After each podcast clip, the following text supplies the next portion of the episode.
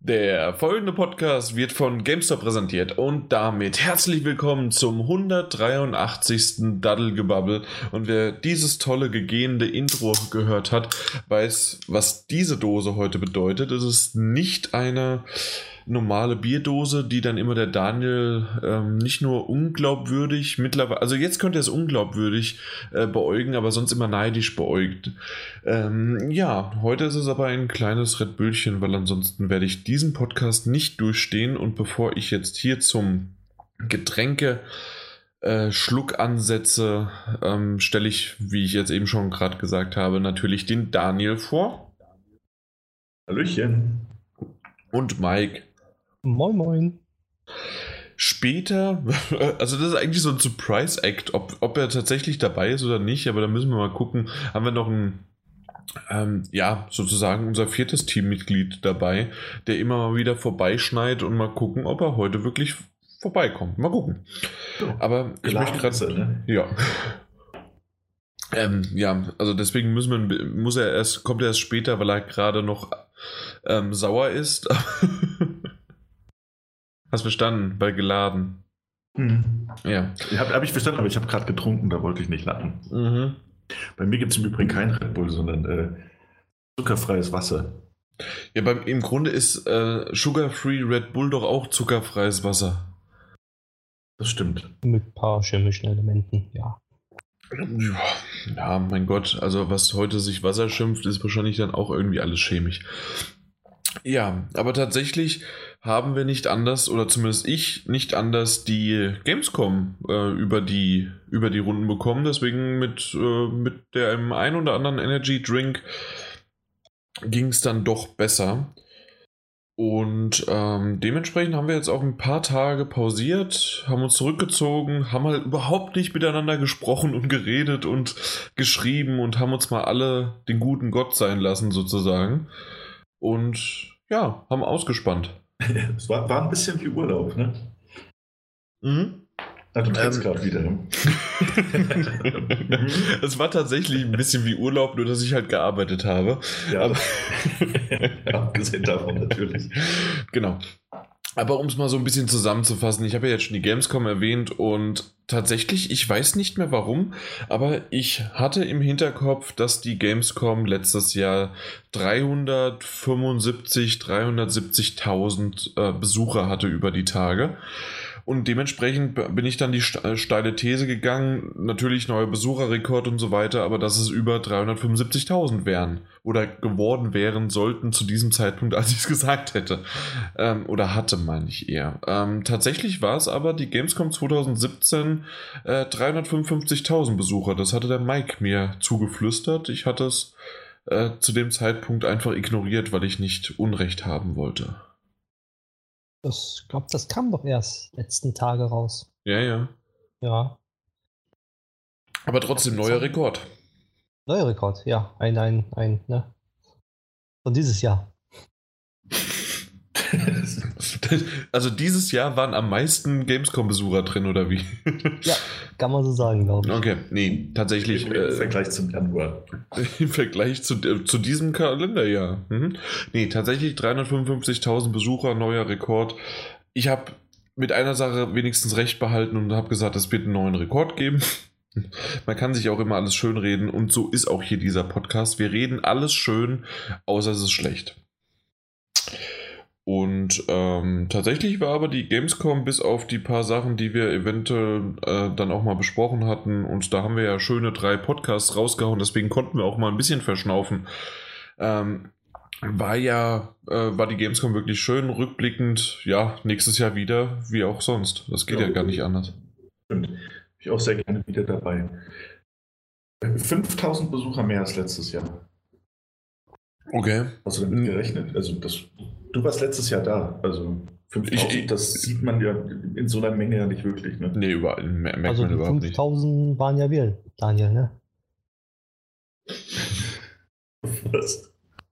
Ja, wir machen die 5000 aus, die, die mehr dazu gekommen sind dieses Jahr. Weil, weil wir beide überraschend dick sind. Ja, Genau. Ich habe euch beide gesehen. Man hat Fotos von euch gesehen. Nein. Ach, siehst du, es, so es gibt Fotos? Wo? Auf, äh, gut, dass du es erwähnst. Auf Twitter kann man äh, unserem Podcast folgen. Daddelgebabbel. Und dort gab es auch ein Bild von uns mal. Stimmt. Du hast mir im besoffenen Kopf gefragt, ob du das Foto verwenden darf. Ne? Das war das doch. genau. Und du hast ja gesagt. Echt? Mhm. Scheiße. Genau. Naja, auf jeden Fall.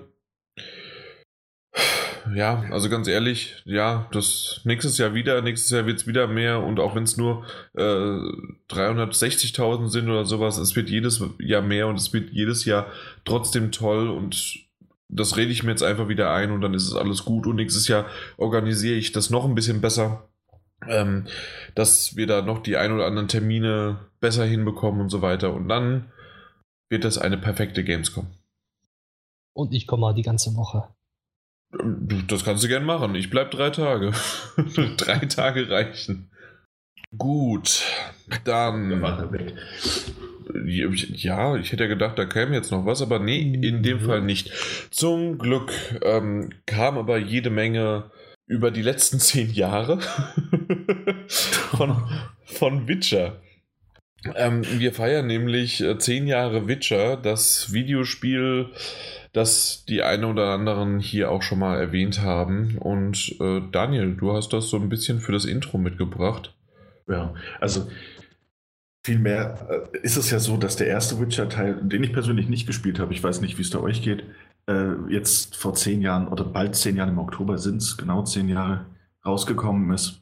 Ähm, und CD Projekt Red das jetzt äh, mit einem Video, äh, ein Video veröffentlicht hat, um das zu feiern, mhm. das Jubiläum. Und äh, das ist die nächste Dose Energy Drink? Nein, das, ist, jetzt, das ist jetzt ein Bier. Wir, wir reden von CD Projekt, also muss ich natürlich ein Bier trinken. Natürlich ein Bier. Äh, ja, haben sie jetzt ein Video veröffentlicht, um das Ganze zu feiern. Ähm, das, äh, ich weiß, ich hoffe, ihr habt es euch alle angesehen, auch wenn ihr The Witcher nicht gespielt habt. Ich ja, du hattest ja eben schon gefragt, also Witcher 1 ja. und 2 habe ich nicht gespielt und mhm. Witcher 3 ein bisschen, aber nur ganz, ganz wenig. Also kaum der Rede wert, um so ein bisschen hier mal drüber zu reden und so ein bisschen zu sehen, ja, sieht hübsch aus, mag, aber nee, doch nicht, danke. Ähm, eventuell aber auch hat sich in den letzten paar Jahren mein, und Witcher ist ja jetzt auch schon wieder, Witcher 3 hat der auch schon 2000, so. Ja, 2015 ist rausgekommen. Genau, hat schon wieder ja. das ein oder andere Jährchen auf dem Buckel.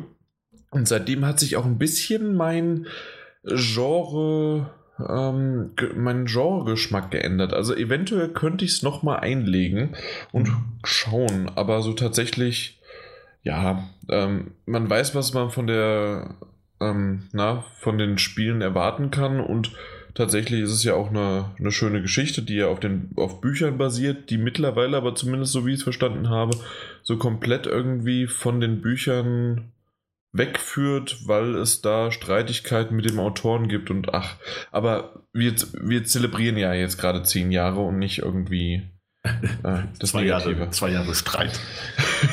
genau. Nee, äh, äh, zehn Jahre das Video angeguckt und äh, erzähl mal, der hat, was weiß ich, glaube ich, 150 Stunden äh, in The Witcher 3 gesteckt. Und das ist einfach nur als willkürliche Zahl, von der ich denke, dass sie ungefähr in die richtige Richtung geht. Ähm, und dann war das schön, sich dieses kurze Video anzuschauen, in der Gerald von Riva sich mit, mit all den bekannten Gesichtern, die man, die man halt so aus der Reihe oder auch aus dem zweiten, dritten Teil kennt, wieder trifft, um, um den Abend zu feiern. Und man, man sieht äh, dieses Kartenspiel, das CD Projekt Red rausbringt, also Quent. Es ist äh, die Musik. Und ganz am Ende des Videos hatte ich dann auch tatsächlich eine, eine, eine leichte Gänsehaut. Und dann daraus resultieren so ein bisschen dieses Gefühl, kennt ihr bestimmt auch, wenn ihr euch einen Trailer oder ein Video zu dem Spiel anguckt, dass, dass, ihr, dass ihr sehr gemocht habt. Am Ende so dieses, ach, könnte ich mal wieder spielen. Mhm. Ja. Und so war das dann auch hier bei diesem, diesem schönen Video. Also wer es noch nicht gesehen hat, zehn Jahre Jubiläum The Witcher äh, Video, das, das finde ich, das ist auf jeder Gaming-Seite, glaube ich, äh, in den letzten Tagen gepostet worden. Auf YouTube findet ihr es auch. Auf jeden Fall mal ansehen. Ja. Das stimmt. Also äh, ist ganz, ganz hübsch gemacht, aber ja. Ja, das ist.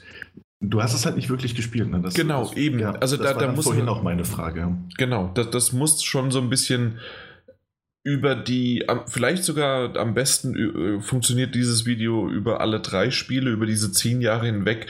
Und das, das merke ich ja auch bei anderen Spielen, wenn man da ähm, dann zurückblickt auf den Anfang von, der dann 10 Stunden, 20 Stunden oder auch 80 oder im Fall von Witcher dann vielleicht 328.000 Stunden zurückliegt. Da hat man schon eine Reise hinter sich gebracht und die ist ganz schön eingefangen in dem Video. Ja, das, das war ja auf jeden Fall. Also sollte man sich mal ansehen. Habe mich drüber gefreut. Und eine schöne kleine Geste, um das Ganze zu feiern. Mhm. Genau. Und jetzt frage ich dich mal, warum du Resident 7 die Gold-Edition hier erwähnen wolltest. Ja, das war, das war eine einigermaßen gelungene Überleitung. Nee, das ist noch nicht mal überhaupt eine Überleitung gewesen, das war eine Frage, weil ich mich das wirklich gefragt habe. Hast du dich das wirklich gefragt? Ja. Ah, ich dachte, das lege ziemlich auf der Hand. Ähm, Nein. Und zwar, äh, okay, gut. Also, dass eine Gold-Edition von einem Spiel angekündigt wird, ist jetzt vielleicht nicht so außergewöhnlich. Richtig.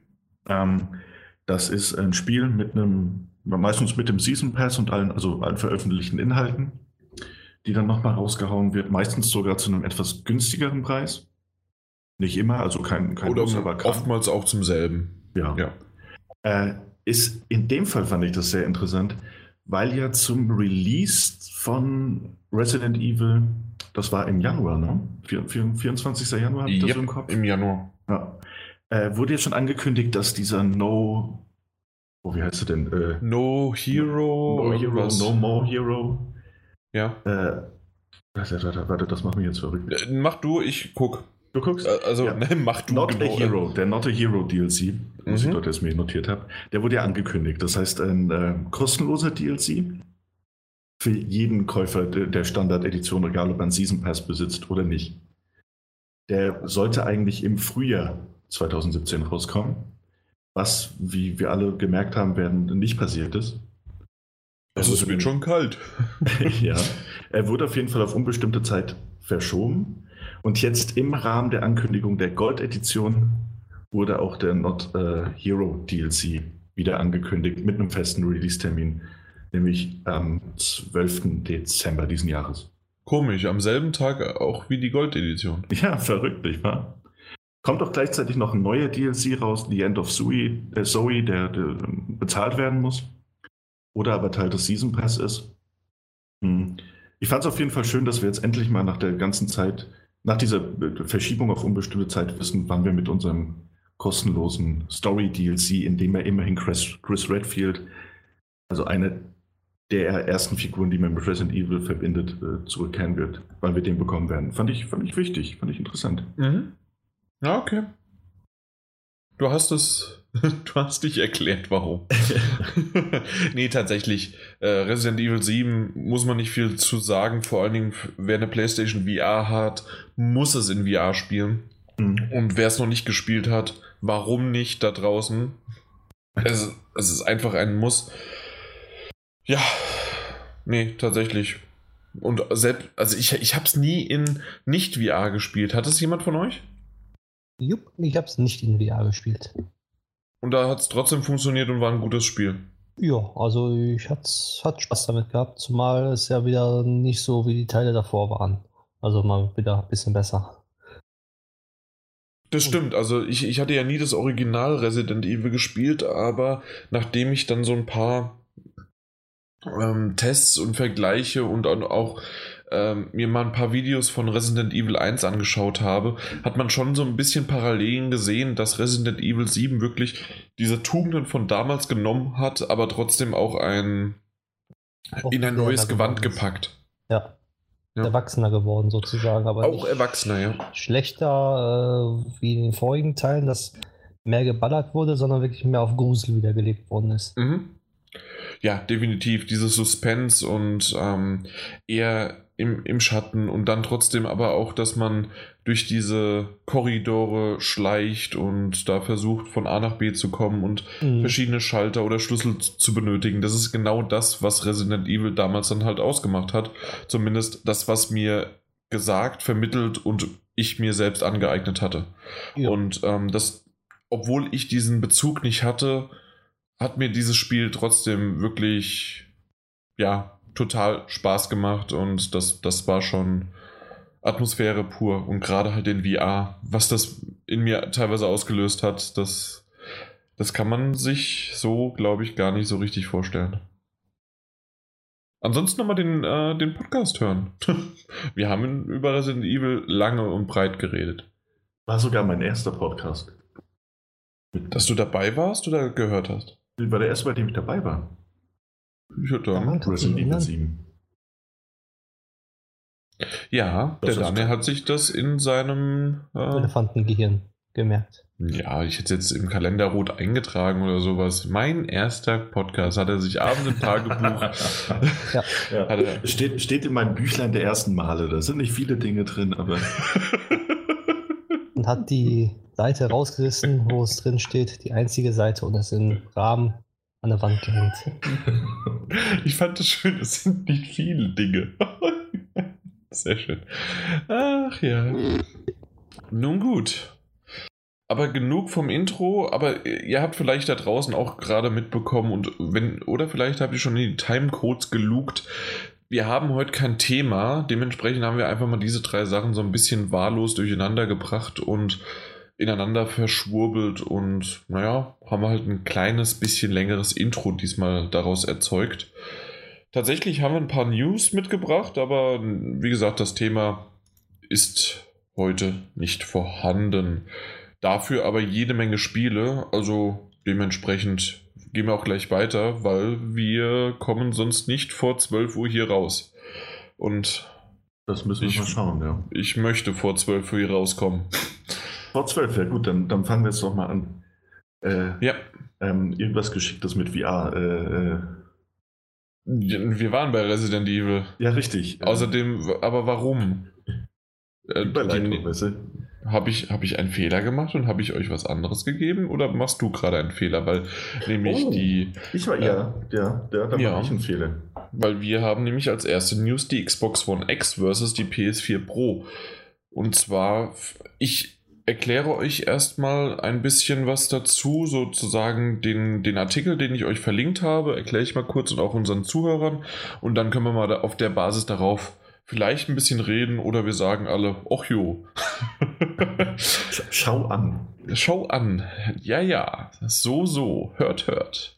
Da ist mir ja mein Monokel aus dem Glas gefallen. So, und zwar, ähm, es gibt nämlich gar nicht so große Unterschiede in Form von Entwicklung ähm, zwischen der Xbox One X und der PS4 Pro, wie man eventuell annehmen könnte. Zumindest geht es nach dem einen oder anderen Entwickler.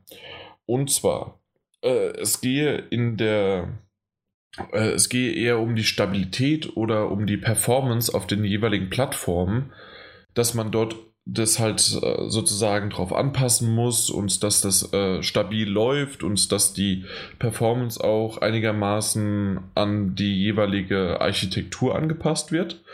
Aber das sind nur sozusagen kleinere Stellschrauben, die bedient werden muss, weil zum Beispiel auch die Switch, die hat eine komplett andere Architektur mit ihrer, mit ihrem AMD-Prozessor statt halt ein x86er und ähm, dementsprechend, also weil die Xbox und die PS4 haben halt einen x86er und äh, die Switch halt eine AMD. Und dementsprechend funktioniert trotzdem eine Portierung und eine Entwicklung genauso gut aktuell auf der Switch, zumindest was man sozusagen über die Entwicklung und über die ähm, na, über die Entwicklung und die Portierung halt von der Switch hört, von den ganzen ähm, Entwicklern halt. Und ähm, das liegt vor allen Dingen, zumindest laut diesem Artikel, an, die, ähm, an der gestreamlinten Produktionsweise, aber auch an einer übergreifenden, also an übergreifenden Engines wie halt die Unreal Engine oder Unity. Sollte dem einen oder anderen Spieler ein Begriff sein. Vor allen Dingen Unity sehe ich in den aktuellen Spielen, vor allen Dingen, wenn wer so die letzten Podcasts verfolgt hat, äh, gerade auch in den Point-and-Click-Adventures und in den kleineren Titeln taucht ständig nur noch Unity auf. Mhm. Ich weiß nicht, ähm, ob euch das auch aufgefallen ist. Ja, doch, auf jeden ja. Fall. Und ähm, dementsprechend die wenigen mehr Features für diese unterschiedlichen äh, Werte der Konsole, sei es halt mehr RAM bei der Xbox One X oder bei der PS4 Pro, im Gegensatz zur PS4 dann die ein oder anderen Unterschiede scheinen wirklich den Kohl gar nicht so sehr fett machen, wie man denkt. Und ja, das hat mich echt, das hat mich echt äh, zumindest so ein bisschen gewundert, weil ich dachte, okay, ähm, es sieht schon so aus, es, ähm, die, die, gerade die Pro und die X und dann wiederum die Switch, dass die halt irgendwie komplett unterschiedlich sind und dann hat man nochmal einen PC dazu, aber tatsächlich wird da einiges so sehr entwickelt und dann portiert, dass das wunderbar funktioniert und dass dann nur diese ein oder anderen Stellschrauben angezogen werden müssen. Als kleiner Einwand noch, du, Bitte. Ähm, die Nintendo Switch hat einen Nvidia-Chip drin. Ein AMD. N nicht AMD? Nein, Nvidia Tegra Chip ist drin. Ein, ein modifizierter. Okay. Weil Nintendo hat nicht auf AMD gesetzt. Oh mein Gott, natürlich hast du recht. Äh, ja, ich habe jetzt mal ausreden lassen, aber jetzt war Ja, ne? weil, oh mein Gott, ich, ich habe gerade den Artikel nochmal aufgerufen. Äh, das, das, da merkst du, dass ich müde war. Das war ja. nicht AMD, es war ARM. Und genau, ARM Nvidia Tegra Chip. Mhm, ja, genau, du hast vollkommen recht und das habe ich auch tatsächlich schon mal gehört. Und dementsprechend äh, haben wir unseren Switch, kommen wir auch später dazu noch, unseren okay. Switch-Experten live vor Ort Jetzt bei Nintendo. Wow. Ja. ja, tatsächlich hast du recht, ähm, ähm, dass, dass ich natürlich äh, nicht AMD, sondern äh, Nvidia-Chip, aber aus, von meiner Aussage her hat das dann trotzdem, bleibt es gleich. Dementsprechend, was sagt ihr dazu? Also hättet ihr das gedacht? Hättet ihr eher gedacht, dass da ein bisschen mehr dahinter steckt und dass man gerade bei der Xbox One X, das ist ja jetzt das große Flaggschiff und auch bei der PS4 Pro vorher, ähm, dass man da irgendwie mehr ja, mehr, mehr Arbeit reinstecken hätte müssen? Ich sage mal eigentlich nicht, weil es eigentlich nur einfach nur eine Leistungsbesserung, keine neue Generation. Einfach nur alles äh, vergrößert, sprich mehr RAM, schneller, leistungsfähiger. Das wie ja, halt beim ich, PC. Also, da, da gebe ich, dir, geb ich dir recht, aber wie, wie ist das denn dann? Also tatsächlich, wenn zum Beispiel bei dem ähm, bei einem Spiel, was, was weiß ich, Uncharted oder Tomb Raider oder Horizon, äh, die, die haben ja diese ganzen, ähm, ob es jetzt Enhanced-Modus sind oder halt der Pro-Modus oder wie man es auch nennen möchte.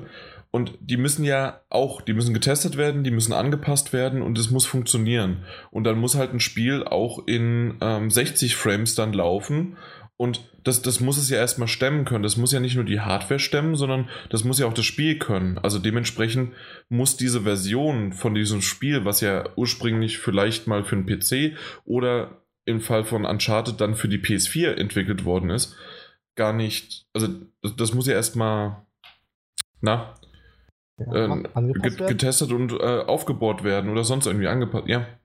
Ja, also ich sag, ich denke mal einfach, die entwickeln ein Spiel und wenn zum Beispiel äh, die Portierung auf der Switch äh, stattfindet, dann denke ich mir einfach, dass die die Portierung vervollständigen und dann einfach die Stellschrauben sozusagen wie Grafik runterdrehen, damit das dort flüssiger läuft. Oder halt dann, wenn sie mehr Zeit haben und nicht nur eine einfache Portierung ist, dort dann Optimierungen anstellen an den, an den Code selber. Aber das wird wahrscheinlich nicht passieren, sondern einfach nur die Grafik wird runtergeschraubt, ein äh, paar CPU-Spieler werden weniger und dann passt das doch schon immer. Hm, okay. Ja. Daniel, was meinst du? Ich meine, also was man jetzt zu dem Artikel noch sagen muss, ist, dass das war jetzt nur ein Entwicklerstudio, das sich dazu geäußert hat. Das stimmt natürlich. Genau, das war äh, Stroim, Stroom on Studio, also die Entwickler von Space Hulk, Deathwing. Ähm, mhm. Stellt sich natürlich die Frage, wie viel Erfahrung die halt auch mit, mit, mit Konsolenportierungen und ähnlichem haben. Aber das Interessanteste fand ich, dass sie halt gesagt haben, ähm, dass, also, dass es gar nicht so schwer ist, äh, für, für die PlayStation 4 Pro und die Xbox One X zu entwickeln. Ähm, aber das ist, das ist das Schwierigste an der ganzen Entwicklungsgeschichte wäre, die Dinge auf der Vanilla-Konsole, also auf der Standard PlayStation 4 und der Standard Xbox One, äh, äh Xbox, Xbox One ordentlich zum Laufen zu bekommen. Und dass, dass, dass die PlayStation 4 Pro und Xbox One X dann eigentlich nur noch diese coolen Boni äh, hätten, die man, die man eben einbauen müsse. Okay, ähm, also, das, das hätte ich jetzt als nächstes noch reingebracht, ah, okay. aber macht nichts, dass es, äh, dass es ja im Grunde dann schon dazu überleitest. Genau das auch. Tatsächlich ist es nämlich auch so, dass es darauf dann schwieriger ist, auf den Grundbasen oder äh, Grundkonsolen wie die Xbox One und die PS4, wie du es gerade gesagt hast, äh, das zum Laufen zu bringen. Und ja. Ähm, ja, und das, das würde dann halt eigentlich auch, also man könnte zumindest jetzt im Umkehrschluss auch, auch denken, wenn ich, wenn ich mich da jetzt nicht gerade ein bisschen verrenne, äh, dass, dass wenn man die Versionen hat, eben jetzt sagen wir mal wie Rise of the Tomb Raider, die läuft auf einer Standard PlayStation 4, dass es dann eigentlich kaum noch ein Problem ist, dieses funktionierende, grundgrößte Vanilla-Konsole auf die bessere, die Pro oder die X-Variante, äh, dass da eben diese Enhanced-Version zu schaffen. Mhm. Also wenn, wenn der harte Part ist, das überhaupt da erstmal zum Laufen zu bekommen, dann einfach nur diese, nur in Anführungszeichen, diese, ähm, diese, diese, äh, Enhancements einzubringen, dass es dann wirklich vielleicht der einfache Part ist und dass solche Patches dann dementsprechend einfach zu verwirklichen sind. Ja, aber Beide genau Konsolen. das wurde uns ja am Anfang auch versprochen, gerade von Sony mit, ja, wir, äh, die, das ist ganz einfach, äh, so ein, so ein Pro-Patch rauszubringen ja, und wie viele Spiele haben es tatsächlich oder wie viele haben es erst viel später bekommen? Ja. Ähm, für Fallout Stimmt, 4 ja. warten wir immer noch oder gibt es, nee, den gibt es mittlerweile. Den, den Doch, gibt's, ja. den gibt es mittlerweile, aber dann war es ein anderes Spiel, oder? Irgendeins? Auf, dem, auf das wir immer noch warten, aber ja. Ich glaube, The Witcher warten wir immer noch. Nee, die haben gesagt, die, die machen es nicht. Ja? Nee, nee. nee. Äh, doch, doch. Die, die, die haben gesagt, die bringen keinen. Doch, doch, die bringen jetzt das Update für, also für die im Rahmen der Xbox One X-Ankündigung. Okay, dann kommt ein Pro. Dann, ja. dann kommt auch der Pro-Patch wohl. Tatsächlich, okay, dann kommt vielleicht doch noch was. Dann, aber äh, eine Zeit lang haben sie gesagt, dass sie es erst gar nicht machen wollen. Ja, ja und das ist halt auch die Sache. Ne? Das wird ja von Anfang an freigestellt. Also ob mhm. sie es machen wollen oder nicht. Ja, bei ja. den alten Spielen wurde es freigestellt. Bei den genau, neuen ist es Pflicht. Ein extra Patch? Nee, kein Patch, sondern halt die Version. Release. Muss, Muss das ja. da sein. Hm. Genau. Nur die Folgenspiele war den Entwicklern freigestellt, ob sie ein Patch rausbringen wollen oder nicht.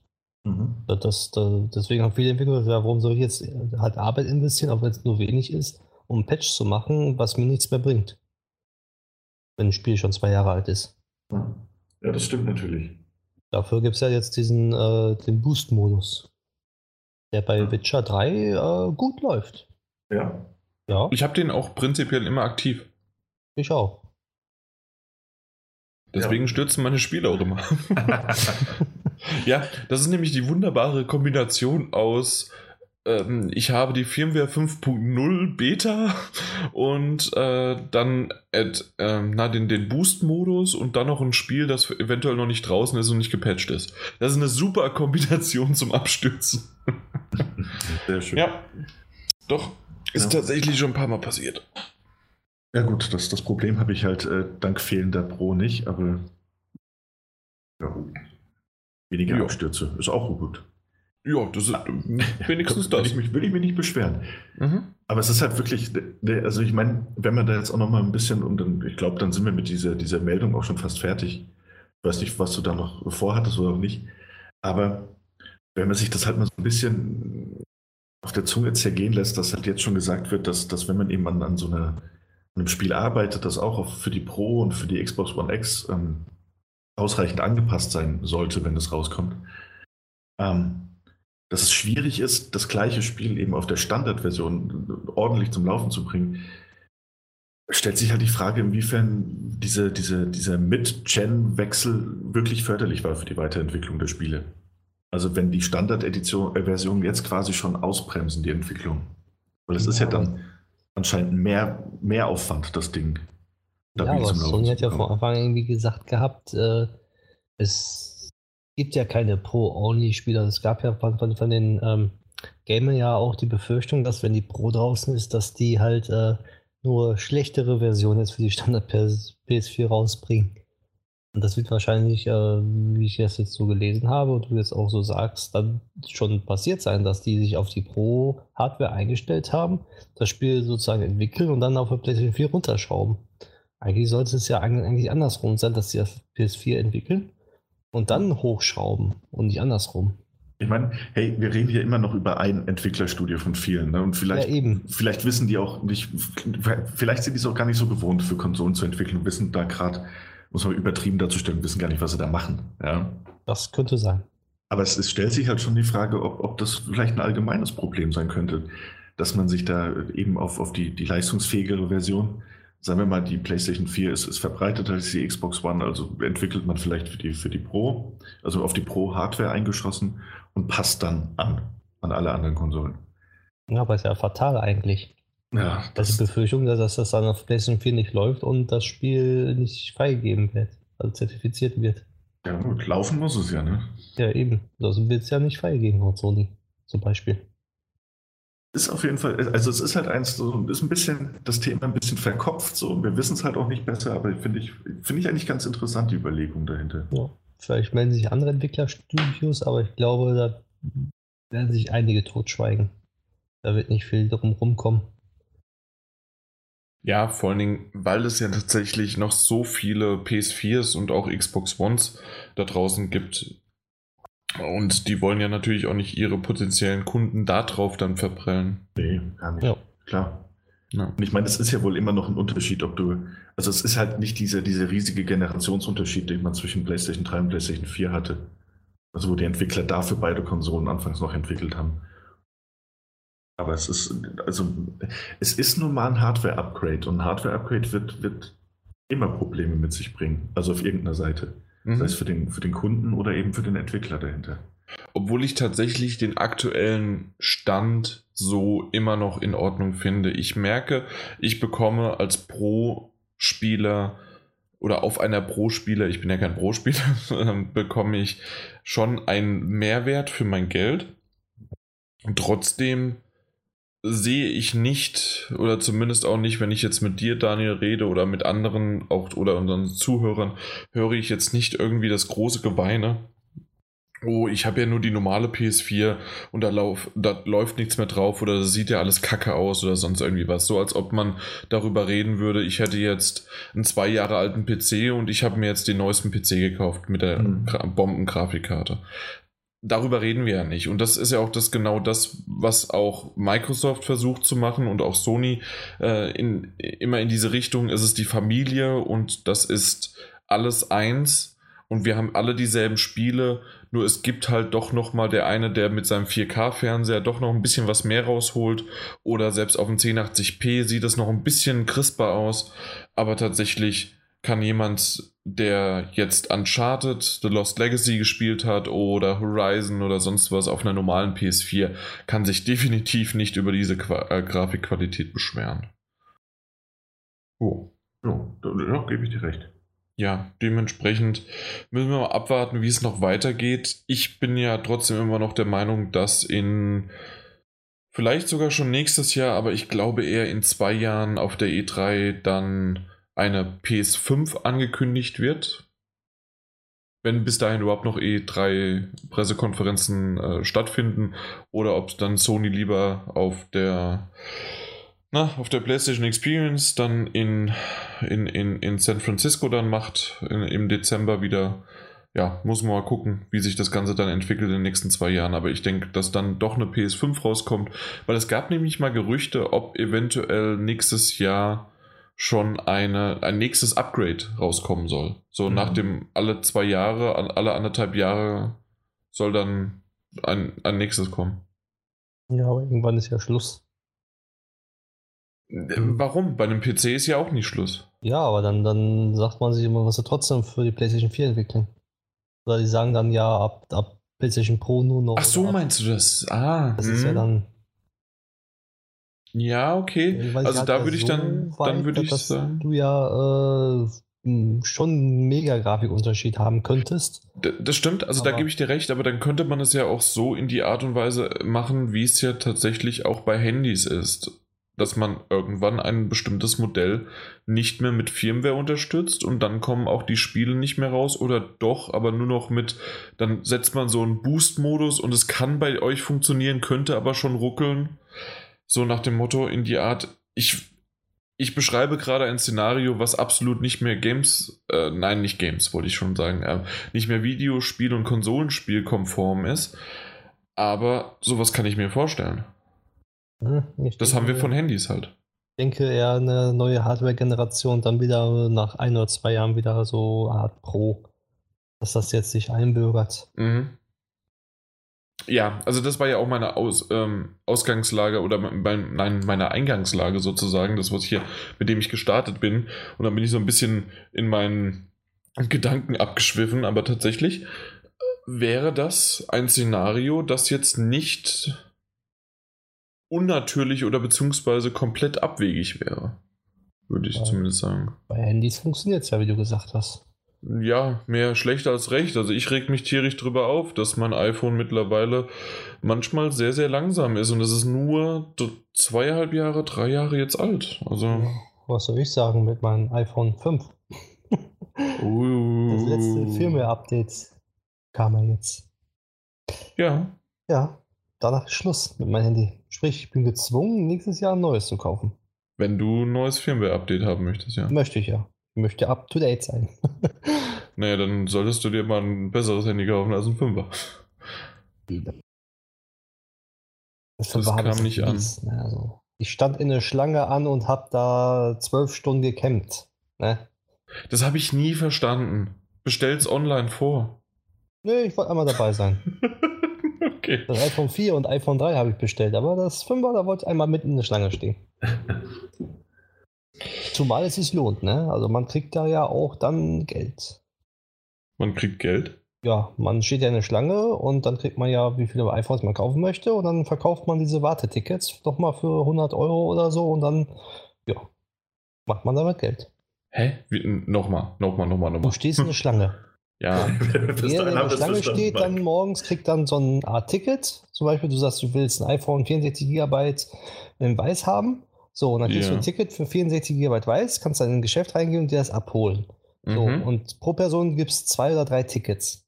So, dann sagst du, Ach so, du kannst ein 32 GB mhm. Ticket haben und noch ein 16 GB Ticket iPhone. Und die kannst du dann verscherbeln, ja? Die verscherbe ich immer, ja. Also letztes Mal habe ich die verscherbelt, als ich da angestanden habe und es hat sich gelohnt. Okay. Jo. Na dann, da, dann sollte ich das eventuell vielleicht auch machen. Ist ja bei mir, ich habe ja zwei Apple Stores bei mir in der Nähe. Ah, ich habe einen nur. Ja, also wer kann, der kann. Und ein bisschen campen halt nachts da, mit den Leuten ein bisschen quatschen. Schön auf der Lauer legen und schießen. Camp, campen, ne? Also, ja. Ja, also jetzt nicht wegen irgendwas anderem, sondern äh, guck mal, da, früher wäre das ein super Witz gewesen, ich jeder weiß. hätte gelacht und alles Aber und heute. Der nee. Totenstille. Ja, wow. Ich, seit, ich, bin ja seit der Gamescom einfach abgestumpft, was diese Gags angeht. Oh. Man, manchmal träume ich noch davon. So, so, du, du träumst noch zärtlich und ähm, ja, schmachten zurückdenkend an diese tolle Zeit. Ah, die, die Zeit war wirklich toll. Die Gags noch nicht immer, aber das, das war ja etwas, da waren wir beide ganz groß drin. Ich wollte gerade sagen, ja, ich ja, glaube, ja. du warst, also als du aufgetaut bist, waren deine schlimmer als meine. Ha. Hallo. Ja. ja. So, was war das nächste Thema? Das, was du vorhin einleiten wolltest. Ja, ja. Äh, schön, schön. Wir haben zwar kein, kein Thema per se, aber viele, viele kleine Themen. das, das nennt sich News. Das nennt das sich News. Und zwar äh, ist ja schon ein bisschen länger bekannt geworden oder ge ja, dass die ein oder andere Play äh, ich wollte gerade sagen, die eine oder andere PlayStation VR-Brille, nur manche, äh, wurden reduziert, aber tatsächlich wurden ja alle, äh, wurde die VR äh, Brillen komplett reduziert, alle drei. Und ähm, dementsprechend äh, wollten wir uns das zu dem Thema mal machen. Und die HTC Vive, Daniel, du hast vorhin gesagt, ja. weil die wurde um 200 wurde Dollar um reduziert. Genau. Äh, und hier, hierzulande sogar um 200 Euro, laut, ja. äh, laut, laut Einzelhändlern. Mhm. Das heißt von 899 auf 699 lässige Euro. Also wir bleiben bei 700, wir machen diesen Marketing-Slang nicht. Äh, es bleibt also HTC Vive immer noch mit 700, aber dafür muss man ja noch anbauen und noch einen weiteren äh, 580 PCs dazu bauen. Dementsprechend äh, ein bisschen teurer, aber äh, wer die mal auf hatte, weiß halt, dass das wirklich genial ist. Äh, tatsächlich ist aber auch die Oculus Rift mit diesem Touch Controller Bundle zusammen auch günstiger geworden, ist jetzt mhm. auf 400 Dollar runter und die PlayStation VR auf 350 Dollar. Dementsprechend immer noch PSVR 350 Dollar die günstigste. Trotzdem Oculus Rift schon mit 400 Euro relativ schnell folgend. Und man muss äh, schon sagen, natürlich, wenn man sozusagen einen guten PC hinten dran stehen hat, äh, hat die Oculus Rift natürlich die bessere ja, die be bessere Qualität an Spielen, obwohl wir schon öfters mal auch festgestellt haben, bei einem 1 zu 1 Vergleich, gerade auf einer Gamescom oder auf einer anderen Messe, wenn, da habe ich die Oculus Rift aufgehabt, danach die PlayStation VR, dann die HTC Vive und dann wieder die Oculus Rift. Die haben sich gar nicht so viel gegeben von der, von der Qualität, als dass es tatsächlich eher das Spiel war. Ob es jetzt das wirklich alles ausgenutzt hat oder nicht. Nur bei einem PC hinten dran kann das Spiel, wenn es halt richtig gut programmiert worden ist und so weiter, wesentlich mehr davon schöpfen und die Wahrscheinlichkeit, dass es auf der Oculus Rift oder auf der HTC Vive dann schöner aussieht, ist halt sehr, sehr wahrscheinlicher als halt auf der PSVR. Trotzdem. Äh, was? Äh, ich habe nur gerade gesehen, weil ich, ich, war vorhin schon bei den Preisen verwirrt. Das war der, der eine Artikel, den wir uns angeguckt haben, ne? Wieso? Oculus. Weil äh, tatsächlich auf der offiziellen Oculus-Seite ist Rift und Touch immer noch drin mit 589 Euro. Ja, aber das, der Artikel sagt das aber so. Ja, das, das scheint halt nicht zu stimmen. Du meinst, Schau gerade noch du meinst 399er Bundle? Am 10. Juli haben die es runtergesetzt, Oculus Low, und ich habe das auch gelesen vorher schon, also deswegen musste ich es nicht nochmal überprüfen. Ich kann es gerne nochmal machen. Oculus Rift Price Drop 2017. Da machen wir eine Live-Recherche hier. Also ja, hey, ich lasse mich ja gerne. Ich war mit der preislich vorhin noch. Hier, Oculus Rift Uh, price for second time this year. Now 400 Dollar mit Touch. Und auch noch ein Updated. Uh, updated Oculus says the discount will last. Oh, nur für sechs. Für sechs Wochen? das, limited time. Okay. Aber ich wusste, dass es nämlich. Äh, I was, ja. It was only. Und dann 1. März, wenn Okay, okay, okay, okay. Oculus Touch Konto. Mhm. Auf 33% reduziert, verstanden. Und das tatsächlich nur sechs Wochen. Ja, kein Wunder, dass es wieder hochgeschossen ist auf 5,89. Oh. Okay. Ja, da, damit, damit, sind der Vive und, und Rift aber natürlich jetzt äh, durchaus in einem, die sind nah beieinander.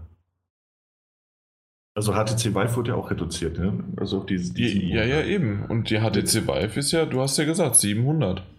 Ja. Das ist schon, die, die sind sich jetzt, das ist ein Kampfpreis wenn man die beiden gegenüberstellt. Ja, und also vor allen Dingen, äh, man denkt halt immer noch Oculus Rift, warum ist das Ding denn so verdammt teuer? Wenn man das aber mal auf hatte und wenn man diese, die, das Ganze drumherum noch gesehen hat und mit den Kameras und dass man auch den Boden mit einbezogen hat und so weiter, da ist schon einiges mehr.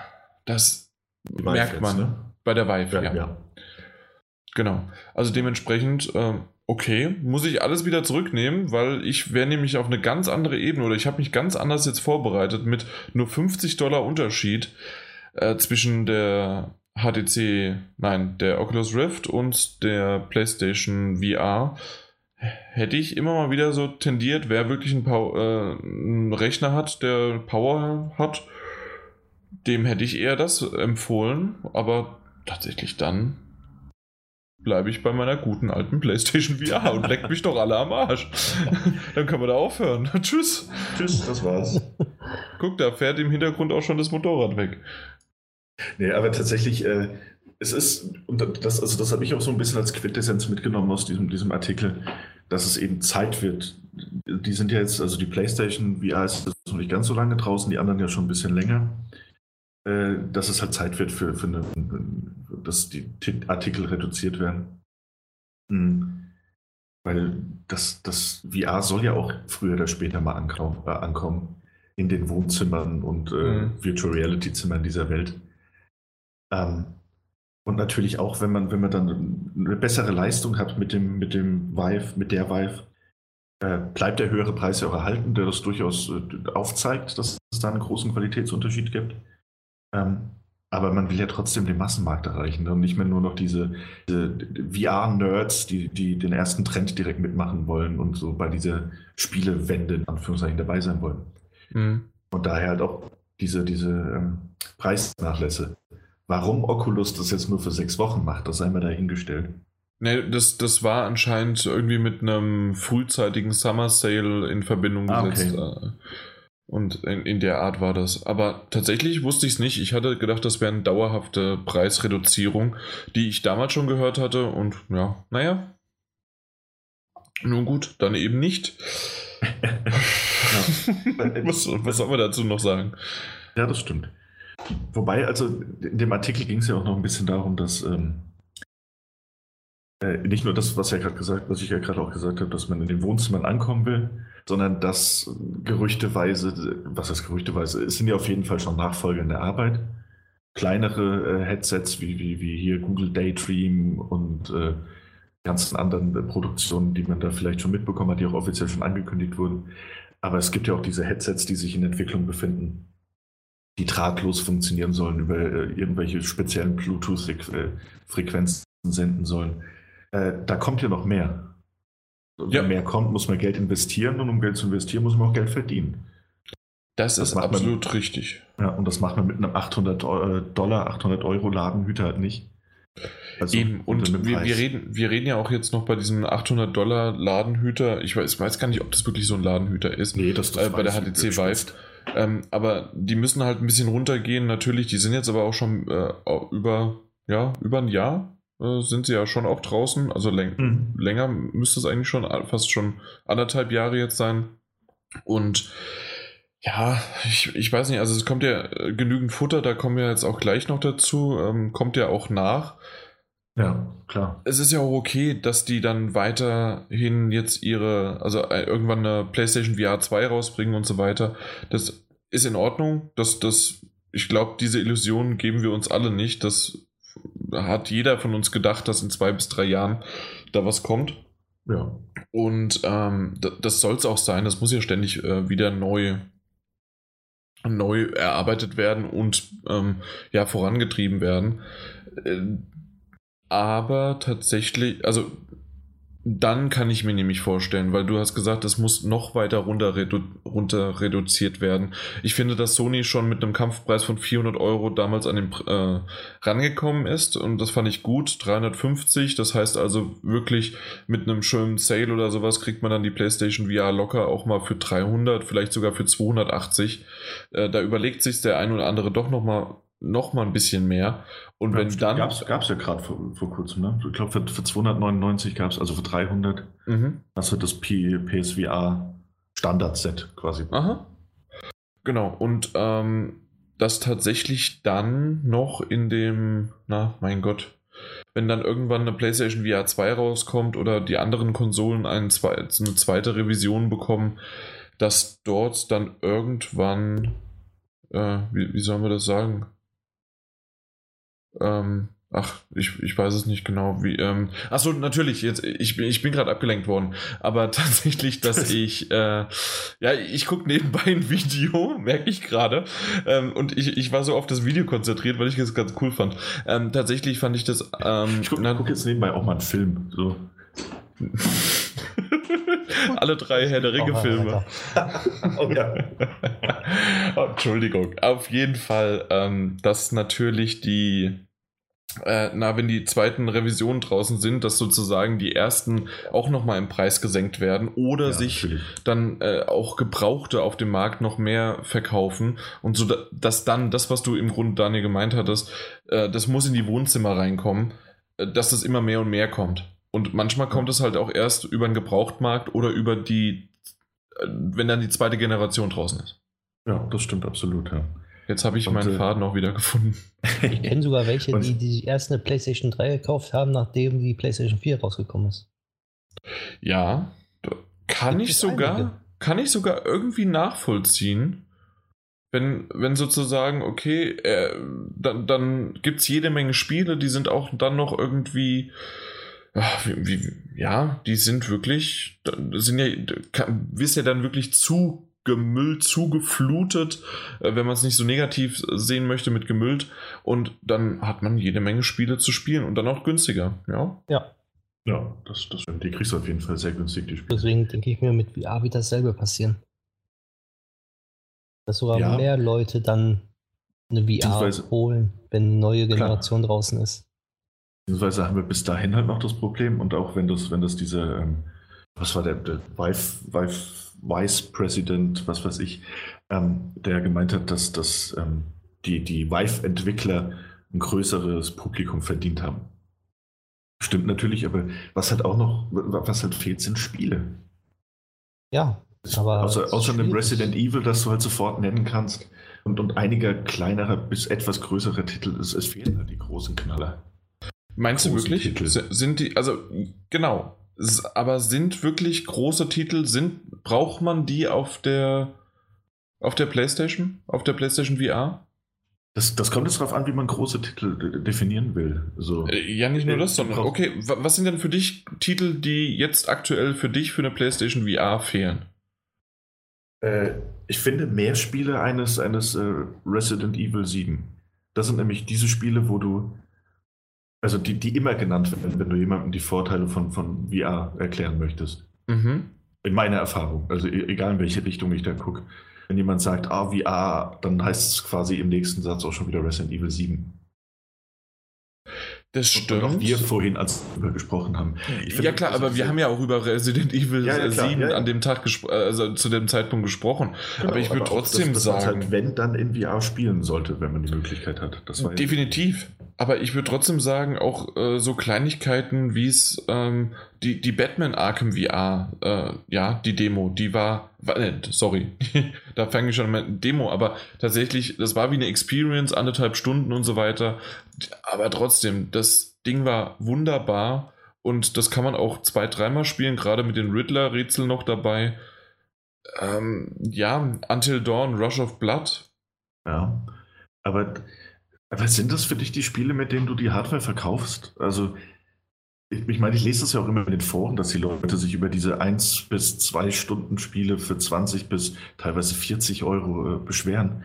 Und ich kann es dann auch verstehen. Also, ich war, du hast recht, also ja. mit denen verkauft man sie nicht. Wir sehen das ja immer wieder, äh, wenn wir jetzt zum Beispiel auf das, äh, auf die Xbox One X gehen. Ja, die äh, oder generell eine Xbox, weil wir mit der PlayStation, das war sozusagen unser Beruf, dementsprechend äh, konnten wir gar nicht anders. Wir haben uns die PlayStation gekauft, aber tatsächlich, ich sehe aktuell nicht und das sagen wir ja immer wieder, warum ich mir eine Xbox One X oder eine Xbox kaufen sollte, ähm, außer eventuell doch den ein oder anderen Exklusivtitel zu spielen. Und selbst die sind nicht so groß genug, um mich jetzt momentan das Geld in die Hand nehmen zu lassen. Ich bin immer mal wieder so ein bisschen versucht, aber dann kaufe ich mir lieber Lego davon. und ja, also da gebe ich dir recht, dass ich dieses Argument bei der, bei, bei der Xbox One mache oder bringe. Äh, dementsprechend kann der ein oder andere das dann auch sagen, ja, warum brauche ich das? Aber VR ist doch nochmal was anderes. Es ist eine ganz andere Art Herangehensweise bzw. Erfahrung, wie man ein Spiel wahrnimmt. Und sowas wie auch Wayward Sky, das habe ich damals besprochen, das ist dieses äh, versuchte Point-and-Click-Adventure, was ein bisschen kind, zu kindlich meiner Meinung nach ist, aber von der Mechanik her wirklich vorzeigen kann, wie es eventuell mal ein schönes Point-and-Click-Adventure die ich unter anderem jetzt später auch nochmal dann vorstelle oder äh, in den nächsten Wochen, Monaten oder sonst was oder auch davor immer mal wieder vorgestellt habe. Und ich mag ja wirklich Point-and-Click-Adventures sehr gerne. Dementsprechend auch mal einen VR-Titel damit zu beschmücken. Hm. Also da gibt es so ein bisschen was. Okay. Headmaster oder Thumper. Natürlich. Also, ich, ich, möchte auch gar nicht sagen, dass es die. Also, Gottes Willen, mhm. ich, ich, möchte die kleinen Titel nicht, nicht missen. Ich, ich hatte wahrscheinlich auch aufgrund dessen, dass das Großteil des Angebots ist, äh, sehr, sehr viel Spaß mit diesen kleineren Titeln. Ja. Aber, ähm, naja, es ist halt immer so eine Sache. Ich, weiß, ich brauche, glaube ich, keine, ich fange es mal anders an, ich brauche keine VR-Spiele, die mich 50, 60, 70 Stunden beschäftigen. Ich nicht, dass mir das so viel Spaß machen wird. Ich freue mich auf ein Skyrim VR, aber ich weiß auch, dass ich das, glaube ich, niemals durchspielen werde. Weil das, ja. weil das, zu, weil das zu gigantisch ist. Ne? Damit wir da auch, ich glaube, da sind wir eigentlich auf dem gleichen Nenner. Definitiv. Also, das wäre mal super, so ein paar Stunden da einzutauchen und zu gucken und die Welt zu erforschen und äh, auch mal eine Quest zu machen. Aber tatsächlich diese 60, 80 Stunden wie, oder wie lange man oder sogar hunderte Stunden, wenn das manche in Skyrim ja früher verbracht haben, glaube ich nicht, dass man das in der VR oder zumindest wir hier, Daniel und ich, weiß ich nicht, Mike, wie es bei dir dann ist, da kannst du gleich nochmal was dazu sagen, aber dass ich das nicht machen würde. Nee, also, wäre auch nicht meins. Aber irgendwie. Also, lass mal Mike. Achso, ja. bitte. Also ich, ich äh, sag mal so, also ich freue mich richtig darauf. Also sehr sogar auf Skyrim VR. Würdest du wirklich diese Stunden da so reinsetzen? Also solange mir nicht schlecht wird, was mir bis jetzt zum Glück nicht passiert ist, also noch nie passiert ist bei, bei VR, äh, würde ich das komplette Spiel mehrere Stunden, auch hunderte von Stunden in VR zocken wollen. Ja. Okay, ja gut. Also, da haben wir den einen gefunden. nee, ich glaube, da gibt es schon noch mehr. Ich, ich, ich sag's ja nur für äh, mich selbst. Dann. Das, ja, genau. Also wirklich, das, äh, das Einzige, was mich davon abhalten will, ist dann, wenn ich darunter schwitze. Also wenn, wenn ich dann zu lange spiele und dann äh, vergesse zu trinken oder sonst dergleichen. Das, das ist immer das Problem. Ja gut, das ist ja, das ist ja tatsächlich der Fall. Das ist, äh, weswegen wir ja Farpoint erst im Oktober besprechen. Aber bald ist es soweit, liebe Zuhörer. es wird kälter und dementsprechend... VR kommt raus. Ja, genau. Die VR, VR kommt dann irgendwann raus. Ich habe auch das letzte Mal bei einer VR-Umfrage ähm, dann so ein bisschen was angegeben und sind sie zufrieden mit ihrer VR? Generell ja, aber es ist verdammt heiß, aber da, das liegt halt am Wetter. ja. Nee, ähm, aber du wolltest also was, Daniel. Ja, also ich freue mich ja, das habe ich auch gesagt, auf Skyrim VR, einfach weil ich das ausprobieren will. Ich, ich will das auch spielen, aber halt keine, keine 100 Stunden plus und auch keine ja. 40 Stunden plus, glaube ich nicht. Ähm, aber, und ich glaube, vielleicht habe ich mich da vorhin einfach falsch ausgedrückt. Ähm, dass, dass die PlayStation VR und auch die anderen VR-Systeme, dass sie so ein bisschen rauskommen müssen aus diesem, es ist eine Spielerei. Und ich finde, dass dieser, dieser Eindruck nach außen hin so lange bestehen bleibt, 80 Prozent der Spiele, die rauskommen, eben nur eine, eine Laufzeit von, sagen wir mal, grob halbe Stunde bis zwei Stunden haben. Es gibt die Ausnahmen, weil, ne, weiß, was ich meine.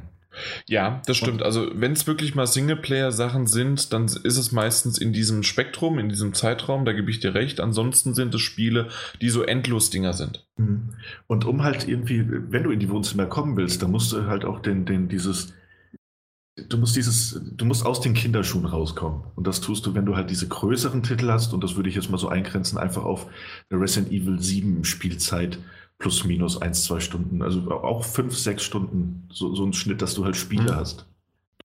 Ja, gebe ich dir recht. Und da macht es ja auch, wir haben ja jetzt eben schon ähm, nach Skyrim VR angesprochen und Bethesda macht es halt wirklich super vor und da einfach Hut ab, wie sie da konsequent jetzt ihre drei Titel, die sozusagen ja wirklich alle bei ihren ihre Fangruppen haben, von Doom wie FA natürlich, weil das ist ja Virtual Fucking Reality. und Fallout äh, 4 VR müsste es so heißen. Und äh, dann halt, und dann Skyrim VR. Auf jeden Fall diese drei Titel, dass die in VR rauskommen. Hut ab davor, dass sie es machen und wie sie es machen. Und da bin ich sehr, sehr drauf gespannt. Kommen ja zwei der beiden, äh, zwei der drei. Ich, ich weiß gerade nicht mehr welches. Ich glaube, Fallout 4 kommt erst nächstes Jahr. Meine auch. Also oder, oder anders, oder Skyrim. Auf Doom Skyrim kommt auf jeden Fall. Jahr, Skyrim ist im November, ja. Ja. Doom, glaube ich, Dezember, aber ich will es jetzt ja. nicht beschreiben. Genau. Jo, definitiv. Aber dieses Jahr kommen sie noch, äh, freue ich mich sehr, sehr drauf. Ich, ich habe es doch, glaube ich, aufgeschrieben, aber ich bin mir nicht ganz sicher. Ist auch im Grunde egal. Es war definitiv so, dass es, dass die, dass Bethesda da vorläuft, aber ähm, na, Sony bringt auch ein bisschen was mit die Impatient und Bravo-Team, das haben wir auf der Gamescom anspielen können. Und, ähm, und dann, was ich ganz schön fand, die Siedler von Katan, das Brettspiel kennt ja jeder. Mhm. Und jetzt bin ich mal gespannt, wie sie wirklich diese VR-Spiele-Umsetzung äh, präsentieren, weil man hat ja noch nichts Bewegtes gesehen. Und dementsprechend weiß ich es nicht so richtig, ob man dann sozusagen wirklich die Spielerposition einnimmt und man so ein Brettspiel vor sich hat. Oder ja, aber anders kann ich es mir nicht vorstellen. Ich glaube schon. Und dass man dann wirklich ja, halt das so äh, in VR spielen kann. Ist auf eine Art und Weise hübsch, aber ja, ich, ich habe es so, mal mit reingebracht. So wie ja. äh, Monopoly-Spiele auf der Playstation gab. Ich glaube, mhm. so wird das dann auch sein, bloß dass man halt selber in VR da sitzt. Ja, das ist, halt, ja. das ist die eine Möglichkeit. Das andere wäre halt, da gab es doch auch mal eine Ankündigung, ähm, das war dann so ein, so ein, so ein Spiel, wo, wo man am Mordfall auf, aufklären soll. Ich den Titel total vergessen. Ähm, aber das hat so ein bisschen an Cluedo erinnert. Und da ist man dann quasi von Raum zu Raum gelaufen und hat sich die, die, die Räume angeguckt. In der Theorie, weil das Spiel ist ja noch nicht raus. Könnte mir auch vorstellen, dass man die Siedler halt so ein bisschen wie in diesem Tethered hieß das, ein mhm. bisschen über der Insel schwebt und, und da so entlang fliegen kann und kann sich das alles angucken. Also es ist nicht so als, als statisches Brett, sondern so ne, in, der, in der Bewegung mehr ja, über die, die Insel genau. gucken kannst. Ja, ja mal, mal sehen, mal sehen. Also ja, generell Siedler von Katan. ich glaube, wir werden es halt nur nicht spielen können, ne? Meine, das wäre nur für. Mm -mm, nee, nee. Äh, das war erstmal nur für die angekündigt, für die Oculus. irgendeinen Oculus und dann noch diese komische so Samsung oder sowas. Genau. Aber es war nicht die, die Gear. Ja. War es die okay. Gear? Mhm. Ja. Okay. Aber auf jeden Fall danach hieß es dann later oder nächstes Jahr dann mehr. Ah, okay. Ja, ja. Dementsprechend mal gucken, was kommt. Also, ja. Jo, aber apropos, ich gucke auf die Uhr. Wir haben uns doch mehr verrannt, als man gedacht hat. Mhm. Für das, dass wir eigentlich gar nicht so viel hatten. Ähm, kommen wir mal ein bisschen schneller zu den nächsten Sachen. PlayStation Plus. Äh, seit heute verfügbar. Seit heute verfügbar, genau. Infamous Second Son. Ähm, nach First Light nun auch das Hauptspiel. Jawohl äh, Child of Light, dieses äh, schöne 2D-RPG äh, von äh, Ubisoft, glaube ich, entwickelt gewesen. Das war von Ubisoft, ja. ja. Äh, schönes kleines Ding hatte ich damals gespielt. Das ist auch schon wieder zwei Jahre her oder drei. Ich habe es noch gar nicht gespielt nee. gehabt. Ich bin mir nicht sicher, ob ich es schon habe. Ansonsten kriege ich es ja jetzt dann ja, über PlayStation Plus dann irgendwie drüber. Aber hm, ja, bisher. Hat, hat zwar rundenbasierte Kämpfe, ähm, aber oh, es ist ein schöner okay. kleiner Titel, weil du kannst, also die, die, Bewegung, die Fortbewegung ist auch ganz schön. Also du fliegst auch so frei in der 2D-Welt und das ist eigentlich, eigentlich ganz, ganz knuddelig gemacht. Also ich mochte den Style, ja. Ja. Mhm. ja. Äh, Wichtig, äh, ja. ja. Wollen wir das Gleiche sagen? Ja, sicherlich. Na gut. Mach, Mach du. du. Ja. Oh, na gut. Äh, dann sind wir noch mal ganz kurz bei VR. Denn als äh, Bonustitel ist auch das erste Mal PlayStation VR-Titel im PlayStation Plus-Programm enthalten. Und zwar Rix. Den ich zwar schon habe, aber das ist auch ein, ein Titel, der wirklich. Äh, der ist, glaube ich, nur wegen des Preises untergegangen. Der ja. war ein Vollpreistitel von halt wirklich 60, 70 Euro und das war halt einfach zu teuer. Ja. Er weiß noch, wie wir uns Gedanken darüber gemacht haben, dass, äh, dass das Riggs Studio, also Cambridge, wird ja geschlossen von Sony. Ja. Dass wir dachten, dass es das vielleicht auch bald mit den Servern war und so. Mhm. Anscheinend nicht. Also wenn man es jetzt noch mal raushaut, ja. wird es wohl noch ein bisschen am Leben bleiben. Also wer ein PSVR hat, runterladen, ausprobieren. Mhm. Und die hauseigenen Server von Sony bleiben meistens immer sehr, sehr lange online. Jo. Hier dieses, oh. wie hieß das? Home? Home? PlayStation ja. Home? Home. Home. Home. Home. Sag doch nochmal Home. Home. Home. Home. Ja. Gut. So eine Barbershop. Äh, ja, also PS3-Spiele kommen auch raus, die haben ja aber alle nicht so wirklich was gesagt und zugesagt, Handball oder sonst irgendwie was. Wenn, wenn ihr euch aber dafür die, interessiert. Die, die, die Taubensimulation. das ist ja auch gerade PlayStation 3. Als Besonderes würde ich es nochmal hervorheben, die Tauben-Dating-Simulation, die ich auch schon mal erwähnt hatte, weil ich sie gekauft hatte, äh, vor kurzem erst. äh, kommt sie jetzt Heartful oder Hateful, ich weiß nicht, wie man es ausspricht, Boyfriend. Für die PS4 und aber auch für die Vita. Und ich re, äh, regrette, wollte ich es gerade sagen. Ich bereue nichts, dass ich sie für 2,50 Euro gekauft habe. Ich finde es toll. Ja. Na gut. Kommen wir zu den Nindies. Oh, ist, ist, ist, das der offizielle Name? Das ist der offizielle Name für Nintendo Indies. Love it. Nein, ich nicht. nee, kein Stück. nee, es ist gar nicht so schlimm. Also, es ist nie, ländlich. Nein, niedlich. Niedlich. Ja, genau. Also die Nindies von Nintendo ähm, sollen so ein bisschen für Abwechslung äh, sorgen und ein bisschen was an Portfolio auf die Switch bringen. Und tatsächlich, als ich mal so ein bisschen was mir angeschaut habe, was da jetzt in den nächsten Zeiten kommen soll, äh, nicht unbedingt exklusiv, aber was man halt natürlich gerade bei so kleineren Titeln äh, mir öfters mal wünsche. Also ich habe mir das schon öfters auch für die Vita dann gewünscht, ob der ein oder andere kleine Titel dann auch da erscheint. Ähm, die Switch kann man halt mitnehmen. Und dementsprechend haben wir haben ja hier unseren Switch-Experten. Ähm, hast du dir schon so ein paar angeschaut oder soll ich dir erstmal äh, und auch unseren Zuhörern mal sagen, was es so gibt und dann sagst du, was du davon hältst? Sag mal, was es so gibt. Gut, also, äh, es gibt den nächsten Teil zu Super Meat Boy Forever auf der Nintendo Switch. Dann gibt es No More Heroes Travis Strikes Again. Sagt mir nichts, aber No More Heroes habe ich, also ist auch wieder ein zweiter Teil anscheinend oder ein nächster Teil. No More Heroes habe ich aber schon mal gehört. Ähm, SteamWorld Dick 2 kennt man. Äh, es gibt ein neues Adventure, das nennt sich Kentucky Route Zero. Ähm, von, es gibt ein nächstes Shovel, Shovel Knight. Dann ähm, von den Machern von Binding of Isaac äh, gibt es Save Mr. Save Me Mr. Taco, so heißt das Ding, genau. Also es gibt so ein alles mal so ein bisschen, ne, obwohl, nee, ich lass dich einfach. Ja, es ist eigentlich so von Indies, würde ich sagen, äh, breit gefächert. Das, was die PlayStation, also was Sony am Anfang der PlayStation 4 äh, gemacht hat mit ihren Indies, äh, macht jetzt Nintendo auch. Mhm.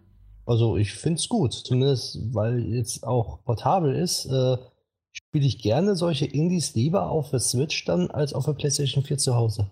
Genau, also äh, stimme ich dir vollkommen zu, dass man sowas, gerade so ein kleineres, da, da, braucht man keine 4K-Optik oder man braucht kein äh, 46, 55 Zoller oder sonst was an Fernseher, sondern schön ja. auf, der, auf der Couch, in der Bahn oder sonst was spielt man dann mal eine Runde.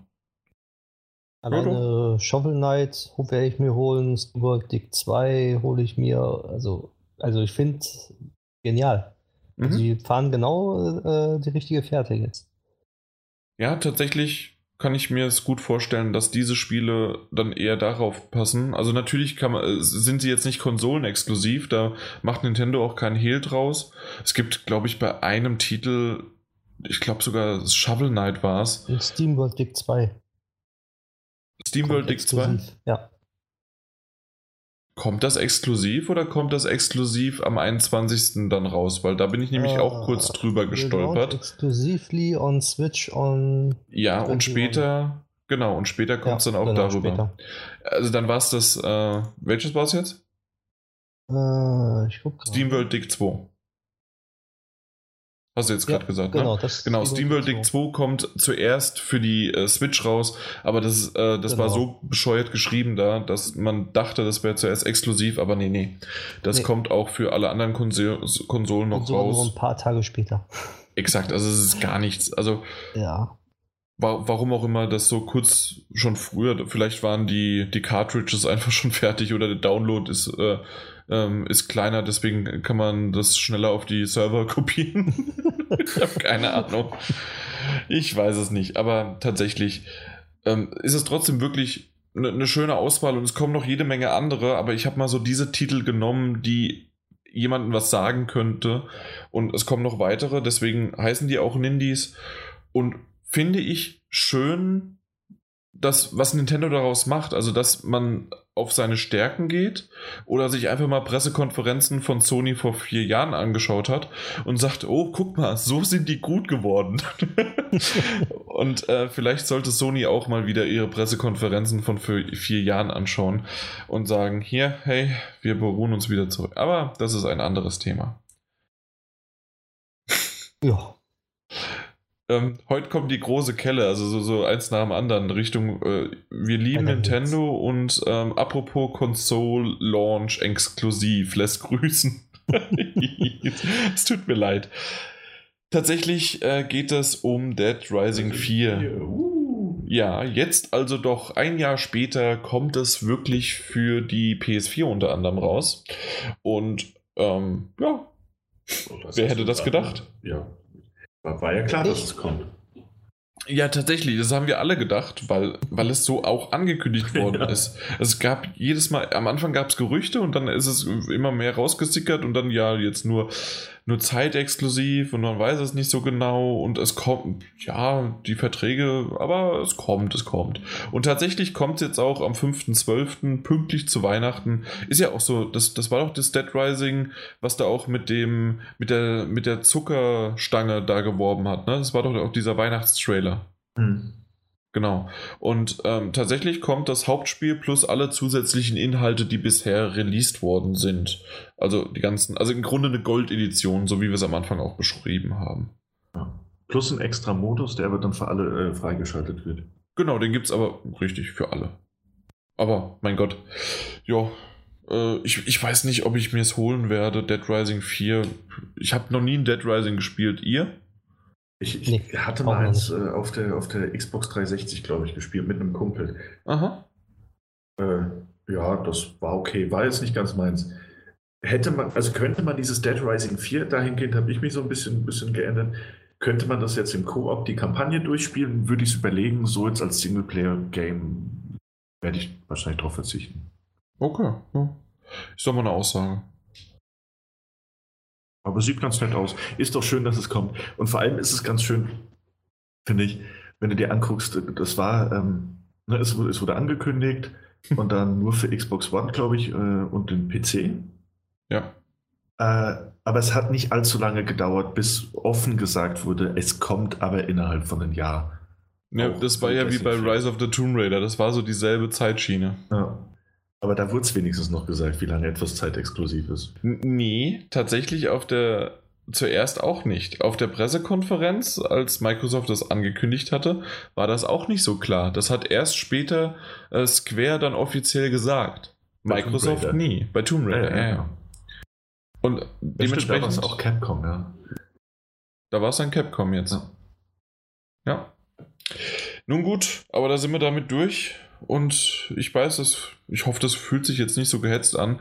Ähm, das können wir in Zukunft immer machen. Da sind wir mit den News in acht Minuten fertig. Das wäre doch ganz schön.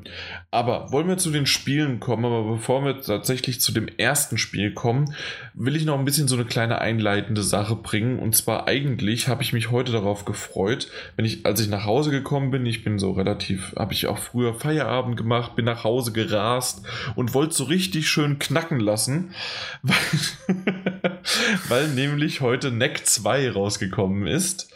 Und ich wusste, dass bei mir in ähm, nach von Sony mir die, die Promo zugeschickt worden ist. Ja, und dann habe ich in meinen Briefkasten geguckt, habe gesehen, hey, da ist ja sogar ein Umschlag.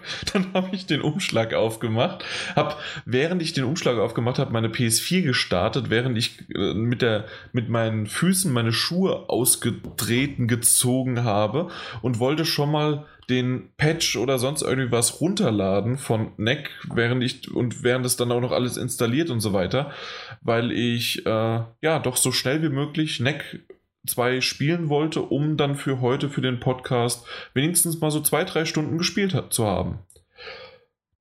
dann gucke ich auf die äh, gucke ich auf die CD drauf und auf der CD die meisten äh, vielleicht kennen das mittlerweile, das sind diese rot-weißen Blu-rays, äh, die sich seit der PS3-Zeiten nicht verändert haben. Und da steht dann einfach nur in Schriftzug drauf den, der Titel, mehr nicht. Also da steht kein Bild und nichts drauf.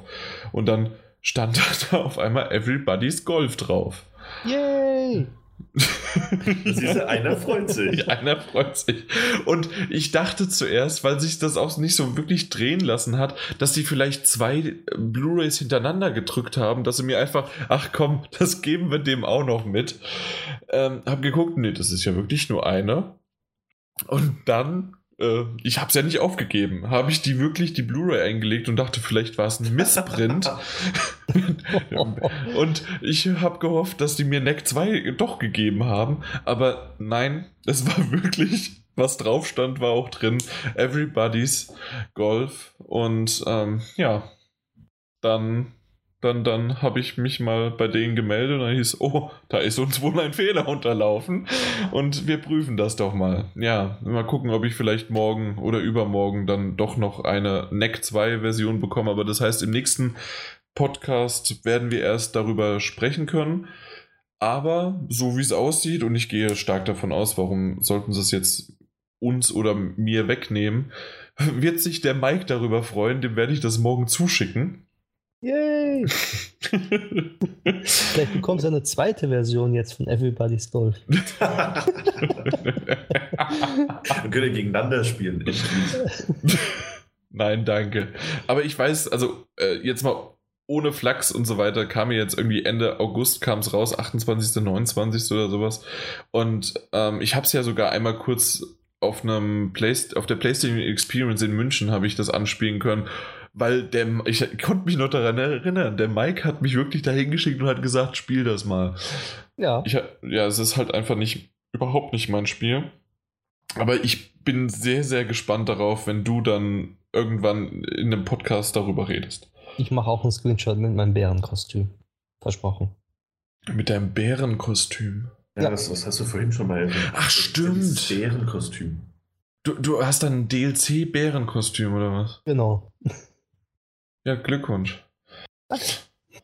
Vom Glück geküsst, der Mike. ja, also ganz ehrlich, dieses, diesen Screenshot, den, den rahme ich mir ein. Aber ich würde eigentlich lieber den Mike im Bärenkostüm in real sehen wollen. Aber nur gut. Haben wir, haben wir genug darüber gequatscht? Wollen wir zu. Okay, jetzt weiß ich schon, wie ich die Weihnachtskarten machen muss. ja. Uncharted The Lost Legacy. Darauf haben doch alle irgendwie gewartet. Uncharted kennt man, liebt man oder man mag es überhaupt nicht. Aber tatsächlich ist das halt wirklich ein, ein Titel, eine Reihe, die eigentlich mit dem vierten Teil zu Ende gehen sollte und trotzdem kommt da ja mehr. Und das ist jetzt ein Standalone-DLC, den es aber sogar in der Boxed-Version gibt. Kostet ganze 40 Euro und die ähm, die, genau, doch im Grunde die Sony PR-Abteilung, so kann man das, die retten, hat uns dann auch ein, nicht einen Code, sondern eine CD und diesmal dann davor die richtige zugeschickt. ja, dementsprechend ähm, habe ich es doch relativ schnell durchgespielt. Innerhalb von zwei Tagen war ich fertig, aber das soll nicht den ähm, na, den, den, den, die Spielzeit schmälern, weil es doch ganz hübsch war und das werde ich auch später noch beschreiben. Aber ähm, ja, ich wollte es erstens schnell durchspielen, damit es dann der Daniel, der es ja jetzt dann auch bekommen hat und auch mittlerweile jetzt schon beim, du hast gesagt im Vorgespräch, äh, dass es nicht gibt, sechsten. Sechstes Kapitel, ja. Genau, im sechsten Kapitel von neun bist du, also ungefähr zwei Drittel, obwohl ich sagen würde, dass sozusagen das zweite Drittel das längste ist. Also dementsprechend mhm. äh, kann man auch, kann man so ein bisschen, äh, das, die, das letzte Drittel geht schneller rum, aber macht ja nichts. Also in dem Sinne äh, hast du auch ein bisschen eine Referenz dazu. Mike, du hast es noch gar nicht gespielt, richtig? Ich habe es noch gar nicht gespielt. Ich habe nur mhm. das Uncharted 4 gespielt. Genau. Aber tatsächlich, und so würde ich dann auch da einsteigen, und zwar kann man wirklich sagen, Uncharted The Lost Legacy hätte auch ein Spiel mit Nathan Drake sein können. Was ich jetzt aber nicht als negativ, sondern wirklich als absoluten Pluspunkt werten möchte und sozusagen als Kompliment für dieses Standalone DLC ähm, setzen möchte. Denn von, von Witz, von Charme, von der Geschichte, von der Inszenierung, von den, von den, von den Orten, die man dann bereist, in dem Fall ist es Indien. Es ist einfach wirklich ein Titel gewesen, der dem Uncharted, der Naughty Dog, dem alles sozusagen gerecht wird. Ja, absolut. Da, da bin ich total bei dir. Ähm, bin noch nicht durch. Du hast, also du hast schon nach, direkt nach dem Start hast du so dieses Uncharted-Gefühl. Und genau. hier Chloe, Chloe Fraser man mhm. spielt. Äh, ist kein Nathan Drake, sie, hat, sie hat, ist eine andere Persönlichkeit, aber gleichzeitig durch ihre Art und ihren Humor muss man doch schon sehr oft an, an Nate denken. Was, ja. die, was die Sprüche angeht. Äh, definitiv. Also es gibt genau diese, diese Sprüche in gewissen Situationen, die kommen da auch bei der Chloe rüber. Aber du hast recht, sie ist eine andere Persönlichkeit. Dementsprechend ist die Geschichte. Ich hätte jetzt auch, und das hätte ich jetzt auch dann darauf eingegangen, also die Geschichte hätte nicht mit Nathan natürlich nicht funktioniert. Aber ich, ich hätte nur sagen, also sozusagen damit sagen, nein, ich hätte damit sagen wollen oder ich wollte damit sagen, dass die, die Qualität eines Nathan Drakes äh, funktioniert hat. Ja. Und ähm, ich finde tatsächlich, und äh, Mike, das wirst du aus Uncharted 4 wahrscheinlich auch bestätigen können, ähm, auch jetzt in The Lost Legacy gibt es weniger Schusswechsel und Kampfsituationen. Es gibt die, wieder diese Schleichpassagen und natürlich auch mal eine Runde voll ähm, ja, Schießen und ähm, Schusswechsel. Aber tatsächlich das Erforschen, das Klettern und die Rätselpassagen, das ist so ineinander äh, ver verstrickt und vermischt, äh, wie es halt wirklich in Uncharted 4 auch schon war. Und das, diese Formel haben sie jetzt mittlerweile raus und die haben sie auf ähm, The Lost Legacy angepasst. Dementsprechend wirklich hat es mir von vorne bis hinten gut gefallen. Ich fand da keine, ähm, keine, keine Engpässe oder keine Langläufer. Ähm, es fängt vor allen Dingen, die ersten drei Kapitel fangen sehr, sehr ruhig an und ähm, auch nochmal so als kleines, als kleines, ähm, nicht Shoutback oder wie auch immer, ähm, ist es so, wenn ich mich zurückerinnere, bei der Ankündigung von The Lost Legacy, ähm, hat man ja einen sehr langen Gameplay-Trailer gesehen, dass die Chloe ähm, mit einem Kopftuch durch die durch diese äh, verlassenen Gassen darum schlendert. Also mhm. schon eher schleicht, mhm. schon fast. Ja. Und im tatsächlichen Spiel, und das ist natürlich kein Spoiler, ähm, weil, äh, ja, ist exakt dieselbe Szene drin. Wer hätte das gedacht? Weil es wurde ja vorher schon, das ist ja ein Gameplay-Video äh, gewesen, aber sie hat kein Kopftuch auf. Das, das heißt also. Auch ja. gelesen und gesehen sogar, aber warum? Ganz einfach, ähm, weil sie das einfach nur für diesen fucking Reveal auf der, äh, auf, ähm, als sie das angekündigt haben, wer jetzt tatsächlich ist es ja, äh, wer es ist oder was das für ein Spiel ist und äh, welcher Charakter und so weiter. Deswegen hat die, haben die ihren Kopftuch aufgesetzt. So, und das fand ich im Nachhinein. War, oder? Ja. Sie, war, sie war zwar von hinten zu sehen, aber so ein bisschen äh, bei, hätte man das vielleicht an den Haaren oder irgendwas erkennen können und mhm. so durch das Kopftuch halt überhaupt nicht. Und das fand ich wirklich ein, im Nachgang so einen hübschen Moment, so, die haben sich darüber Gedanken gemacht, wie sie es inszenieren und da ist jetzt das Kopftuch weg. okay. Ja, wobei es äh, direkt bevor die Spiele, äh, die Szene sich so ein bisschen äh, entwickelt, gibt es ja dann nochmal eine, ähm, ich möchte, ich nenne es einfach mal Easter Egg zu diesem Kopftuch. Ich will mhm. jetzt nicht zu viel verraten, aber das fand ich auch sehr, sehr schön, wie sich stimmt, die ganze, ja. ganze Geschichte mit und um das Kopftuch so entwickelt. Ja, selbstverständlich, genau. Ja. Aber tatsächlich äh, hat, hat, mich das sofort an diese Szene erinnert. Bei der Ankündigung dachte mhm. ich mir, war da nicht mal was? ja. dementsprechend das auf jeden Fall.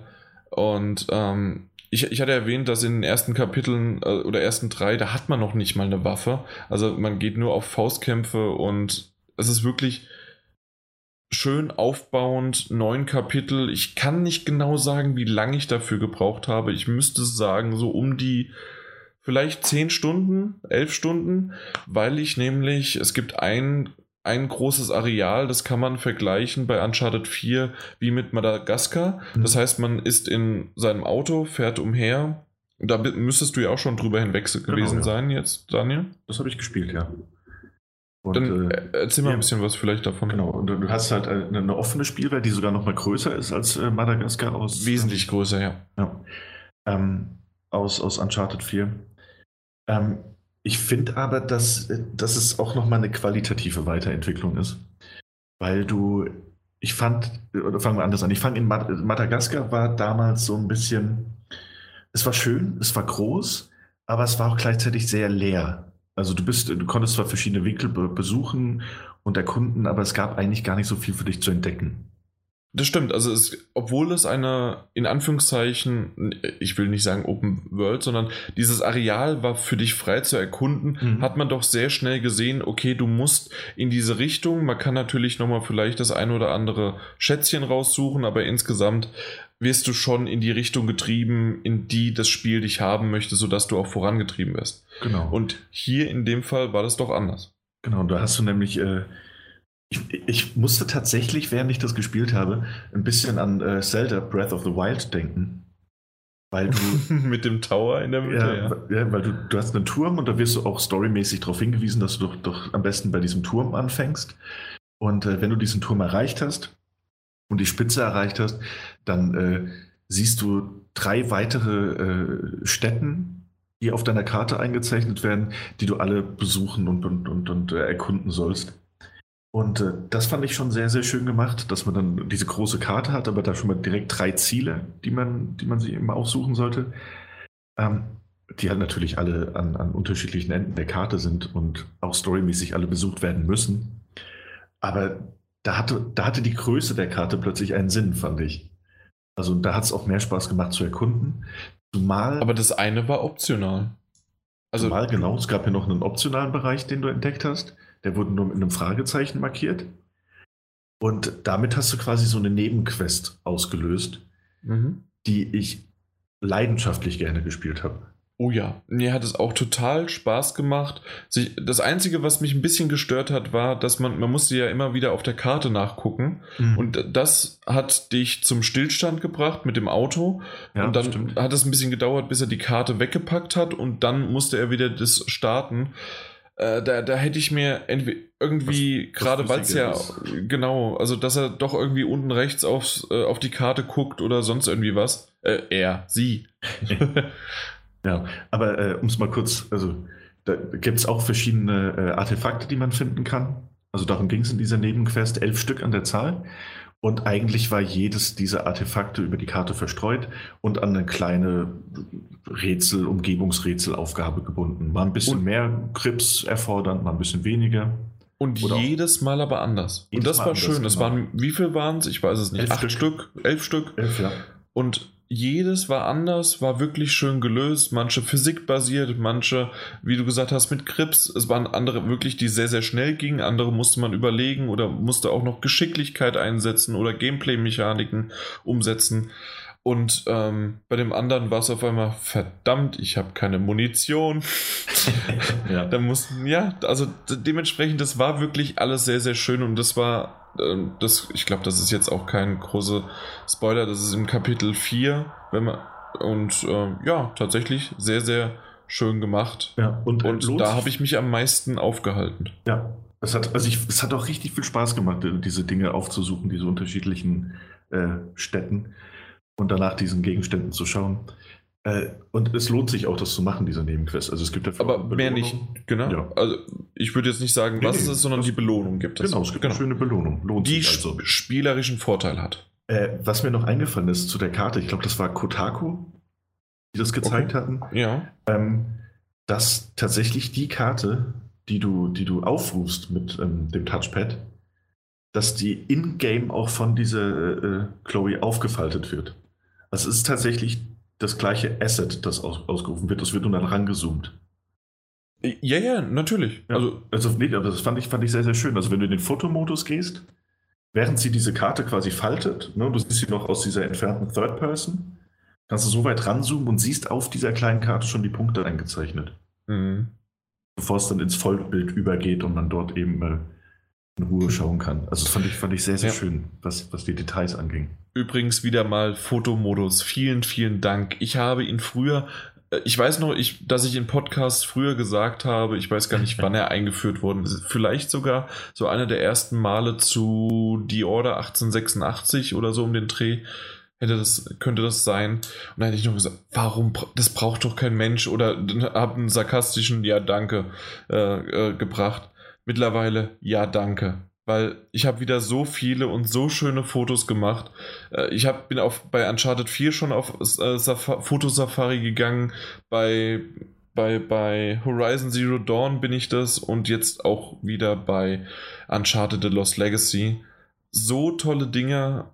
Ich weiß noch nicht, wann ich die alle veröffentliche, weil natürlich gibt es auch ein paar Spoiler. Ich versuche es immer wieder, nur die, nur die Landschaften auch reinzubringen und man kann ja dann in dem Fotomodus auch seine, ähm, seine Gegner und seine Freunde und auch sich selbst dann verschwinden lassen. Was ja. mich da nervt, wenn du in einer Höhle bist, hast du aber trotzdem den, den Kegel, den, den Lichtkegel deiner Taschenlampe ist immer noch schwebend in der Luft. Ah, echt, ja? Okay, das, das nervt. Das kann ich das, mir vorstellen. Also das nervt mich, weil ich einfach gerne so schöne Bilder da gemacht habe oder hätte und das klappt nicht immer alles.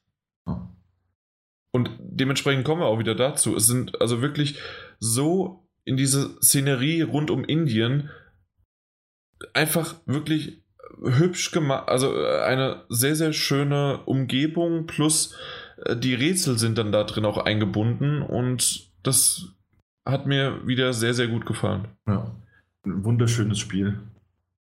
Ähm, kann man gar nicht anders sagen. Was, was da teilweise an Panoramen rausgekitzelt wird. Also mhm. Ähm, ja, also tatsächlich sind meine, die meisten Fotos, die ich gemacht habe, da kommen jetzt auch nach dem Podcast dann noch vier Stück, die sind schon in der Pipeline. Äh, nur Umgebungsbilder. Mhm. Weil das so viel Spaß macht, äh, die auszublenden. Toll finde ich allerdings auch, dass man diesen Fotomodus, und dann können wir noch mal kurz äh, aufs eigentliche Spiel eingehen, ähm, dass du ja auch in Videosequenzen die Fotos schießen kannst ja. ähm, in, indem du den, den, Fotomodus aktivierst und dass du ja innerhalb von Videosequenzen auch die, die, die, die Mimik anpassen kannst, die Gesichtsausdrücke. ja, das heißt, du keine kannst Videosequenzen mehr, sondern, sondern äh, Echtzeit gerenderte Videos. Ja, die, die sind Echtzeit gerendert, ja. ja. Ja, Genau. Und wenn du da halt auf Fotomodus gehst und dann, dann hast du halt dieses Standbild und wenn sie ganz ernst guckt, während jemand, sagen wir mal, einfach mit einer Knarre neben ihr steht, dann kannst du halt auch dass ihn Duckface macht oder, ähm, oder eine Grimasse zieht. Das ist eigentlich ganz, ganz lustig, damit rumzuspielen.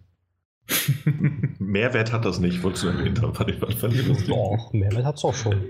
Also ein Mehrwert hat zum Beispiel, dass man den, äh, den, den Sonnenstand äh, verändern kann. Das ist ein Mehrwert. Nicht, ob Chloe ein Duckface machen kann. ich fand es beides lustig. Dafür, dass du einmal gelacht hast jetzt gerade, war es schon Mehrwert. Okay, das war, das, dass ich mal gelacht habe, das ist ein Mehrwert. Okay, genau. das, gibt, das ist okay. Jo. Ja, tatsächlich, also was soll man noch dazu sagen, außer dass das äh, Richtung Ende würde ich ähm, natürlich ohne Spoiler jetzt äh, und nicht wertfrei, weil das wäre ja blöd in einer Wertung. äh, tatsächlich würde ich sagen, dass es natürlich wieder in Richtung äh, übertrieben und unrealistisch geht, aber das ist halt ein Uncharted, das ist auch ein Tomb Raider, das sind Action-Spiele. Äh, Dementsprechend muss man es halt kaufen oder nicht. Und ich fand es gut inszeniert, hat mich an ein weiteres Uncharted erinnert. Natürlich war das Setting äh, dafür zwangsläufig vorgegeben, wurde aber schön umgesetzt und womit ich dann abschließe und dann kann gerne der Daniel dann auch seinen, äh, seinen Schluss bringen und dann eventuell, außer wenn Mike noch eine, eine Frage hat, aber womit ich abschließen kann, ist halt wirklich, ich habe es am Anfang das Kompliment für den Standalone DLC gebracht und Naughty Dog hat quasi damit, mit diesem Standalone äh, DLC mit einem mit einer neuen Figur in demselben Universum mit alten und neuen Bekannten und Freunden und Feinden und alles Mögliche eine, eine offene Tür oder nee, einen Weg geebnet, um auch zukünftig, weil so ist es ja offiziell jetzt gesagt, dass Naughty Dog mit dieser Arbeit dann abschließt an der Uncharted-Reihe, aber dass andere Studios das aufnehmen können und daran weiterarbeiten können. Ob sie die Qualität bringen, wird fraglich sein, weil Naughty Dog ist halt einfach ein super Studio und hat dann dementsprechend fünf Teile rausgebracht und daran so lange gearbeitet. Aber sie haben, also das nächste Studio hat zwar große Fußstapfen zu, zu, zu, zu füllen, aber die Schuhe wurden ihnen zumindest schon mal geschnürt. Mhm. Ähm, ja, ich, ich habe das Spiel halt noch nicht beendet. Deswegen ist es jetzt erstmal auch noch gar kein ab, abschließendes Fazit. Ähm, kann aber jetzt schon sagen, dass ich ähm, sehr, sehr viel Spaß mit dem Titel hatte und das ist tatsächlich so gesehen als, als, das meine ich als das größte Kompliment, das ich dem Titel nämlich machen kann, dass ich es gespielt habe und hatte währenddessen eigentlich nur Spaß. Also es gab mal ein, zwei frustige Situationen, aber ich hatte dennoch die ganze Zeit Spaß an diesem Spiel. Es hat mich sehr, sehr gut unterhalten bisher. Es hat mich in der offenen Welt sogar überrascht. Und äh, Chloe finde ich, nachdem ich sie in Teil Teil, Teil, Teil, Teil 2 mhm. und Teil 3, also bei Teil 3 bin ich mir sicher, äh, gar nicht so sehr mochte, ist sie mir hier relativ schnell ans Herz gewachsen. Ich finde sie äh, sehr, sehr, das ist eine coole Socke. Gerne, sehe die auch gerne mehr jetzt. Also, ja. Oder jemand komplett anderes nochmal. Auch, auch gerne. Aber ähm, nee, hat mir gut gefallen. Also die hat jetzt schon sehr viel Tiefe bekommen, die, die vorher gefehlt hat. Ist greifbarer geworden, das gefällt mir sehr gut. Gut. Ja. So. Dann kommen wir doch zu einem anderen großen Titel, der jetzt vor kurzem rausgekommen ist, und zwar Mario plus Rabbits Kingdom Battle für die Switch. Und da, wie wir vorhin schon gesagt haben, unser Switch-Experte, der Mike da ist, der hat einen Code von Ubisoft bekommen und dann leg doch mal los. Ja, wie der Name ja schon sagt, ist Mario plus Rabbits eine äh, Zusammenschließung von Super Mario und Rabbits, äh, ja, wo man schon die Titel von Ubisoft kennt, Raving Rabbits mit den kleinen Häschen. Und zwar äh, hat sich Nintendo und Ubisoft gedacht, komm, wir verschmelzen das einmal und machen ein Crossover. Und äh, ich war am Anfang erst immer skeptisch, ob das überhaupt funktioniert, ob das gut ist, so ein Crossover im Mario-Universum. Telefon? Okay. Nee, alles gut, alles gut. War, alles gut. Nee, äh, äh, ich fange einfach mal an. Das Spiel startet. Äh, ich habe es eingelegt, also nicht eingelegt, aber gestartet. Und äh, es spielt am Anfang in einer Art Labor, Kinderzimmer mit Nintendo-Sachen drin. So, man sieht es an, an den Wändern äh, ein Poster mit Mario, ein paar Statuen. Und äh, eine Person ist dort, die sich eine AR-Brille, eine ähm, Ding, Dings, ähm, wie nennt man diese Brille? Nicht. Du meinst so eine Augmented, Augmented Reality? Genau, Augmented-Brille mhm. auf hat äh, diese Brille heißt Superfusionierer und kann Sachen von, äh, also zwei Sachen zusammen fusionieren. Mhm. So, das ist so die, die, die, was man sieht, die Einleitung. Und dann sieht man, dass äh, bei den Rebels, ähm, die haben ja eine Zeitmaschine in dem vorigen Teil, muss man dazu sagen. Die Zeitmaschine ist eine Waschmaschine und damit reisen die durch die Zeit. Das ist bei denen, deren Spielen so gewesen, dass die immer in die Antike gereist sind, äh, nach Ägypten oder sonst dergleichen. Und mit dieser Zeitmaschine sind die in diesen Labor reingekommen und haben sich dann diese Brille aufgesetzt und äh, halt ihre Späßchen gemacht, wie man es halt kennt. Und dadurch äh, ist dann in die Zeitmaschine die Mario-Sachen mit reingekommen, so ein Mario-Poster und die Rabbits halt alle mit rein und dann äh, hat die Zeitmaschine verrückt gespielt und dann äh, ja, ist, äh, sind alle in das Mario-Universum reingeflogen, sozusagen. Das und das ist, ist quasi der, die Geschichte. Die Geschichte dazu. darüber, mhm. warum die zusammen auf einmal sind.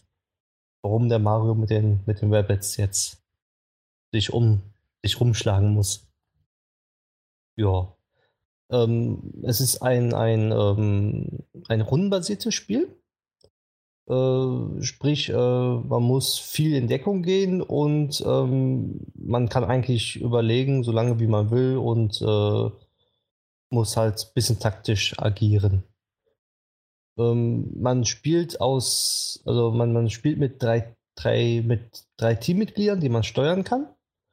Und diese Teammitglieder kann man auch wechseln. Also sprich, es gibt äh, Mario, Rabbits, die nach Mario aussehen oder nach Peach, Luigi. Und äh, diese Teammitglieder kann man wirklich wählen. Also Mario ist immer als Anführer und die zwei weiteren, die man mitwählen kann, die kann man halt austauschen.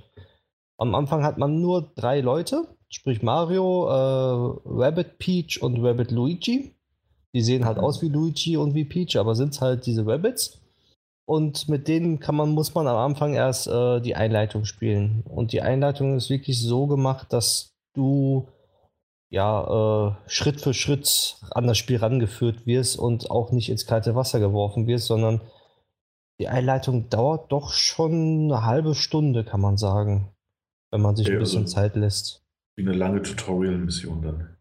Ja, aber, aber ist kein Tutorial, sondern man muss sich das so vorstellen, also ich habe nach, nach, nach fünf Minuten gedacht, das Tutorial wäre schon vorbei. Ja. Bis dann auf einmal kam am Ende so, ja, jetzt hast du das und das gelernt und äh, jetzt gehen wir mal weiter. Wo ich mir okay. dachte schon so, okay, eigentlich habe ich den Kampf schon erledigt und gemacht. Und ich wusste eigentlich, ich dachte, da kommt nichts mehr, aber da kamen immer noch mehr Sachen. So, in dieser äh, Mission ist es dann so, wenn man eine Runde spielt, man hat Blaster, das sind die Hauptwaffen mit dem kann man ähm, die, also er gesagt, ich fange mal von vorne an.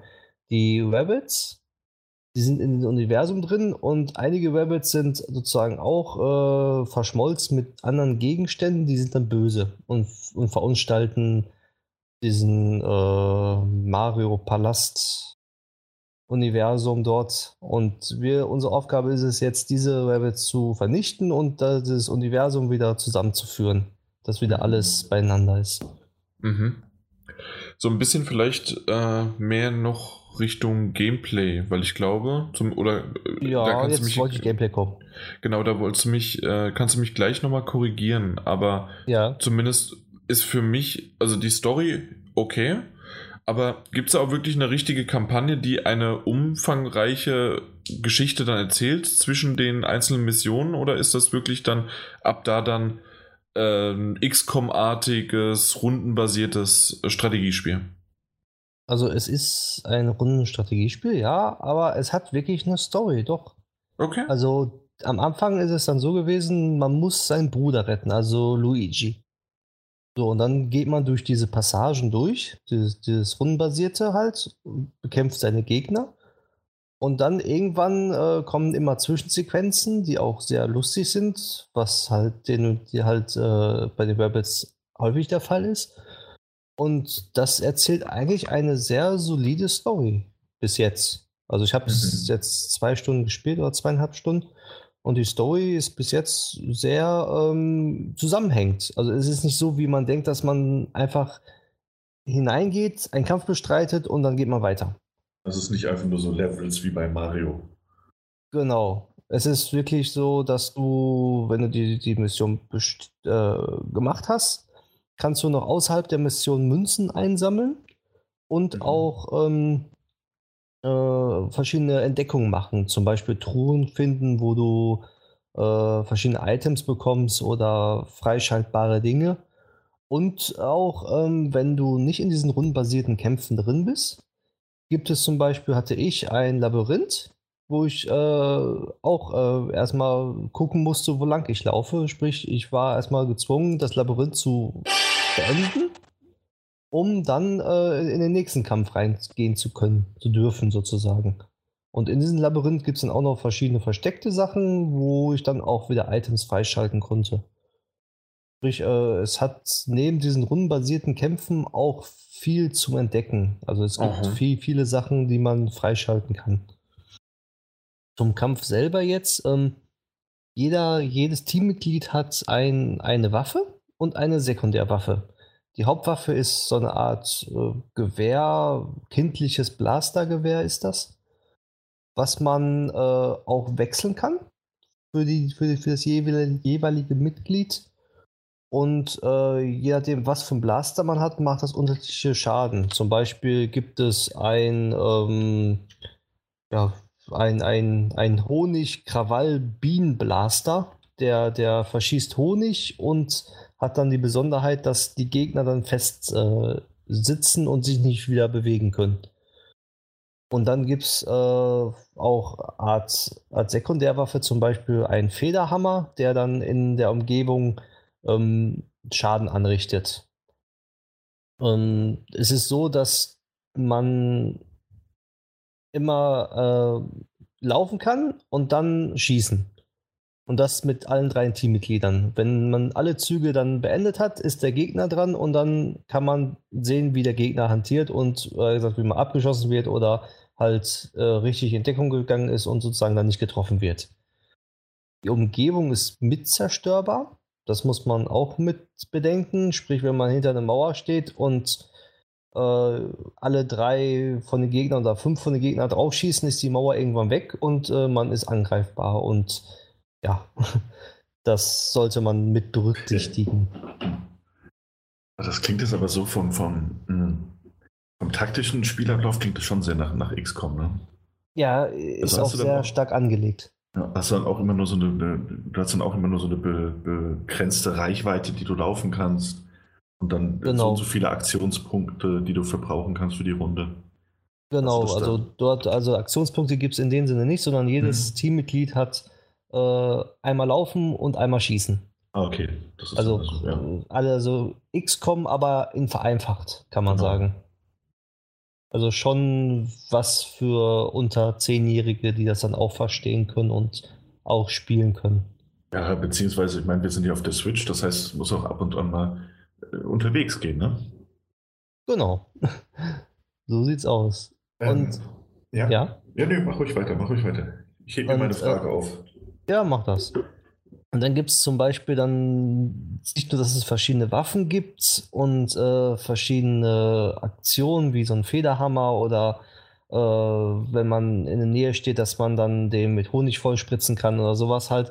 Sondern es gibt dann auch noch einen Skillbaum für, die, für das jeweilige Teammitglied. Also für, für jedes Mitglied gibt es einen speziellen Skillbaum, wo man dann ähm, die Skills ähm, äh, halt ja, erhöhen kann. Sprich, äh, jedes Teammitglied hat auch äh, komplett eigene Skills. Also es gibt acht Charakter und jeder Charakter hat für sich spezielle Sachen, die er nur kann.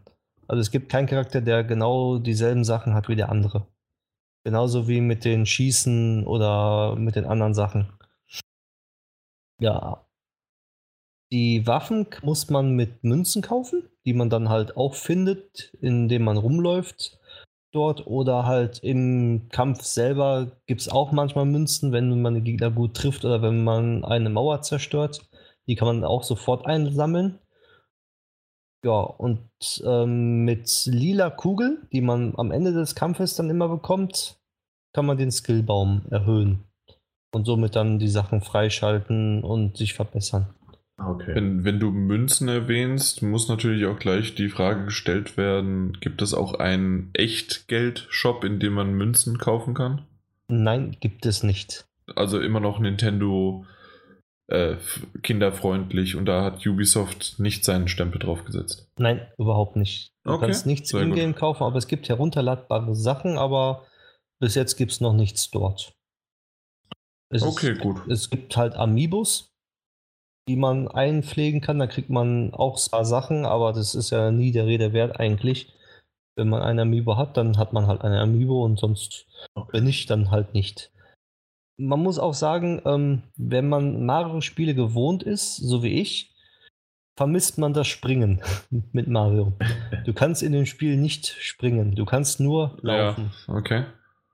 Äh, die, die, ähm, was vorne dran ist, dieses ähm, runde Etwas mit den Hasenohren, nennt sich Beep-O. Das ist der, äh, die KI in der Brille gewesen, die das überhaupt verursacht hat, dass das alles kaputt gegangen ist dort. Und dieser Beepo äh, ist sozusagen der Anführer bei euch und hilft euch sozusagen, die Rabbits wieder einzufangen oder zu vernichten. Ja. Okay. Was gibt's noch sonst zu sagen? Wie groß, wie groß sind denn so die Level? Weil, also ich kenne das, ähm, du hast ja am Anfang jetzt erwähnt, mit diesem, diesem Einführungsteil, mit dem Einführungslevel ja. und den verschiedenen Missionen, wo du immer wieder was gelernt hast. Ich weiß nur noch aus, aus XCOM, dass ähm, da einfach so Zeitmanagement-mäßig meine Probleme mit hatte, wenn ich in einem Level eine Stunde verbracht habe äh, und hätte noch irgendwie eine halb, dreiviertel Stunde spielen müssen, aber dann gestorben bin und das, die ganze Stunde nochmal von vorne spielen musste. So, dann ähm, habe ich schnell die Lust verloren. Bis jetzt hatte ich Level, wo ich in spätestens nach acht Runden fertig war. Also ich war dran, Gegner war dran, dann ich war dran, Gegner war dran, das achtmal genau. und, und eine das, Runde immer mit drei Figuren bewegen genau. und schießen für dich. Also der Gegner hat auch mal sechs, sieben, acht oder neun oder zehn Figuren mhm. gehabt. Je nachdem. Und es gibt auch Missionen, wo du ähm, eigentlich nur von A nach B laufen musst, ohne dass du entdeckt wirst. Oder du kannst entdeckt werden und schießen, aber musst du nicht, sondern du musst nur das okay. Ziel erreichen. Das gibt es auch dort. Also auch da ein bisschen Abwechslung im Missions. Genau, also es war nicht so, also es ist auch nicht so, dass du, wenn du ähm, wenn du eine Mission gemacht hast, beispielsweise einen rundenbasierten Kampf hattest, dass du dann äh, denkst, auch schon wieder so ein Kampf, sondern dazwischen ist meistens immer verschiedene Röhren, die du betreten kannst. Dann kommst du zu irgendeinem Geheimplatz, da kannst du wieder Münzen sammeln, da hast du eine Truhe, in der Tour hast du ein, ein 3D-Modell, wo du dann später äh, in deinem Showroom dieses 3D-Modell angucken kannst. Ja, also du hast okay. wirklich abwechselnd dort. Ja, das, das klingt aber ganz gut. Es ist nicht so, dass du wirklich nur am Kämpfen bist. Ja. Nee, also ich hatte tatsächlich, und deswegen sind auch die meisten meiner Fragen immer so XCOM bezogen. Ich hatte nämlich am Anfang so ein bisschen die Angst, die Befürchtung, ich habe mich aber auch nicht weiter mit dem Spiel beschäftigt, dass es halt einfach nur ein XCOM-Spiel mit einem, mit einem Mario-Skin drauf wird. Ne? Also mit einem Rabbit Mario-Skin. Aber das scheint es ja nicht zu sein. Nee, ist es, ist es auch nicht. Also es hat mehr, also mehr Abwechslung sozusagen. Allein, mhm. ein, allein der, das Labyrinth fand ja. ich dann auch schon sehr überraschend, wo ich dachte so, okay, Mission habe ich da jetzt die Runde besiegt. Ich gehe mal weiter und einmal kam da so ein Labyrinth. ich denke mir so, okay, ich dachte, das wäre nur mit Kämpfen, so rundenbasierten Kämpfen. Jetzt muss ich auch noch so ein Labyrinth äh, hier ähm, äh, bewältigen. Und äh, da sind dann auch noch so Steine, die ich wegschieben kann, aber noch keine, ähm, keine Fertigkeit dazu ah, okay. freigeschaltet habe, dass ich die Sachen wegschieben kann. Sprich, irgendwann, wenn ich die Fertigkeit habe, muss ich das Level wieder neu begehen, sozusagen, und dann kann ich die Sachen freischieben und dann komme ich wieder woanders hin. Mhm. Also okay, das ja, ist, ich kann es mir vorstellen. Ja. Es ist halt doch abwechslungsreich. Es gibt aber wie, wie bei Mario halt üblich ein, ein, ähm, ein, ein Haupt, Hauptareal. Das nennt sich Pilzpalast. Und dort hast du zum Beispiel ähm, ein Museum, wo du deine ähm, gewonnenen Items äh, wie Kunstwerke, Soundtracks, 3D-Modelle oder Tarotkarten angucken kannst. Mhm. Das finde ich ganz nett. Das gab es ja beim Mario Party zum Beispiel auch häufig. Dass wenn man sich was freigeschaltet hat, dass man zum Beispiel einen Soundtrack hat, dass man sich das, den Soundtrack anhören kann oder halt ein 3D-Modell. Halt dieses schöne Ingame-Belohnungssystem. Okay. Und es ist auch ein Belohnungssystem da, weil man, ähm, je weiter man kommt, desto mehr Mitglieder bekommt man natürlich dann auch. Und je mehr Mitglieder man hat, desto mehr kann man dann auswählen und je, und mehr und äh, je taktischer wird es ja dann auch.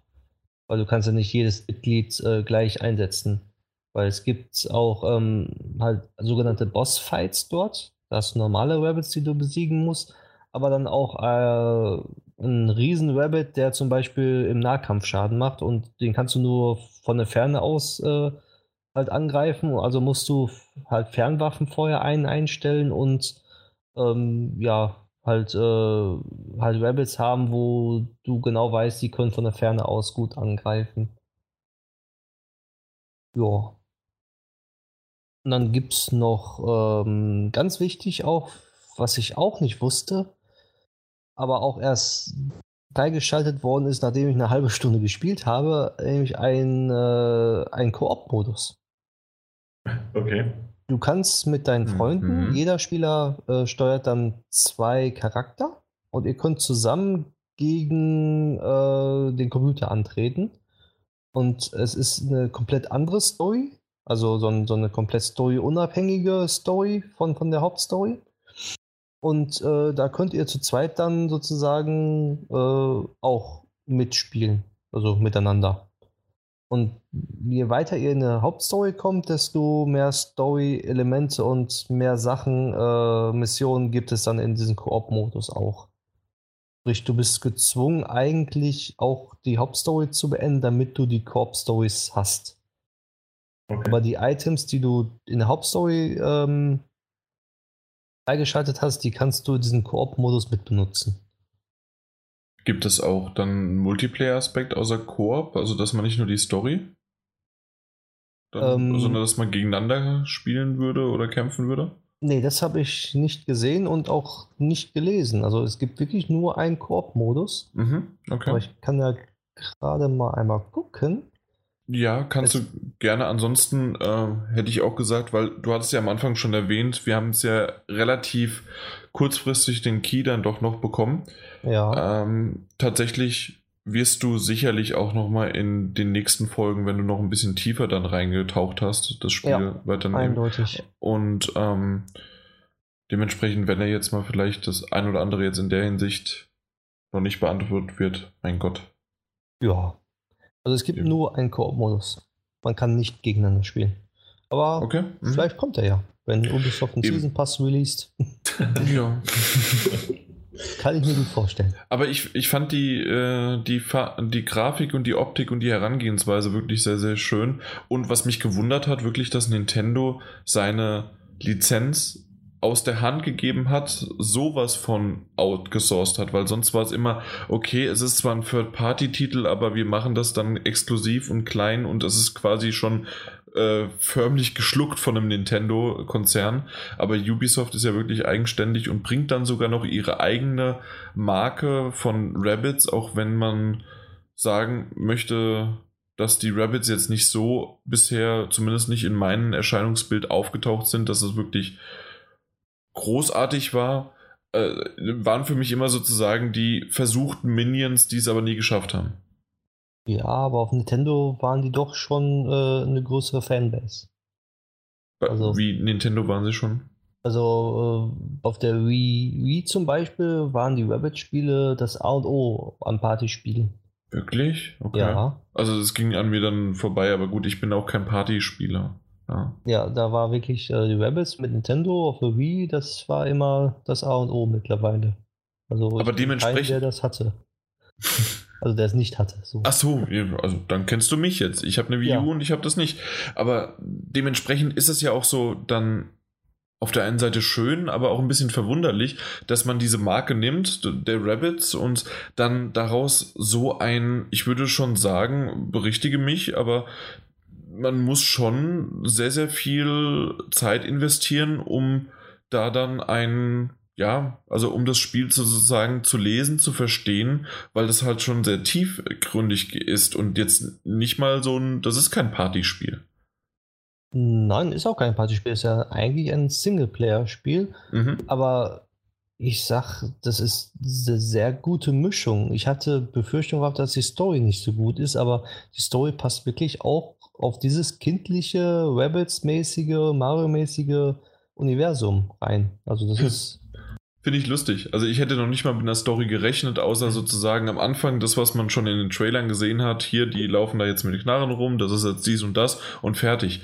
Aber dass es wirklich sogar auf die, die Karten widerspiegelt und dass dann Stück für Stück ähm, eine weitere Story dann äh, ja äh, entwickelt wird, nicht schlecht. So, und auch also, ganz, dann, ganz, ganz wichtig ist auch, wenn man die Level voranschreitet, dann sieht man zum Beispiel gewisse Gegenstände, dann drückt man dann zum Beispiel bestätigen auf der Switch den A-Knopf. Und dann sieht man so eine kleine ähm, ja, Sequenz, wo Beispiel dann gezeigt wird, oh, äh, hier, äh, das war aus meiner alten Welt, ähm, der Zahnstocher ist jetzt 10 Meter lang als statt äh, 10 Millimeter lang zum Beispiel oder sowas. wird dann gesagt, und die Rabbits sind da sich am Dings lustig machen und äh, dann halt, halt, solche kleinen Sachen dann, die man auch äh, halt, äh, ja, zurückbekommt. Dass man äh, wirklich die, so, wirklich, wirklich die Liebe ins Detail hat dass du, äh, du gehst irgendwo hin, siehst du, oh, was ist das denn? Drückst du drauf und dann siehst du da so zwei, drei Rabbits, die da rumspringen und irgendwelche Faxen machen und dann sagt er, oh ja, wo muss das sein hier? Die Faxen machen, kommt, helft uns lieber und wir müssen das und das machen. Also es ist schon durchdacht. Okay, da kann ich mir gut vorstellen. Und so wie es der Daniel bei uns ja in der WhatsApp-Gruppe gesch geschrieben hat, äh, erwarte ich, ich schicke dir Everybody's Gun, äh, Everybody's Gun to the Rapture, genau, Everybody's Golf. Und ähm, du schickst mir doch bitte einfach mal deine Switch zu. Meine Switch. Ja, da, da werde ich aber. ja, also ich, ich weiß jetzt nicht, warum du da so lachst. Ja, ja. Ja, naja, Versuch was wert. Gut, nee, äh, äh, freut mich, dass es tatsächlich doch so eine schöne Umsetzung war. Ich dachte am Anfang äh, tatsächlich, so wie ich es ja schon erwähnt hatte, dass es eher in eine kindliche Form geht, dann, dass es keine Story hat und dass es aber doch wirklich so ist und vor allen Dingen dann noch jetzt eine Kampagne, die Möglichkeit besteht, es sozusagen dadurch zu spielen, sehr, sehr gut. Ja, und das Schönste ist die Musik. Die Musik, ja? Ja. Schön alt Nintendo, vom Nintendo 64, äh, wenn man im Schloss ist. Das ist die Musik bei, den, äh, bei dem Pilzpalast. Ach ja, schön. Da kommen Erinnerungen hoch. Ja, wollte ich gerade sagen. Nun gut. Jo. Äh, hast du noch, ähm, Daniel, hast du noch irgendwelche Fragen, weil du da so was? Nee, nee, alles gut, alles gut. Du hast alles gefragt, du bist zufrieden? Ja, ja. Ich, hab, ich bin nur mal gespannt, also ich, ich hätte das sehr, sehr gerne, dass, dass Mike halt nochmal irgendwann drüber spricht, weil ich vorhin, als, äh, als dann plötzlich auch Musik losgegangen ist, äh, wollte ich was nachgucken. Ähm, da habe ich gelesen, dass es eine Spielzeit von 15 bis, bis 25 Stunden hat. Und da wäre ich halt mal sehr gespannt, wie sich das Ding noch entwickelt mit der Zeit. Mhm. Auch, auch was den Schwierigkeitsgrad angeht. Ja, also das machen wir einfach äh, 15 bis 25 Stunden. Wir haben jetzt 11. Also wir treffen uns am Donnerstagmorgen wieder, da hat der Mike das durch. Und dann äh, setzen wir da noch ein kurzen, äh, kurzes Intermezzo hinten dran. Ja, ein nachgetreten. Ein Na Ja, sehr gut. Okay.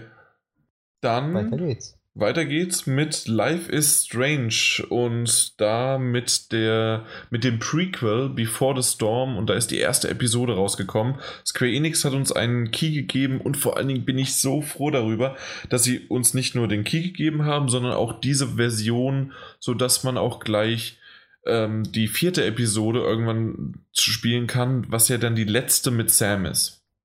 Warum Sam? Ich bin gerade bei Sam und Max. Nein, äh, mit Max ist natürlich. Und ähm, die ersten drei Episoden sind die Geschichte des Prequel zu äh, von, von Chloe, die man spielt. Und ähm, ja, und aber ich tatsächlich bin ich, gerade nachdem ich die erste Episode jetzt gespielt habe, freue ich mich sehr. Also natürlich auch auf die weiteren, das gebe ich jetzt schon mal offen zu, aber natürlich freue ich mich sehr, sehr auf die letzte Folge und die letzte Episode mit Max. Also da, da komme ich nicht drum rum. Von euch hat die keiner gespielt, jetzt Life is Strange, ne? Nein. Nee. Äh, nee. Das, die erste Staffel aber? Ja. Ja, bin dabei, bin dabei. Stimmt, das hatten wir das letzte Mal ja schon. Du bist dabei. Wo bist du jetzt gerade? Oder nicht weitergekommen wegen Rabbits unter anderem? Ja. ja, okay. Du so, solltest es tatsächlich weiterführen. Es ist wirklich, es ist sehr, sehr schön. Und ähm, mit dieser Erwartung, dass es schön ist, dass es schön inszeniert ist, dass es äh, tolle Musik bietet, dass es ähm, emotionale Momente gibt und die ruhig und langsam aufbauend auf einen wirken und dann aber einen schon überwältigen. das habe ich mir von Before the Storm erwartet. Und das sind halt wirklich große, große äh, Erwartungen, die man sozusagen auf diese Staffel bringt und dann noch als Prequel. Und dann bin ich, ja, so bin ich da reingegangen und ich habe mich gefreut drauf. Ich habe das gespielt und ich muss sagen, dass ich für diese Episode, ich, ich weiß gar nicht, wie lange ich dafür gebraucht habe, sind es 90 Minuten, vielleicht zwei Stunden gewesen, äh, die man gespielt hat. Und äh, ich muss sagen, so die erste Stunde ja. war es immer mal wieder bei mir, hm, ja, hat seine Momente, ja, es ist ähm, Chloe, ja, sie ist da doch noch ganz anders und man merkt schon aber Charakterzüge oder warum sie so Stück für Stück in die Richtung geht oder wie sie sich verhält, warum sie, äh, wie sie sich dann auch in Staffel 1 verhalten hat. Also man merkt, manche Sachen sind noch ein bisschen anders, manche gehen in die Richtung oder manche werden erklärt. Und es gibt schöne Shoutbacks, obwohl es ja eigentlich das das Prequel ist, aber ähm, das, das, also im Grunde Bezug nahmen auf äh, Staffel 1, die wunderbar funktionieren, die mir auch Spaß machen und die das Ganze dann auch stimmungsvoll, stimmungsvoll äh, dann rüberbringen. Ähm, auch die Charaktere, die immer mal wieder auftauchen, die man schon kennt und die dann aber auch sich anders verhalten, als man gewohnt ist, weil es einfach noch eine andere Zeit ist. Und zu diesem Zeitpunkt waren diese Charaktere noch nicht so entwickelt, wie man sie dann halt erst kennt, also wie, wie man sie schon kennengelernt hat von Staffel 1. Was mich ja irgendwie auf eine komische Art und Weise fasziniert hat. Also dementsprechend gab es da wirklich schöne Momente, aber trotzdem habe ich gesagt, so die erste Stunde ungefähr musste ich reinkommen und habe ich so, ich, ich habe nicht so richtig gemerkt, wo das Spiel überhaupt mit mir hin möchte, wo die Geschichte mit mir hin möchte bei, bei Life is Strange, bei der, bei der ersten Staffel, ersten Episode, da passiert sofort was, man hat das, die Zurückspulmomente, man weiß, okay, man möchte das erforschen und man hat so sozusagen schon ein, etwas in der Hand, mit dem man durch diese ruhigen Momente geleitet wird. Und bei, bei, bei Chloe, bei jetzt bei Before the Storm, ist es schon eher so, dass man nicht wirklich was Greifbares hat und man, okay, man läuft halt über den Campus und man redet oder man hat dann erstmal eine fast eine 20-minütige, 15-minütige Szene, in der man Dungeons and Dragons spielen kann. Und das ist schön und das passt auch in diese Situation hinein. Und das passt auch zu dem Charakter äh, hinein, wenn man das gerne, wenn man ihn so haben möchte in, in diese Richtung, weil man kann sich natürlich wie immer entscheiden für, für bestimmte ähm, Situationen, also in bestimmten Situationen für bestimmte, äh, für bestimmte Antworten. Und das hat auch oft gut funktioniert. Es gab aber auch mehrere Male, also ich sage mindestens drei, vier Mal, da gab es nur eine 50-50 Entscheidung, auch sogar ohne Zeitdruck. Und ich konnte mich nicht entscheiden. Nicht, weil das geht jetzt beides oder ich weiß nicht, was ich nehmen soll, sondern weil beides für mich zu diesem Charakter und auch meine Freundin saß nebendran, die mit mir das Spiel gespielt hat und meinte, ich möchte jetzt eigentlich beides nicht auswählen. Das gefällt mir nicht.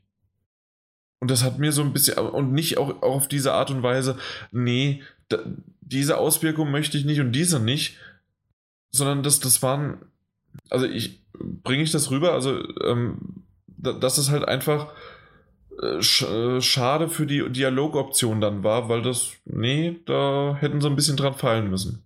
Mhm. Also hat es nicht gepasst, was du dir vorgestellt hast. Sozusagen. Genau, also so wie, wie dieser Charakter in der Situation entschieden hätte, so hätte es nicht funktioniert. Also hätte ich jetzt nicht entscheiden wollen. Ja, genau. Oder einfach auch dann gibt es nur auf eine, eine Frage, gibt es halt wirklich nur A oder B, obwohl B dann auch schon wieder eine abgewandelte A-Situation ist.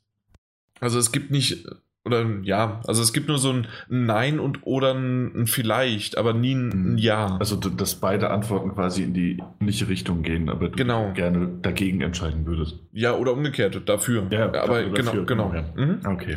Genau, also sowas gibt's da, äh, gab es da auch dann schon mal. Äh, dann wieder auf die andere Art und Weise, das hatten wir ja hinter verschlossenen Türen, Daniel, haben wir es ja gesehen, mal diese Situation auf dem Campus, dass man ja auch. Backtalk. Mit dem Backtalk, da komme ich ah. gleich noch zu, aber tatsächlich, dass man rumlaufen kann und man könnte zum Beispiel sich das Spray holen, um ähm, nicht mehr den Geruch von äh, Marihuana zu haben und mhm. dass der, dass der äh, Rektor dich dann halt nicht dabei erwischt.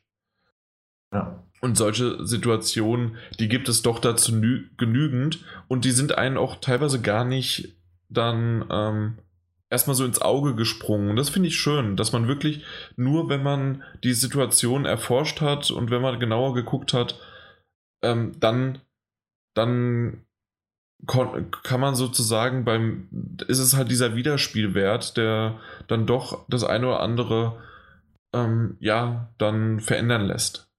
Und das hat mir doch wieder gefallen. Also, dass es doch Situationen gibt und auch wenn es nur so Kleinigkeiten sind, die wirklich, ja, doch das verändert.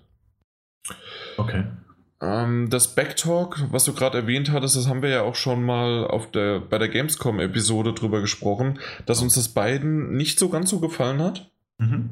Ich muss sagen, dass ich jetzt, während ich das gespielt habe, musste ich es fast schon zwangsläufig dreimal einsetzen, aber ich hätte es sechsmal einsetzen können. Okay. Also ungefähr 50% zwangsläufig, äh, die anderen dreimal waren, äh, konnte man machen oder nicht. Äh, und ich finde es immer noch nicht die galanteste und schönste Art und Weise, wie man so ein System einführt und es war okay, aber es also ich sag mal so, es war nicht so störend, wie ich es mir beim ersten Mal Video anschauen vorgestellt hatte. Also ja, da hat es so ein bisschen wie ein aufgesetztes Minigame gewirkt, fand ich. Richtig, genau. Aber da, da finde find ich das nicht so schlimm. Also, also finde also ich, ich, ich habe es zwar ich, ich hab's es fühlt sich besser als gedacht.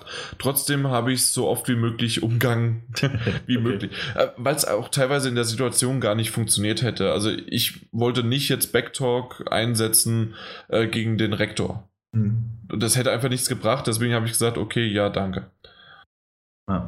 Obwohl ich vielleicht sogar noch mal jetzt rückblickend äh, diese Szene mir noch mal anschaue, ob das, ob das was bringt. Keine Ahnung. Oder ob ich noch mehr in ja, in Schwierigkeiten komme. Mal gucken. Was ähm, bei der, was bei Life is Strange bei der Staffel 1 vorher die Bilder waren, ist es jetzt bei Chloe passenderweise, die äh, sind Graffitis. Das heißt also, sie malt irgendwo auf die Wand, teilweise in Anführungszeichen Graffitis. Also sie nimmt manchmal einfach nur ein Edding und kritzelt was drauf oder ähm, ritzt was ein oder sonst wie was. Aber das sind schöne Gimmicks, die sozusagen auch nochmal die Szenen einen wiederholen lassen können. Und dafür gibt es dann auch äh, Trophäen, wenn man die ah, okay. alle findet, so wie es auch in Staffel 1 war. Ja, ähm, was auch wie in Staffel 1 ist und dafür bewundere ich das Spiel wieder. Und das hat vor allen Dingen es gab es zwar auch schon am Anfang und das habe ich dann auch über unseren Twitter-Account, habe ich dann doch mal so ein paar Screenshots gepostet, weil halt die Grafik ist weiterhin dieselbe. Es ist dieselbe Engine, es ist derselbe Style. Ähm, die Mund-Synchronisation, äh, nein, Sortion, doch, äh, die, die ist nicht hundertprozentig, aber das macht das Spiel nicht aus. Sondern was es wirklich ausmacht, ist es die Atmosphäre, und der Stil, plus halt aber auch die einfach, ich weiß nicht, die, die haben sich, glaube ich, für die Episode 1 nochmal mehr ausgetobt mit den Kamerawinkeln.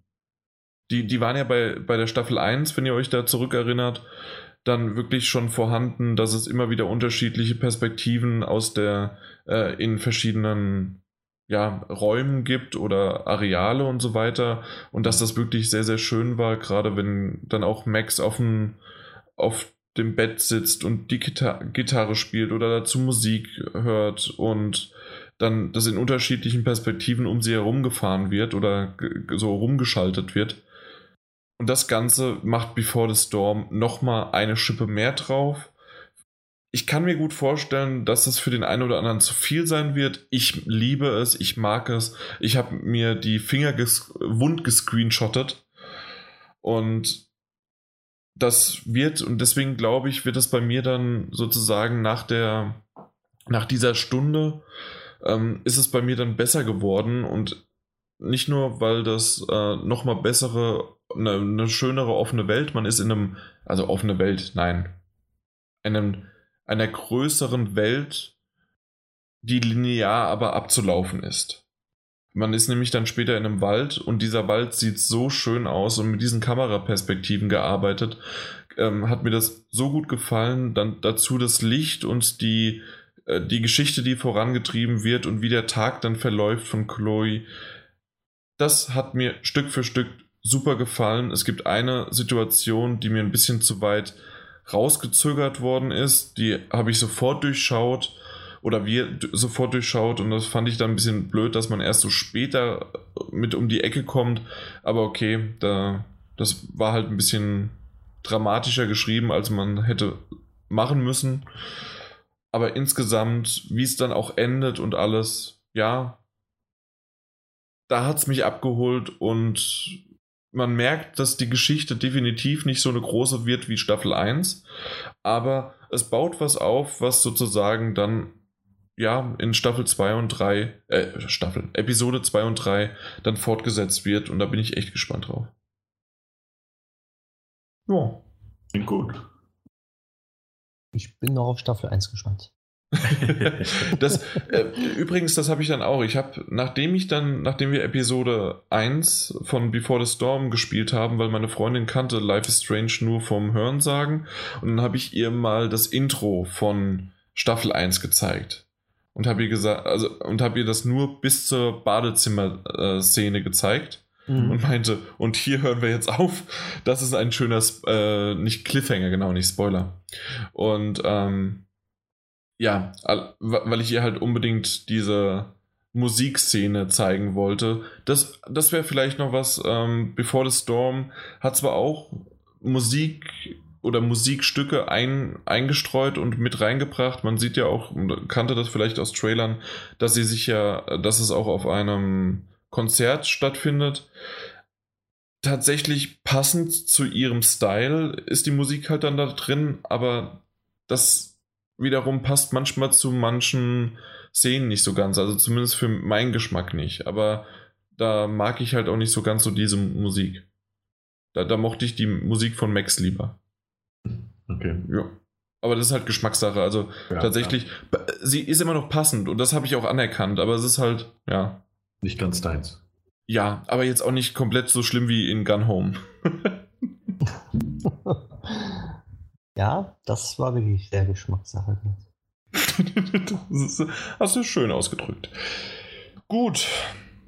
Damit haben wir Life is Strange abgeschlossen. Ich weiß es gar nicht. Weiß ist einer von euch, wann Episode 2 rauskommt? Weil ich, die will ich unbedingt weiterspielen. Genau, das, das wollte ich auch gerade fragen, ob man da schon was weiß, ob das äh, im Gegensatz zu den Telltale-Dingern von vornherein feststeht oder ob die dann auch spontan angekündigt werden. Hm.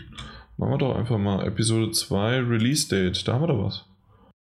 Release Date, aiming for about 8 bis 10 Wochen äh, zwischen den Episoden. Ah, okay. Also nein. Ja. ja. Na gut. Äh, ja, wir werden die nächsten Episoden besprechen, so wie wir jetzt auch Minecraft Story Mode und Guardians of the Galaxy Episode 3 besprechen. Ich würde jetzt äh, umgekehrte Reihenfolge machen, so äh, dass der Daniel ein bisschen was über die Episode 3 von Guardians of the Galaxy sagt. Das mache ich doch glatt. Äh, und zwar, Jan hat ja die anderen Folgen äh, besprochen, wo ich dann immer staunend mit offenem Mund zugehört habe. Ähm, weil ich selbst. Weil du nichts verstanden hast, ja. Nee, ich hatte ja von Guardians of the Galaxy hatte ich äh, nur Episode 1 gespielt, weil ich eigentlich warten wollte, bis äh, mehr Folgen draußen sind, damit ich die spielen kann. Und habe jetzt, auch als Vorbereitung auf heute, habe ich die Episoden 2 und 3 relativ äh, stückig gespielt. Ähm, was bei einer Laufzeit, das ist diese typische anderthalb Stunden, ein, dreiviertel Stunden Laufzeit von einer Episode. Die erreicht auch Episode 3 die äh, More Than a Feeling heißt.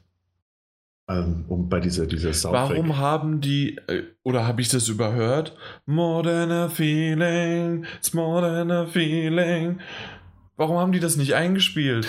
Vielleicht hatten sie die Rechte nicht. Das ist doch, aber das habe ich sofort bei der Episode, bei ja. dem Titel, warum kommt das nicht? Ja, also, äh, aber tatsächlich hat ja jede Episode hat ja einen, äh, einen, einen Songtitel. Genau, ja, natürlich. Ähm, Im Übrigen schön, äh, war dann auch der Grund, warum ich direkt meine Konsole auf Englisch wieder gestellt habe. Äh, du, du, startest Episode 3, ne, nach einer kurzen Sequenz kommt der Titel und der heißt auf Deutsch halt wirklich mehr als ein Gefühl. Ja, danke. Ja, da war es dann auch bei mir vorbei. Ansonsten äh, Aber, also ihr, ihr ja. wisst ja auch, was ich meine für einen, ne? Also für, für, für welches Lied. Also man kann es natürlich nicht richtig hören, wenn, wenn ich das singe, aber. Ja, schon klar. Oh. Das, das ist einfach ein tolles Lied. Aber rede dabei weiter. Ja. Sehr gerne. Willst du es vielleicht noch ein bisschen lauter machen? Ist es zu laut? Nee, Quatsch, gar nicht. Ähm, ich finde, also nachdem ich jetzt Episode 2 und 3 äh, direkt nacheinander gespielt habe, ich finde, es geht äh, sehr gut weiter, es geht spannend weiter. Ich fand die Folge von der, von der Entwicklung sehr, sehr gut. Nicht ganz so emotional, wie die zweite teilweise war. Aber das kannst du auch nicht in jeder Folge bringen. Und ich finde es schön gelöst, wie sie es bisher geschafft haben, äh, immer mehr Hintergrundinformationen auch zu anderen Charakteren als nur Peter Quill zu bringen. Das gefällt mir schon mal sehr, sehr gut. Ansonsten, ähm, ich, ich kann mich da gar nicht so lange dran aufhalten. Ich, ich, ich finde, das läuft weiter, die Geschichte entwickelt sich. Ähm, Spielmechanisch hat sich da halt natürlich nichts äh, weiterentwickelt. Man erfährt ein bisschen mehr über die, die, die Crew. Es gibt den einen oder anderen lustigen Moment, den einen oder anderen bisschen traurigeren Moment. Es, äh, es, es, es läuft halt einfach so weiter, finde ich. Mhm. Also ich fand tatsächlich, dass ich, äh, ich habe es auch mir nur aufgeschrieben, es war eine gute Episode, solide Episode. Mhm. Ähm, man, man hat es ja schon von Anfang an so ein bisschen rausbekommen, dass jede Episode einen Charakter dann ja behandelt. Da mhm. sieht man ja auch mit seinem Bild. Und tatsächlich war das auch so, dass Stück für Stück und wer die Episoden 1 und 2 gespielt hat, weiß jetzt auch, wie es sozusagen auch weitergeht und auch jetzt spätestens in Episode 3 weiß man, wie in der nächsten Episode mit Drax oder äh, dann in Episode 5 mit Root, Groot, ähm, na, wie die Story zumindest um die Charaktere ähm, erklärt wird oder äh, beschrieben, nicht beschrieben, sondern gezeigt wird. Die Overall-Story, die über die fünf Episoden gesponnen wird, wie die weitergeht, mal gucken. Ja, ähm, da, da ist interessant. Fand, genau, aber ich, ich aber ich mag tatsächlich diese, diese Hintergrundstory dieser pro Episode auf einen Charakter bezogen. Ja, fand ich, ja, finde ich tatsächlich auch das, das Highlight der, der Folgen, der letzten zwei Folgen. Eben, und dementsprechend jetzt aber auch, äh, mein Gott, Drax wird richtig lustig, aber auch traurig mit seiner Familie. Und bei Groot, ja, mal sehen. Warten wir es mal ab, ne? Das wird das Finale. Ja. Finde ich, aber hat sich, hat sich schön entwickelt, äh, die Haupthandlung. Ich finde, es bleibt interessant, hat mich sogar teilweise ein bisschen überrascht. Mhm. Ähm, aber mehr kann man dazu halt auch nicht sagen. Es, es, es war eine ordentliche Folge. Ja, definitiv. Äh, aber was mir aufgefallen ist, ähm, zumindest hatte ich das bei, bei Episode 2 noch, die habe ich äh, eher noch auf Deutsch gespielt gehabt. Und zwar ähm, steht bei mir immer, wenn ich diesen, diesen, äh, man muss doch ab und an diese, diesen, diesen, ähm, ähm diesen Scanner benutzen. Ja. Um, um äh, sich dann anzeigen zu lassen, was, der, was da passiert ist. Ne? Und da steht bei mir oben in der Ecke immer noch äh, finde den Piloten. Er, er findet heraus, was mit dem Piloten passiert ist. Und das war in Episode 1. Anscheinend haben die das in der deutschen äh, Übersetzung niemals geändert. Bleibt es einfach in jeder Episode gleich. Ja, äh, ist ja weniger Übersetzung. Ja, kann man sich sparen. okay, äh, ich habe es in Englisch gespielt, ja, also ist mir nicht aufgefallen. Ja. Uncharted habe ich im Übrigen auch äh, komplett auf Englisch gespielt. Äh, bisher. Aha. A, da die Konsole noch auf Englisch war. äh, aber ich konnte es mir auch am Anfang aussuchen. Äh, und B, weil ich, weil ich Chloes Stimme ja so, so toll finde. Ihre englische. Aha. Ja. Willst du das erläutern oder? Nö, die hat mich einfach abgeholt. Okay, das war's. Äh, mit dem Auto abgeholt, einsteigen lassen. Und dann mit der liebreizenden Stimme im Ohr herumgesäuselt. Aha. Ja. Gut. Äh, was würdest du sagen zu Minecraft Story Mode Staffel 2, Episode 2? Na also geht doch. Tatsächlich, also das war so, als ich das abgeschlossen habe, na ja, so habe ich mir die erste Episode gewünscht, weil ich habe ja noch über die erste Episode ein bisschen gemeckert. Ähm, mir hat immer noch nicht der altbekannte Charakter P Petra ähm, aus der ersten Staffel gefällt mir einfach immer noch nicht. Also die be benimmt sich nicht mehr so, wie ich sie kenne. Ich verstehe es einfach vorne und hinten nicht. Sie hat sich zu sehr verändert. Aber ansonsten, wie die Geschichte weitererzählt wird, ähm, immer noch auf eine kindliche Art, aber das war ja auch schon die Staffel 1 und das ist auch in Ordnung, weil gerade Minecraft ein sehr junges Publikum auch anzieht und dann nochmal mit der Geschichte her.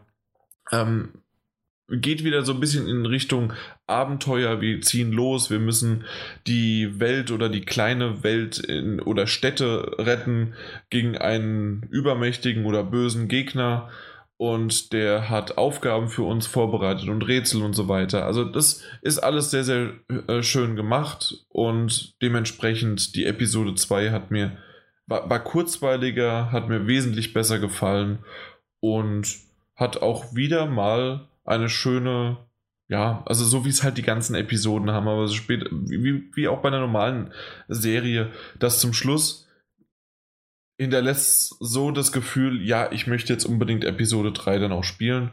Und ja, kommt ja dann auch irgendwann bald wieder. Ja. Ende des Monats müsste es wahrscheinlich kommen. Ja. ja. Ja, um, das war sozusagen die Telltale-Varianten, äh, die wir jetzt gerade haben. Batman Staffel 2 ist auch gerade in der Pipeline, aber muss ich ganz ehrlich zugeben, momentan so viel und Telltale, ähm, die ganzen äh, na, äh, mit, mit Minecraft und Guardians of the Galaxy, da warte ich doch wirklich nochmal, wenn es dann irgendwann ja, ein bisschen ruhiger wird. Vielleicht mal zwischen zwei anderen Telltale-Spielen. Und ähm, dass man dann äh, Batman vielleicht auch mal an einem Stück, das habe ich auch schon lange nicht mehr, nicht episodenartig, sondern mal an einem Stück, an einem Rutsch zu spielen. Und da warte ich dann auf Staffel 2. Jo. Ja. Nun gut. Dann kommen wir zu einem Point-and-Click-Adventure, das den Namen Point-and-Click-Adventure sowas von verdient hat, weil es nämlich Thimbleweed Park sich schimpft. Ähm, ist ein absolutes Oldschool Point-and-Click-Adventure mit Verben. Muss man es erklären? Soll man es erklären? Muss man nicht. Muss man nicht? Glaubst du? Okay. Ich denke, unser Publikum nicht. Okay. Also dann hoffe ich, wenn nicht, schreibt in die Kommentare, Mike, du hast mir dein, hast mir die Erklärung ver, ver, ver, vermasselt. Ja. Dann erkläre ich es tatsächlich nicht Verben, äh, was die in einem Point-and-Click-Adventure zu tun haben und nicht im Deutschaufsatz. Ähm, aber tatsächlich habe ich den ein oder anderen Freund und Kumpel von mir fragen hören, der mich, der gesagt hat, ach ja, das ist ja dieses Remaster oder Remake von da und da. Und ich so, nee, nee, das ist ein aktuelles Spiel, das 2017 rausgekommen ist, weil es nämlich ähm, ja gekickstartet worden ist und da doch relativ guten Zuspruch gefunden hat und kein Remaster, kein Remake, sondern ein neues Spiel, was aber halt so richtig oldschool-mäßig aufgebaut worden ist. Ja, äh, zur Geschichte selbst, äh, die vielleicht bei einem Adventure auch immer äh, wichtig ist. Man spielt fünf Charaktere, die, mit der man hin und her wechselt, ähm, um halt unter anderem auch bestimmte Gegenstände zu erhalten, die teilweise miteinander kooperieren müssen, die sich auch Gegenstände geben können, ähm, um sozusagen dann mit diesen Gegenständen dann wieder was Neues einzulösen, wie man halt Point-and-Click-Adventures kennt ich finde bis jetzt noch, ich habe ein paar Mal drüber nachgedacht, dass teilweise es nicht ganz nachvollziehbar ist, auch innerhalb der Geschichte, warum genau äh, manche Charaktere sich gegenseitig helfen oder sich dann diese Gegenstände geben. Aber sie machen es halt und ja, beziehungsweise du machst es ja. Also du bist ja derjenige, ja, der ja. das denen übergibt. Ähm, was ich schön finde, du wirst am Anfang des Spiels gleich gefragt, ob du einen Casual oder einen Hard-Modus auswählen kannst. Und die entscheiden sich wirklich extrem. Ich habe zuerst den Hard-Modus genommen. Wer aber mich kennt, der weiß, dass ich ähm, solche Spiele gerne mit. Wie bitte? Im Jan-Modus? Nee, nein, nein, nein, nicht im Jan-Modus oder sonst was, sondern schon, klar, dann auch im Hard-Modus oder sonst was Spiel. Ähm, aber tatsächlich mit, ein, mit einer Lösung spiele, sodass ich dann das eine oder andere natürlich auch selbst mache, aber dass ich trotzdem gerne die, ähm, na, das vorgegeben habe. Also ich möchte nicht unbedingt, ja, du musst jetzt ähm, den, den, die Milch so lange stampfen, bis du irgendwann Käse bekommst. Dann muss da noch irgendwie äh, Schimmel rein, damit der Käse kommt. Mit dem Käse kannst du die Ratte anlocken, die dann aus dem Loch kommt, die dabei mit ihrem Schwanz die Münze rausnimmt. Die Münze kannst du äh, äh, reinwerfen in, in den Wunschbrunnen. Dadurch äh, fließt das Wasser über und mit dem Wasser kannst du dann das Feuer löschen. Das sind also das sind Momente, also nein, das ist jetzt nicht aus dem Spiel, aber das habe ich mir jetzt ausgedacht, aber das sind solche Momente, die man aus Point-and-Click-Adventures kennt. Die mag ich auch zu erleben, weil das schon auch eine gewisse Geschichte erzählt, aber ich möchte mir nicht das unbedingt ja zusammenreimen müssen und ausprobieren müssen und ständig irgendwie, oh, jetzt muss ich doch wieder zurücklaufen, weil ich das noch nicht gemacht habe oder weil ich das noch nicht gemacht habe. Und da, aber ich glaube, das habe ich schon ein paar Mal erzählt. Dementsprechend, also so spiele ich das, deswegen kann ich es auch auf dem Hard-Modus spielen. Und da habe ich tatsächlich äh, festgestellt, nachdem ich vor allen Dingen den, den Casual-Modus danach nochmal gespielt hatte, ähm, dass man also das, dementsprechend habe ich es zweimal durchgespielt, das Spiel. Einmal im Hard-Modus, einmal im Casual-Modus. Und ich finde, der Hard-Modus eröffnet eine so wesentliche Spieltiefe und erklärt auch manche Story-Elemente besser. Ähm, und dadurch, dass man halt auch mehrere Sachen miteinander verbindet. Also man muss teilweise Dinge sich herleiten, das, was ich gerade erzählt habe, auf so eine Art und Weise, äh, die einem im Casual-Modus die werden ihm einfach zugegeben, also gegeben oder schon im, war schon im, im, im Inventar oder irgendwie anders. Ist es halt schon dabei. Mhm. Natürlich ist der Casual-Modus dann für Einsteiger sehr interessant und die dann halt weniger oder nicht so komplexe, äh, komplexe Rätsel haben wollen, ähm, die aber trotzdem halt sozusagen gerne mal diese Geschichte halt er erleben wollen. Und vielleicht, wenn sie dann den Casual-Modus einmal bewältigt haben, dass man danach dann sagt, okay, jetzt nehme ich auch nochmal den Hard-Modus vor. Aber tatsächlich, und das fand ich sehr, sehr interessant, ich habe mir mal angeguckt, man kann ja so sehen, wie äh, die Trophäen. Und zu dem Zeitpunkt, als ich fertig war, waren, ich mache es mal andersrum, den Casual-Modus äh, haben 7,5% abgeschlossen und somit die äh, Trophäe erhalten. Was glaubt ihr denn, wie viel den, der Hard-Modus absolviert hat? Hm. Würde ich sagen, eventuell mehr sogar. Daniel, was meinst du? Ich wäre auch von mehr ausgegangen, weil viele Leute eben die, die richtige Erfahrung spielen wollen. Okay, äh, ihr habt beide recht. Also mich hat es ein bisschen gewundert, aber äh, ich glaube, so wie ich auch gefragt habe und so wie ich es aufgebaut Eben, habe. Das ist natürlich ein bisschen impliziert. Das stimmt. Also dementsprechend äh, war es wirklich äh, Casual-Modus 7,5 und Hard-Modus äh, 10%. Also aber tatsächlich glaub, mehr. Das liegt auch daran, dass Leute, die sich so ein Spiel kaufen, auch das Spiel sehr, sehr gerne spielen, so ein Point-and-Click-Adventure und dann auch alles haben wollen. Das stimmt. Also definitiv. Und ich kann mir auch gut vorstellen, dass der, na, der Platin-Trophäen-Prozentsatz äh, dann über die nächsten Wochen, Monate dann auch noch steigt. Ähm, ja, definitiv. Obwohl es doch die ein oder andere Trophäe gab, die wirklich heftig war. Alleine weil es ja auf Kickstarter basiert war, war es mhm. so, dass man unter anderem muss man 100, in, also man ist in einer Bibliothek die wirklich sehr, sehr schön auch aussieht Ach, und so weiter. Gelesen, ja. Und man muss 100 Bücher aufschlagen. Man muss sie nicht lesen, aber man muss sie aufschlagen und wieder schließen.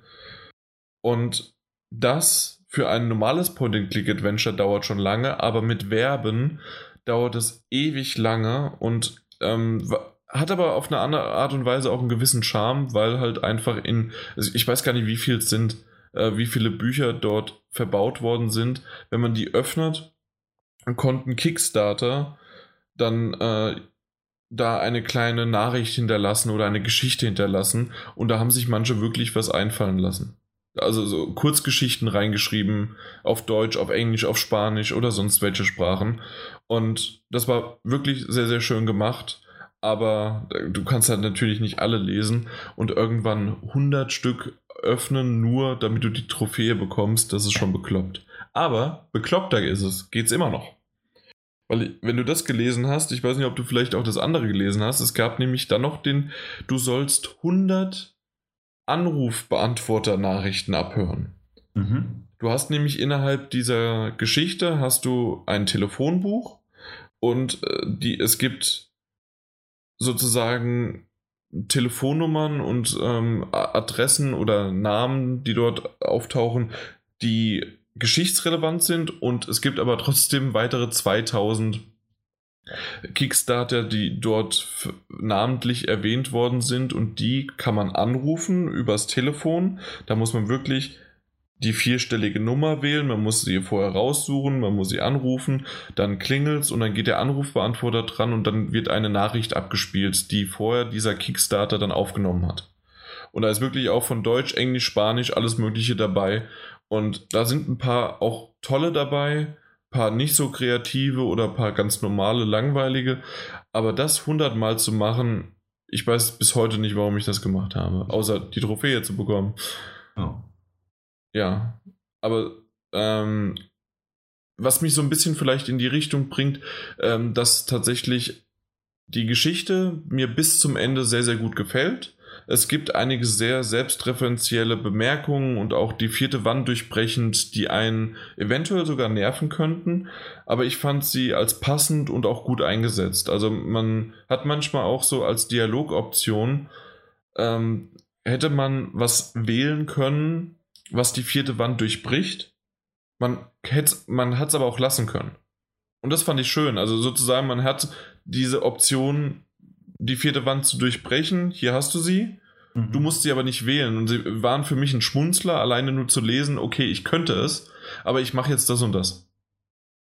Also dementsprechend jemanden, der das zu, jemanden, das, der das zu sehr nerven hätte können, ähm, dass es halt ein Videospiel ist, dass es halt jetzt ein 40 Jahre altes oder 30 Jahre altes äh, Spiel ist und dass es aus Pixel sind und was weiß ich was. Das geht zwar auch noch in das Ende über. Ich will nicht zu, definitiv nicht zu viel verraten.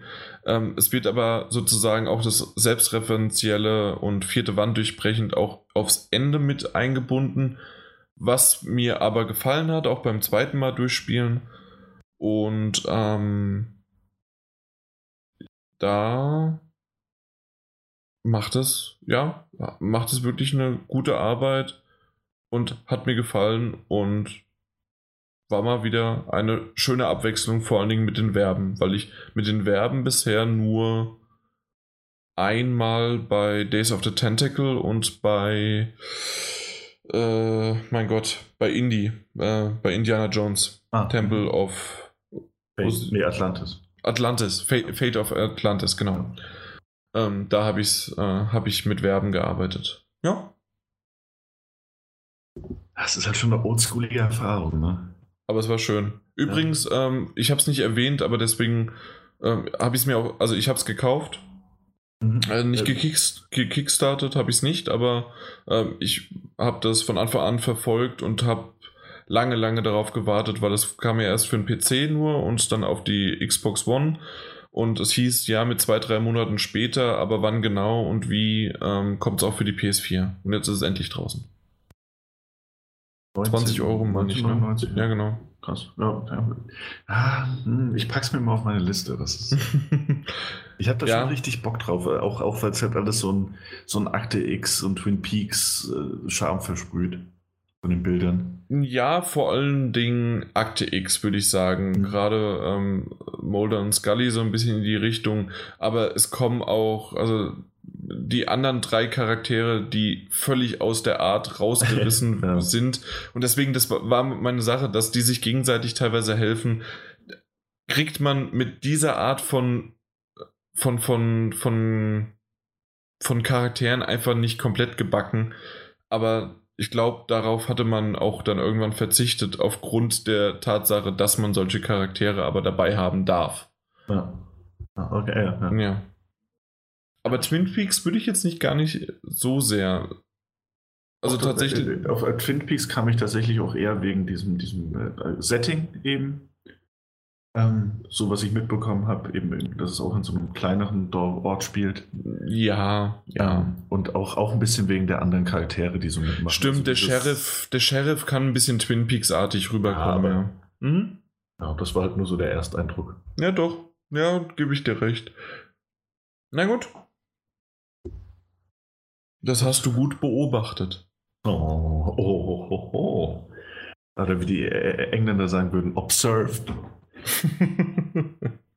Und äh, damit haben wir eine perfekte Überleitung zum nächsten Spiel, nämlich Observer. Da war im Übrigen der erste Eindruck, den ich hatte, war eher so ein bisschen Plate Runner. Ähm, weil es eben, es ist ein Spiel, das man aus der Ego-Perspektive spielt, das im Jahr 2084 angesiedelt ist und das auch so eine, so eine düstere, dreckige Zukunft ist, in der aber gleichzeitig ganz, ganz, also diese technologisiert und äh, haben aber diesen, diesen Lo-Fi-Stil. Ne? Also du hast dann auch also ganz dreckig und irgendwie so schäbige Hologramme und, und, und äh, Bilder, die du so in der Umgebung sehen kannst, die Werbung für irgendwas machen. Ähm, das heißt, so, so vom Setting hatte ich diesen Blade Runner-Effekt. Ähm, aber es ist eigentlich ein Spiel, das auch so ein bisschen in die Deus Ex-Richtung geht, was das Setting angeht. Nämlich, äh, dass es eben in der Zukunft spielt, in der die Leute augmentiert sind. Das heißt, die haben so, so Verbesserungen angebracht bekommen, ähm, die, die einen leistungsfähiger machen oder eben auch äh, als Prothese für andere Körperteile ähm, funktionieren aber eben äh, mechanisch aufgebaut sind. Und in dieser Zukunft, in diesem Jahr 2084, ist es eben so, dass wir in der, der polnischen Republik sind und der hat eine Mega-Corporation, hat die Kontrolle übernommen und äh, hat, hat dafür gesorgt, dass, dass die Augmentierten quasi sortiert werden in unterschiedliche Klassengesellschaften. Also wir haben also wirklich dieses, auch, auch wieder Deus Ex, ich weiß nicht, hat es jemand von euch gespielt? Einen der Teile? Nee, leider nicht. Mm -mm. Gar nicht? Nee. Okay, aber auch da hast du dann halt wieder so diese, diese, diese, diese düstere Zukunftsversion, Vision, diese dystopische Dystopie, in der eben äh, Menschen in unterschiedliche Klassen einsortiert sind. Und um diese niedere Klasse, diese Klasse C Menschen, so ein bisschen unter Kontrolle zu halten, in dieser hochtechnologisierten Welt wurden eben diese Observer erschaffen, das ist so eine Spezialeinheit der Polizei, die äh, als Agenten auftreten und die die Fähigkeit haben, über Neuralimplantate in die Erinnerung, aber auch in die, die Ängste und Träume von anderen Menschen einzudringen. So, und in Observer übernimmt man eben die Rolle eines solchen Observers. Mhm. Und äh, ist storymäßig sehr, sehr interessant. Am Anfang klingt es ein bisschen abgedroschen, dass man äh, nämlich von seinem lange verschollen geglaubten Sohn kontaktiert wird und äh, dem dann hinterher eilt, um ihn zu finden, weil er ganz offensichtlich Probleme hat. Fängt ein bisschen lahm an. Oder was heißt lahm? Hat so ein bisschen klischeemäßig. Äh, entwickelt sich aber relativ schnell in eine, in eine sehr spezielle Richtung, um es mal so zu formulieren. Und ich finde, es ist ein Spiel, das, das so eine Art Mischung aus, aus einem Walking-Simulator und einem Horror-Titel ist. Nämlich, man, man, man spielt diesen Observer und man kommt in so einen Apartment-Komplex rein, in dem auch die, die meiste Zeit des Spiels eben abläuft und stattfindet und äh, sucht seinen Sohn in dem entsprechenden Apartment. Und man läuft viel durch diese Gänge, man kann sich dann äh, versuchen, mit anderen zu unterhalten. Und äh, man kann auch den, den, Tatort untersuchen. Also es ist nicht sehr actionlastig, dieses Spiel, sondern wirklich viel auf die Erkundung und äh, auf die Atmosphäre getrimmt. Deswegen ja, ich, ich gucke mir, während du es gerade so beschreibst, habe ich mhm. mir hier auch ein Gameplay-Video angeschaut und ja, ähm, sehr, sehr viel auch mit der Optik und ähm, Sind das Halluzinationen oder sind das dann tatsächlich Umgebungen, die sich so bewegen? Ist, das erklärt? Ähm, ich, das kommt jetzt ganz drauf an, was du meinst. Ähm, meinst also du dieses, was so hologrammmäßig drüber liegt? So, so flackernd, genau, ja. Ja, das äh, ist tatsächlich so. Das nimmt er so wahr durch seine Augmentierung, mhm. um da schneller einen Überblick zu haben, um zum Beispiel einen Schaltkasten sofort erkennen zu können. Ist er eben mit dieser, ja. dieser holographischen, mit diesem Blitzsymbol zum Beispiel gekennzeichnet. Dann, dann, dann wackelt es so Matrix-mäßig ein bisschen, ne? Das meinst du wahrscheinlich. Ja, genau. Ja. Und das ganze Ding ist es ja echt äh, komplett düster und grau, schwarz gehalten, maximal irgendwas Rotes, aber dann jetzt ja. auch schon wieder, sehe ich hier eine, ähm, was ist denn das für eine, äh, so, so, so eine Nachtsichtkamera schon wieder? Ja, also es ist, es ist, also atmosphärisch ist es immer sehr, sehr ähnlich. Man ist eben auch in diesem Apartmentkomplex unterwegs, weswegen das auch alles sehr, sehr ähnlich aussieht. Okay. Ähm, es gibt aber und da kommen wir zum Beispiel äh, zu den Augmentierungen, die die, die Hauptfigur hat. Ähm, die Möglichkeit, ähm, den, die, die Umgebung nochmal auf spezielle Art und Weise abzuscannen. Du hast zum Beispiel einen Scanner, der organische Masse erkennt und auch analysieren kann. Und du hast einen für technische äh, Geräte oder, oder für Schaltkreise, die man scannen kann. Also es ist jeweils auf eine Schultertaste gelegt und kannst du jederzeit einschalten. Dadurch verändert sich natürlich auch nochmal die Sichtweise ein bisschen. So ein bisschen bisschen Fokus-mäßig, wie man es aus anderen Spielen kennt. Man halt nochmal so einen anderen Sichtmodus hat, so einen Detektivmodus oder mhm. ähnliches. Ähm, den, diese Sichtweisen brauchst du tatsächlich auch, weil ähm, man stößt relativ schnell auf eine Leiche, um dann nochmal ein bisschen mehr ins Gameplay reinzukommen und außerdem herumlaufen und, und, und, und Leute befragen, mit Leuten quatschen ist es eben auch so, dass man manchmal einen Tatort oder, oder Räume, in denen irgendwas passieren zu sein scheint, untersuchen muss. Und dafür hat man dann eben diese zwei Sichtoptionen. Man kann so ziemlich jeden Schrank öffnen, man, man kann Türen verschieben oder Gegenstände aufheben und darunter gucken. Und äh, Blut scannen mit dieser einen organischen Sichtweise, äh, Sicht, um dann äh, vielleicht eine Blutspur zu erkennen, die vorher nicht so direkt sichtbar war. Und da kommt man eben so ein bisschen in das Detektiv-Flair rein dass man eben auch ein bisschen, bisschen äh, sich umsehen muss und die, die Umgebung äh, kontrollieren muss. Fand ich ganz schön, hat mir gut gefallen. Ähm, gibt noch mehr solcher Beispiele, die ich, jetzt aber aus, aus Spoilergründen nicht nennen möchte. Ähm, aber es ist auch schön und dann, da kriegen wir zumindest mal noch ein anderes Beispiel unter, ähm, dass die Umgebung, also man wird nicht so in die Hand genommen, sondern man wird wirklich dazu motiviert, dass man sich die Umgebung genauer ansieht. So gibt es zum Beispiel, ähm, muss man relativ am Anfang eben auch ein Sicherheitssystem deaktivieren. Um das zu machen, musst du erstmal äh, den, den, entsprechenden Schaltkasten finden. Da benutzt du eben diese eine Sicht. Und hast du das gefunden, müsstest du noch ein vierstelliges Passwort finden. Mhm. Du hast die Fähigkeit zu hacken. Das macht man dann natürlich automatisch. Drück Dreieck, kannst du, kannst du hacken. Und dann findet er die letzte Ziffer von, von Vieren heraus. Jetzt könntest du entweder natürlich alles ausprobieren, was ewig dauern würde, oder aber du schaust dich nochmal genauer um. Und indem du, also du wirst, dir wird auch nicht gesagt, oder dir wird nicht angezeigt, geh jetzt dorthin, geh dorthin, such das und das, sondern du musst dich dann einfach wirklich von dir aus umsehen. Und dann kann man die Lösung relativ schnell finden, muss aber auch da eins und eins ein bisschen zusammenzählen. Also das so kleinere Umgebungsrätsel, wo du halt wirklich mal genauer hinschauen musst. Ähm, alles keine Kopfnüsse, keine gigantischen, aber fand ich, fand ich eigentlich ganz erfrischend so. Mhm. Hm das ist so der Hauptteil des Spiels. Man, äh, dieses Apartment öffnet sich immer weiter. Man findet ja, wie erwähnt, diese, eine Leiche, also einen Tatort, den man untersucht. Und daraus ergibt sich dann natürlich eine Motivation, noch weiter zu schauen. Denn erstens hat man seinen Sohn noch nicht entdeckt. Zweitens äh, möchte man den äh, Mörder finden.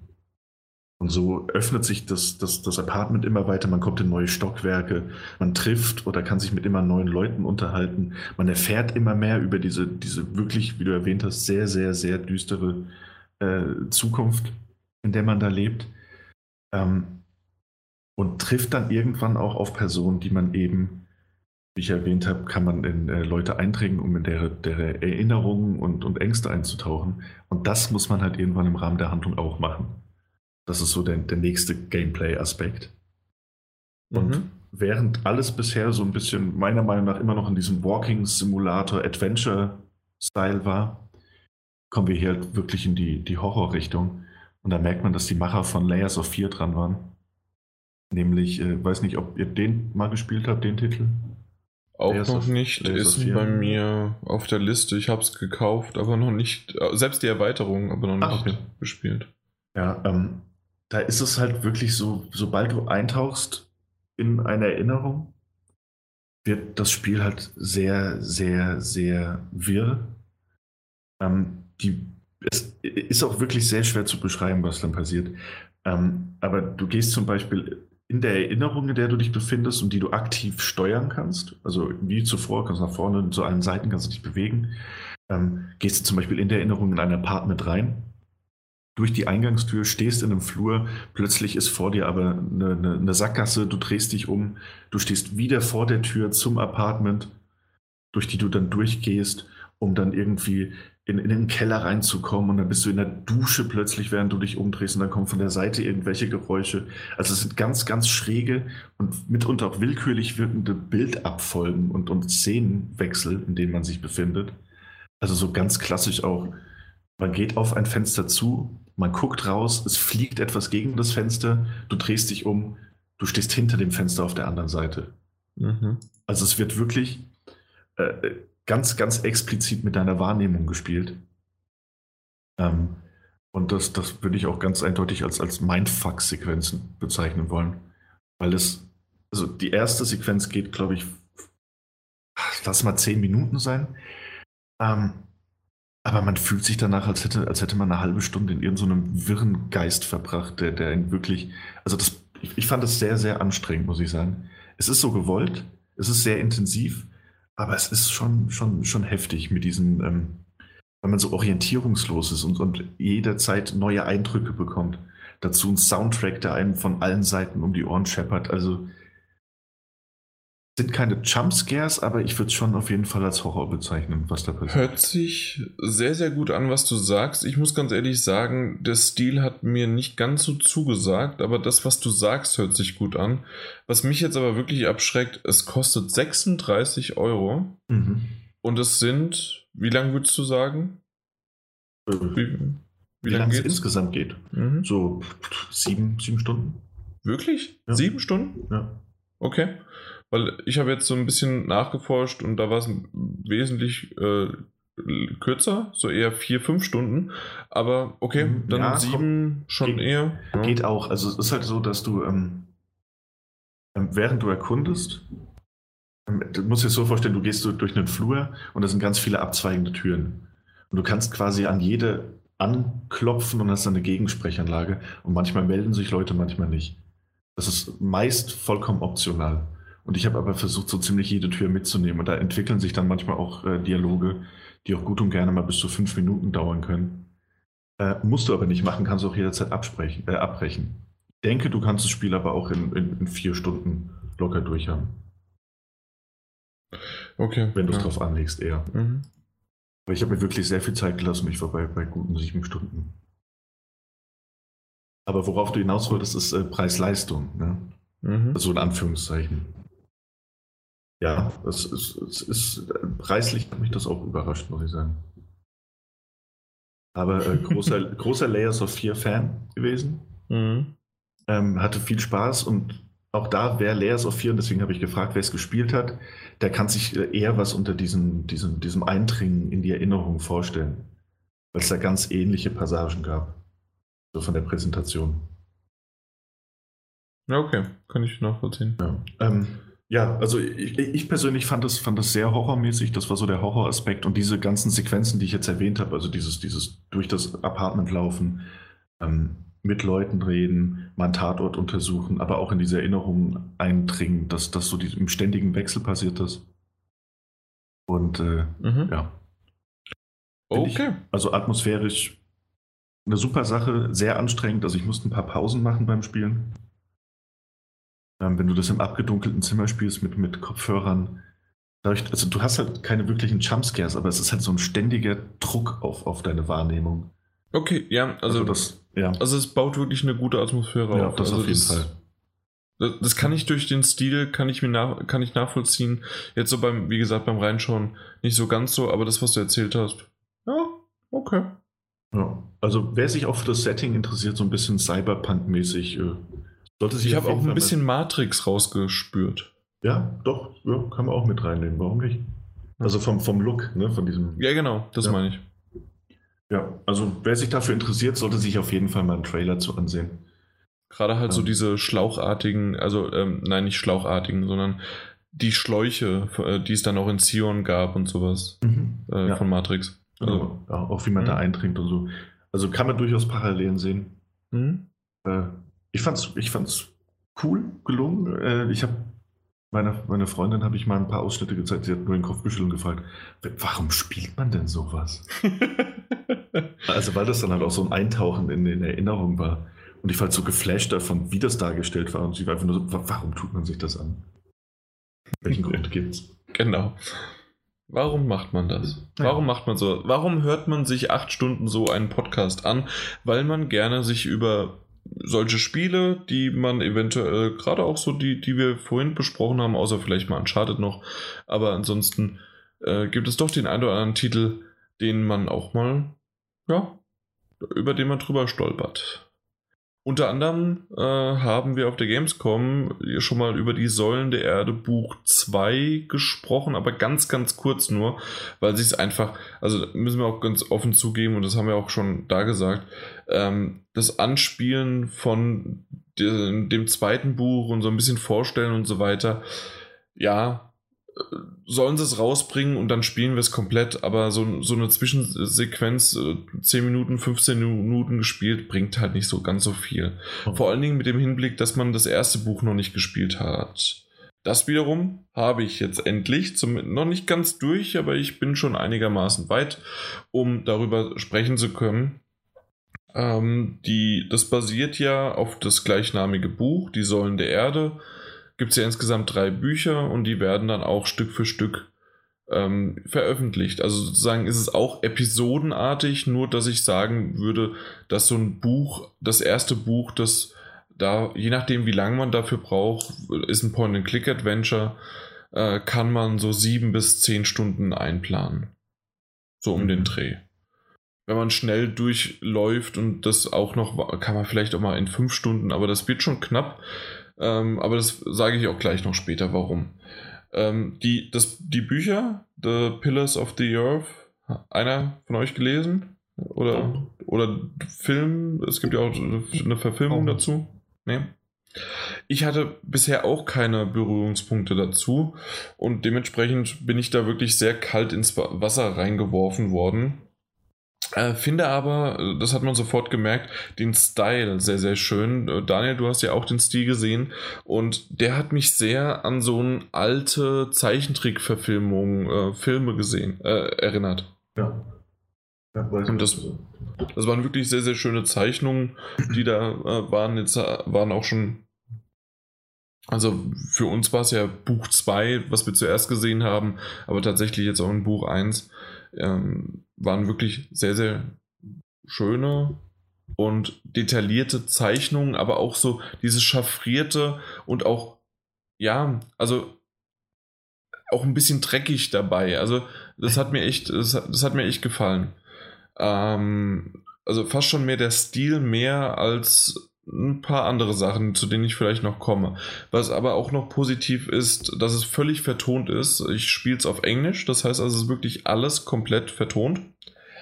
Ähm, was bei einem Adventure nicht immer der Fall ist. Manchmal gibt es ja auch zu lesen. Äh, ich gucke vor allen Dingen auf japanische Sachen, aber tatsächlich ist es oftmals so, dass man auch einiges lesen muss. Ich meine auch, dass es bei ähm, na, bei Thimbleweed Park gab es auch zwei, drei Momente, also immer wieder ein paar Momente, wo man was lesen musste, statt zu hören. Mhm. Ja. Ähm, die Steuerung funktioniert gut. Nicht immer komplett intuitiv. Ähm, vor allen Dingen gerade, wenn man von einem Pfad zum nächsten laufen möchte oder ins nächste Fenster, also aus dem Fenster raus und in, äh, in das nächste. Ähm, da muss man genau an bestimmte Punkte kommen, Ansonsten läuft man nicht dann rüber ins nächste Feld oder äh, geht nicht durch die Tür oder sonst irgendwie was. Okay. Und das, das hat mich manchmal genervt, weil ich dann doch, das nicht so ganz so einfach getroffen habe. Und ähm, das waren, waren halt sozusagen, das würde ich jetzt auf der P die PS4-Portierung da ähm, ja, für verantwortlich machen, weil das auf dem PC nicht äh, also überhaupt nicht in Frage kommt. Da klickt man mit der Maus genau auf den Punkt und fertig. Also dementsprechend ist es halt leider äh, bei der Portierung ähm, nicht ganz so genau äh, gewesen, wie ich es mir gewünscht hätte. Aber das war, also ja, also ich, ich habe gemerkt jetzt nach ein paar Stunden, dass es besser von der Hand geht, dass ich auch besser in die Richtung komme, aber dass man immer wieder doch nochmal nachhaken muss, doch nochmal, ja, jetzt nochmal einen Schritt zur Seite und jetzt kann ich dann ins nächste Bild gehen. Ähm, man, man spielt auch verschiedene Charaktere, die sich dann auch untereinander treffen, so wie es halt auch wirklich basierend auf der Geschichte ähm, von der Originalbuchvorlage ist. Ähm, Finde ich ein bisschen schwerfällig, wie es erzählt wird, gerade auch das ähm, Religiöse im Hintergrund und dass man, man spielt auch einen, ähm, einen Bruder, also einen, einen, einen äh, äh, religiösen, einen christlichen, äh, das müsste, mein Gott, ein Mönch, natürlich ein Mönch ist das, ist er. Und äh, ja, ähm, die, das Klo nicht das Kloster, ist das dann ein, wahrscheinlich eine Kirche, aber auch drumherum sozusagen. In, in dem bist du auch schon mal rumgelaufen, Daniel, schon im zweiten Teil. Ja. Genau. Und aber dort, ist das das gleiche? das ist dasselbe Setting ah, da, okay. ja, genau, gewesen. Ähm, nur, dass sich trotzdem schon, so wie man es ja von Point-and-Click-Adventures kennt, äh, dass es das doch einiges noch verändert hat. Dann schon wieder. Also gerade von Rätseln und so weiter und ähm, die, das Buch, also aber man kommt wieder zu bekannten äh, Schauplätzen, weil es wahrscheinlich auch durch die Buchvorlage so gebracht worden ist. Gerade bei so einer großen Kirche, warum sollte man äh, zu King's Bridge, so heißt die, äh, warum sollte man da nicht nochmal zurückkehren? Ja. ja. Genau. Ja, ähm, ich weiß gar nicht so genau. Also, wie gesagt, die Geschichte, äh, die baut sich etwas schwerfällig auf, aber insgesamt ähm, war sie dann doch interessanter als gedacht. Ähm, und kein Wunder, weil sie ja auf, den, auf der Vorlage der Bücher besteht oder basiert. Und die wiederum sind ja wirklich zwar schon älter, aber äh, Verkaufsschlager gewesen. Und ähm, ja, ich bin gespannt, wie es weitergeht. Ich bin noch nicht ganz fertig damit. Bin jetzt gerade im, es müsste im fünften Kapitel sein. Insgesamt gibt es sieben für das Buch 1. Und ähm, da hieß es auch, dass man so fünf bis acht, äh, fünf bis acht Stunden äh, dafür benötigt. Und äh, ja, da bin ich noch ein bisschen dran.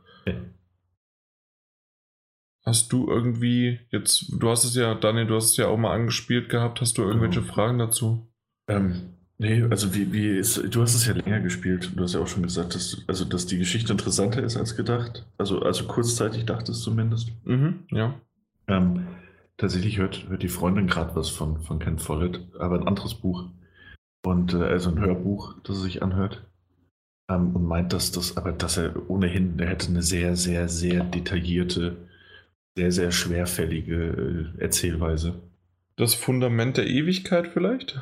Das kann sein. Ich, ich muss ihn noch mal fragen, Sie jetzt mit. Weil das ist anscheinend das Neueste von nee, ihm oder nee, ist schon ein bisschen, ist auch ein älteres. Ach so, okay. Ja. Ja. Ähm, ja, auf jeden Fall hat sie jemand, der erzählt halt sehr, sehr schwerfällig. Ihr gefällt es wegen dem Setting, aber sonst kann ich mir halt vorstellen, also worauf ich hinaus wollte, sie meinte ja, sie hätte, also als uns das präsentiert wurde auf der Gamescom, der zweite Teil, mhm. Ähm, wurde ja gemeint, dass sie auch ein paar Anpassungen daran vornehmen mussten, um die Erzählung ein bisschen zu straffen. Mhm. Beziehungsweise um auch äh, äh, Möglichkeiten zur Entscheidung und sowas einbauen zu können. Ja. Hattest du da den Eindruck, dass du Entscheidungsmöglichkeiten hast? Größere, kleinere? Ich hatte Entscheidungsmöglichkeiten von manchen Situationen oder in manchen Situationen, ja, mhm. die sich auch anscheinend wirklich auch auswirken auf spätere Momente. Ähm, würde ich jetzt gar nicht so viel sagen, ja, okay. was das alles ist. Ähm, die bringen mich aber trotzdem immer noch wieder wieder zurück ins Fahrwasser, wohin ich auch möchte. Das okay. hat eher den Einfluss, zumindest ist das mein erster Eindruck, dass man nicht wirklich die Geschichte als die, ähm, die Kommunikation und das Verhalten mancher Charaktere gegenüber dir beeinflusst. Mhm. Ja, ja. Und das dann über kurz oder lang. Und das über kurz oder lang, genau. Okay. Also das ist sozusagen das, was ich jetzt ähm, ja, zumindest rausgehört habe oder erkannt habe, zumindest gemeint habe, erkannt zu haben. Aber dazu müsste ich weitere Kapitel vielleicht noch spielen, vielleicht auch bis zum Ende erst noch, aber das mache ich definitiv noch. Ähm, aber auch dann halt Buch 2 und 3. Das Buch 2 soll ja irgendwann, ich glaube, im November dieses Jahres noch rauskommen und Buch 3 dann äh, Anfang nächsten Jahres. Ähm, du hattest jetzt ein paar, ich frage das jetzt einfach so, du hattest jetzt äh, Thimbleweed Park, mhm. du hattest äh, also ein ganz, ganz klassisches Adventure, du hast jetzt, äh ich habe den Namen schon wieder vergessen, Säulen Die Säulen der Erde. Säulen der Erde. Und äh, wir hatten jetzt auch äh, Telltale Adventures. Und Life is Strange, was ja. ähnlicher wie Telltale ist. Ähnlich. Was, was, was bevorzugst du? Äh, das ist eine gute Frage. Ähm, tatsächlich mag ich die alle vier.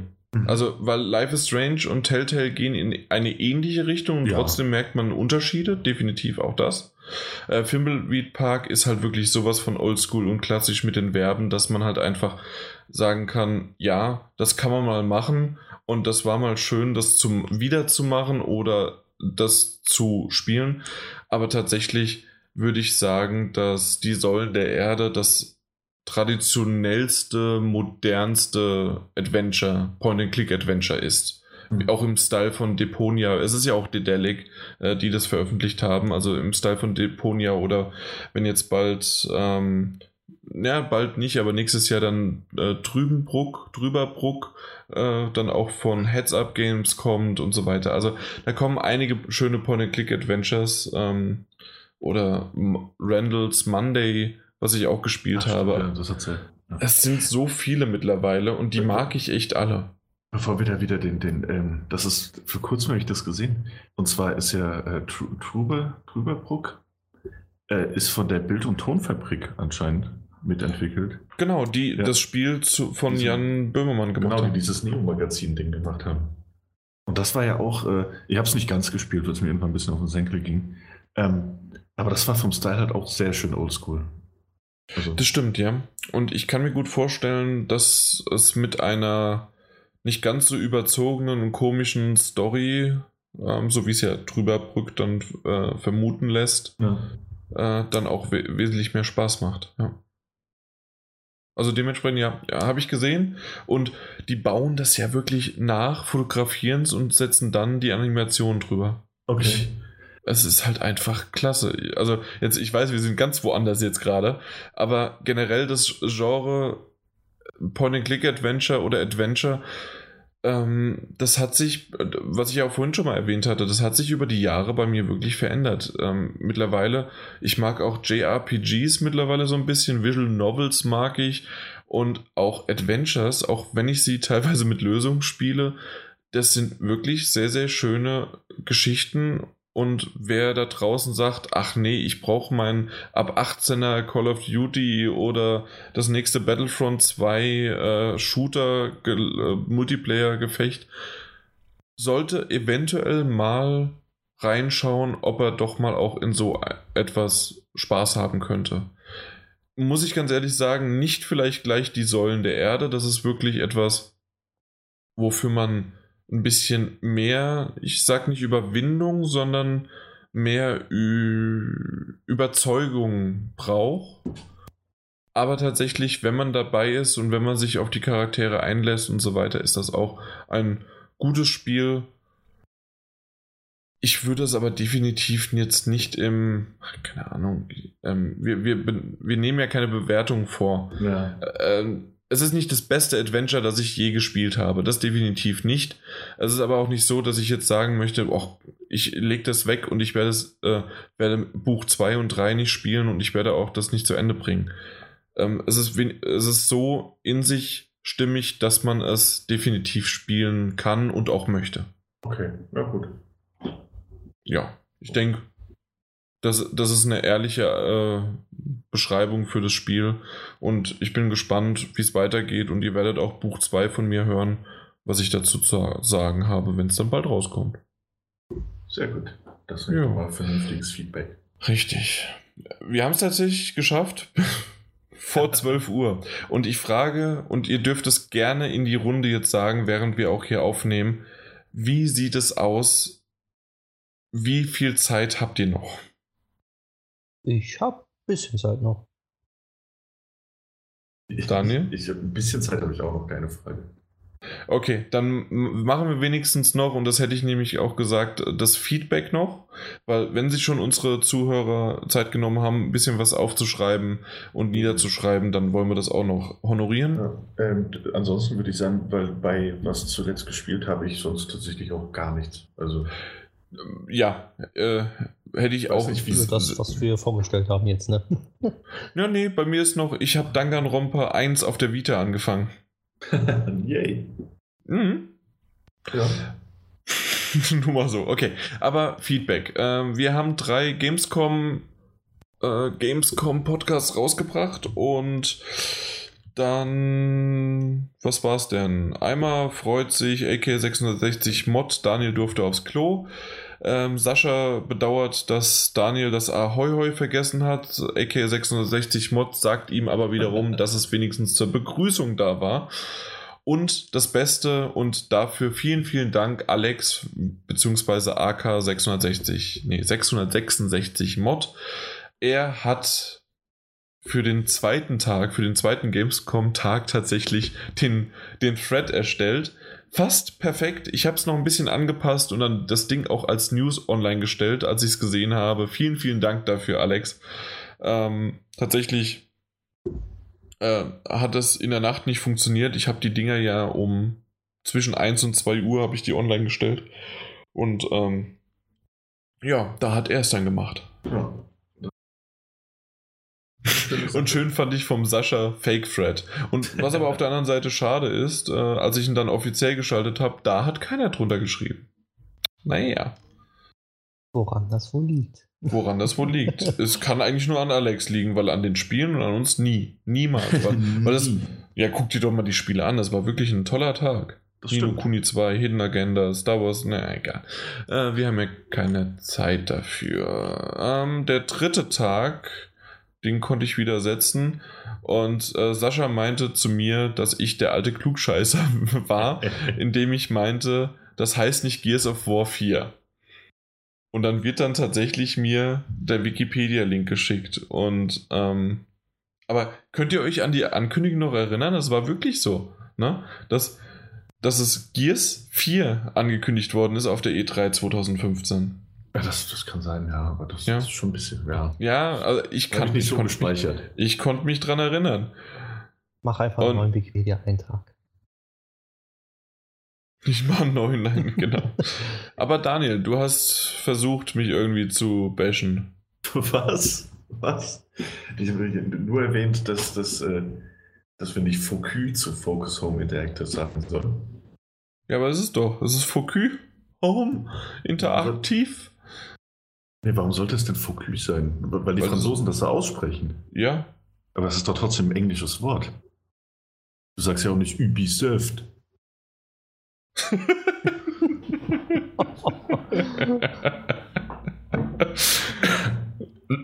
okay. Ja, das, das, war auch alles, worauf ich hinaus wollte. Äh, das, nur das Wort Fokus, also Focus, das existiert halt im Französischen nicht. Das ist ein englisches Wort, das sie halt einfach französisch aus weil wir sind halt Franzosen. Äh, ja, Sascha der Drecksack äh, hat tatsächlich dann kommentiert äh, an mich. An die Vorstellung erinnere ich mich auch noch, also die Vorstellung von E3 2015. Aber seitdem ist ja auch noch einiges an Zeit vergangen. By the way, Pro Project Scorpio heißt jetzt Xbox One X. das, das war echt. Ja, danke. Ähm, der Alex hatte kommentiert mal wieder und meinte, bin jetzt durch alle Gamescom, Daddelgebabbel und Spielzeit-Podcasts durch. Schön, Peter und Martin Alt mal wieder in diesem Podcast zu hören. Herzlichen Glückwunsch an Daniel, dass er die drei Tage mit Jan überlebt hat und sowohl Essen, Trinken und Schlafen als auch Pipi machen durfte. Das, das hat, hat, die Leute echt beschäftigt, ne? Mit, der, mit dem Toilettengang. Ja, weil die das geglaubt haben, ne? Also, was heißt, die haben es geglaubt? Es ist ja auch, es ist ja viel hinter den Kulissen passiert, was sie ja nicht wussten. Nämlich, dass ich immer würfeln musste, wenn ich auf Toilette wollte. Bei einer 5 durfte ich. Ja, mit einem 80-seitigen Würfel. oh, das war so ein Dungeons and Dragons Würfel. Mhm. Ja, cool, ja, ich erinnere mich. Ja, nee, der, der Mike, der, dem ist am ersten Tag die Blase geplatzt, deswegen konnte er dann leider nicht mehr weitermachen. Ja, das war mhm. fatal. Mhm. Ja. Dementsprechend haben bei dir die Nachwirkungen erst spät, äh, schon früher eingesetzt. Monty 19 sagt beim Daniel erst später. Langzeitwirkungen und so weiter, da weiß er noch nicht so genau. Keine Ahnung, ob es schon ein Gegenmittel gegen Januisierung gibt. Glaube, die Forschung ist da noch nicht so weit. Daniel, das musst du, das entscheiden die Gelehrten dann irgendwann über dich. eines, eines Tages, wenn wir es wissen, ob das jemals wieder weggeht. Nee, tatsächlich war das doch alles harmlos. Also, ich weiß gar nicht, was die Januisierung ist. Ich durfte pinkeln, ich durfte schlafen. Ist schon unglaublich. Ja, ich, aber ja, insgesamt. Mir, mir, geht's, mir, geht's heute, mir geht's heute so gut wie während und vor der Gamescom. Nur ein bisschen müde. Mhm. Als vor der Gamescom. Ja. Nun gut, dann vielen Dank für das Feedback. Wie immer gerne, gerne weiterhin dazu, wie es auch zu unseren Spielen oder was wir heute an News besprochen haben, gerne in die Kommentare. Und auch immer mal wieder, Daniel, was kann man noch so machen? Oh, man kann uns, äh, man kann uns bewerten. Ja, also, genau. Ja, zum Beispiel auch auf iTunes. Äh, man kann auch jederzeit zu seinen Freunden gehen und den, den, die darauf hinweisen, was wir für einen tollen Podcast haben oder auch für einen schlechten Podcast. Ihr dürft uns gerne so oder so weiterempfehlen. Ähm, mhm. We weißt du, dass ich diese Regel nicht befolgt habe? Äh, auf der Gamescom habe ich äh, vier Kumpels äh, getroffen, die hast du ja auch dann gesehen. Und ähm, einen von denen hat ein Kumpel wieder oder die drei Kumpels aufklären müssen. Ja, der Jan, der hat doch da den, äh, den Podcast, den er da mit äh, den anderen macht und ähm, ja, und die bekommen auch ab und zu mal dann äh, Promos zugeschickt und der ist hier als Presse unterwegs und so weiter.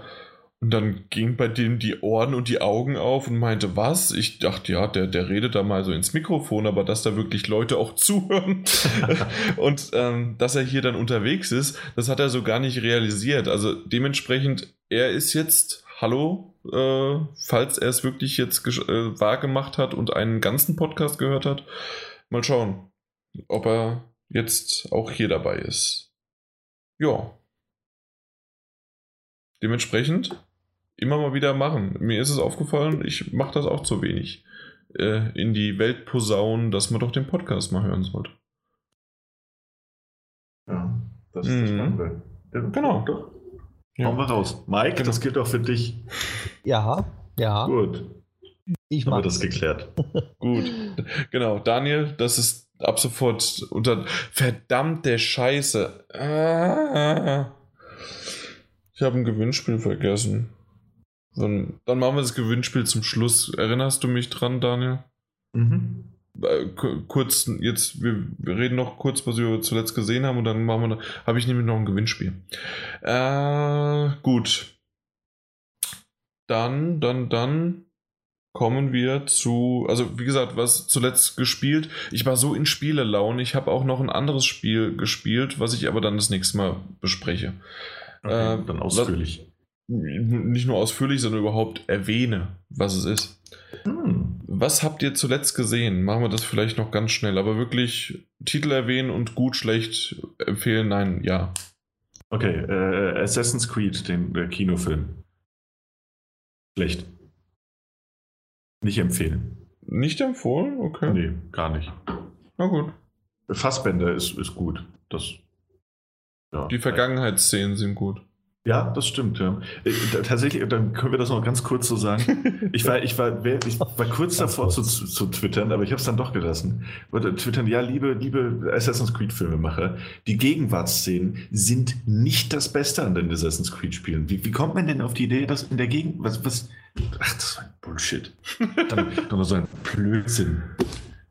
so Aber die, Ver die Vergangenheitsszenen waren toll. Die hatten yeah. Drive, die hatten äh, die, die Action-Szenen waren, waren, sehr, sehr, sehr gut gefilmt. Mhm. Und dann ging es wieder in die Gegenwart. Und ich dachte mir, ach, bitte. Ja. Ja. Mike?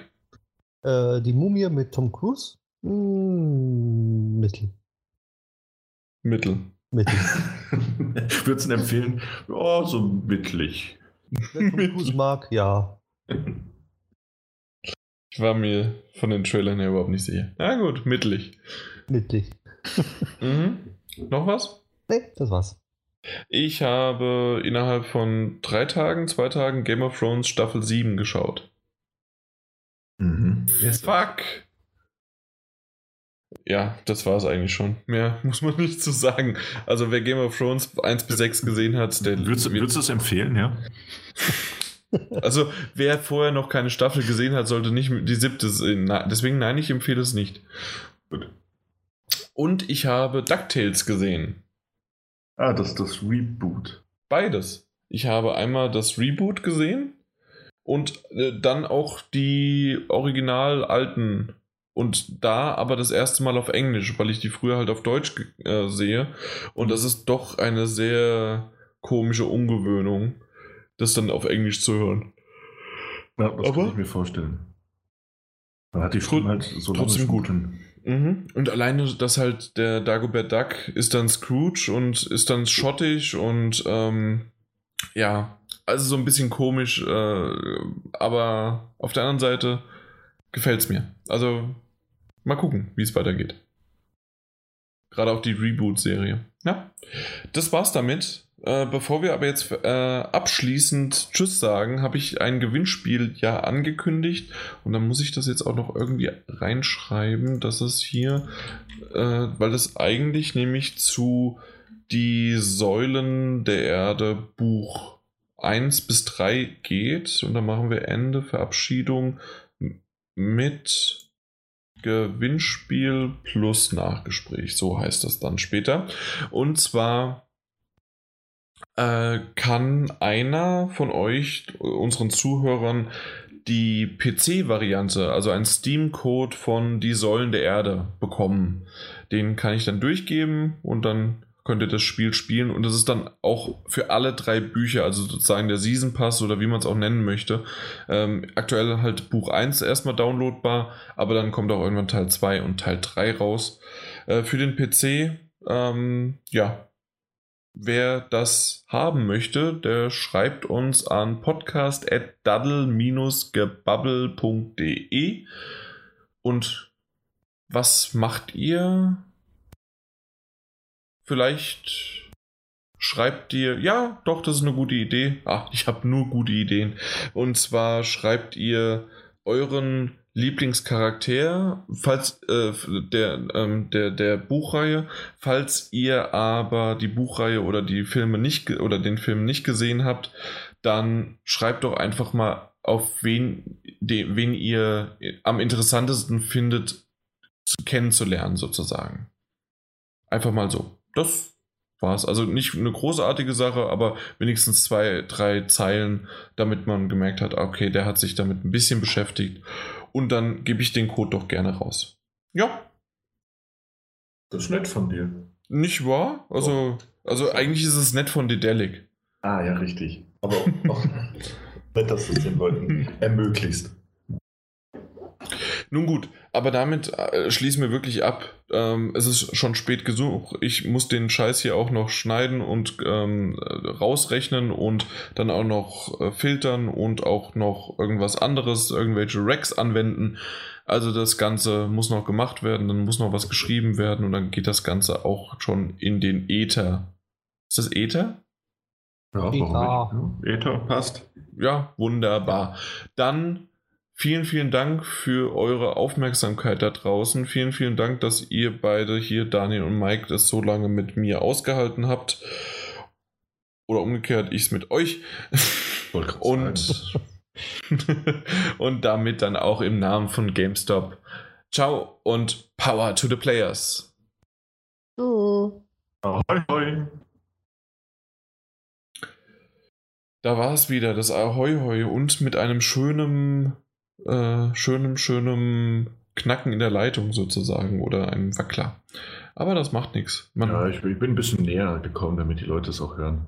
Nee, nee, äh, das war schon eher Serverprobleme. Ah, also okay, irgendwas, Verbindungsprobleme. Ja, heute, heute, war irgendwas im Argen mit der Verbindung. Gerade bei Mike, du, du warst ja, ja mindestens. Aber keine Verbindung. Bei mir es am Laptop. Am Laptop, echt, ja? Ja. Okay. Also okay. Teamspeak stützt bei mir und ab. Deswegen. Okay. Also bist ja wirklich so drei, vier Mal mindestens weg gewesen, ne? Ja, Teamspeak ist abgestürzt. Hast du die neueste Version drauf? Yep. Vielleicht liegt es daran. ich nicht. Ich glaube, ja, an meinem Laptop. Da stimmt irgendwas nicht. Oh je. Dann, also bis zum nächsten Mal, bitte. Darf ich. Aufpassen. Genau. Ach, ich. Richtig. Aber äh, tatsächlich, ich finde so ein bisschen, dass wir am Anfang äh, nicht äh, ganz so reinkamen. Äh. Äh? Was? Ja, ja, ja, finde ich auch so. Ich hatte gerade einen kurzen Hänger. Ja, ja, das weiß ich. Aber äh, ja, ja, äh, tatsächlich kamen wir am Anfang nicht so ganz so rein. Das ging dann übers Intro aber besser. Und was ich aber jetzt nochmal sagen möchte, unbedingt ähm, zu den Spielen, vor allen Dingen aber zu Mike, vielen, vielen Dank, dass das wirklich, du hast es ja erst gestern bekommen und dass du dann so schnell da dann noch was zu Mario und Rabbits machen konntest. Ja, ich habe ja auf Arbeit heute noch ordentlich, ne? Also wirst du quasi zweimal bezahlt, ja? Sozusagen, ja. Ich habe mir extra Freiraum genommen. Das ist doch gut. Ja, ist ja zum Glück auf der Switch, ne? Auf der Playstation wäre es schwieriger gewesen. Ach, die Vita Remote Play ja, aber äh, ich habe da WLAN. Internet. Das ist das Problem. Ja, dann musst du dein, dein iPhone 5, machst äh, einen WLAN-Hotspot auf und los geht's. Ja, dann kann ich äh, Ja. Nee, und, dann, und, dann eine Tages und, dann eine, und dann eine Tagesflatrate einrichten. Das geht doch locker. Also du, du, du stellst dich hier an, Mike. Ich nehme hier diese Vodafone-Box jetzt, ne? Die stelle ich mir einfach dahin. Hab mhm. Genau. WLAN überall. Ja. Daniel, was wolltest du? Ja, ja nee, ich finde auch, also, gerade am Anfang hatten wir Probleme. Und auch zwischendrin immer mal wieder ein paar Pausen, wo, wo halt nicht so viel gesagt wurde. Ja, das stimmt. Das war heute äh, ein ja. bisschen mehr. Vielleicht, weil wir uns so gut dran gewöhnt haben, dass wir uns gegenüber sitzen. ja, vielleicht sind wir auch alle müde als, als gedacht. Oder ich ja. weiß auch nicht. Ähm, ja, ich fand es ein bisschen schade, dass das mit ähm, dem, dem Rabbit Mario-Ding doch so spontan reinkam.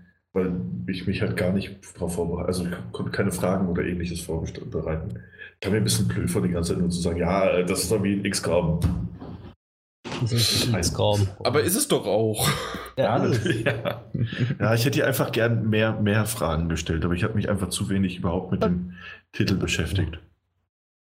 Ja, aber ich denke, dafür hat der Mike das äh, gut abgedeckt und Ach, wie du es ja auch schon gesagt hast, und so werden wir es auch machen, ähm, wenn er nochmal tiefer in die Materie eingestiegen ist und sich dann auch nochmal zu reden lohnt, kann man da auch nochmal ein äh, Part 2 dranhängen. Also ja, da ja sehe ich kein Problem mit. Vier Welten ich bin immer noch in der ersten. Mhm. Beim Tutorial gerade so durch.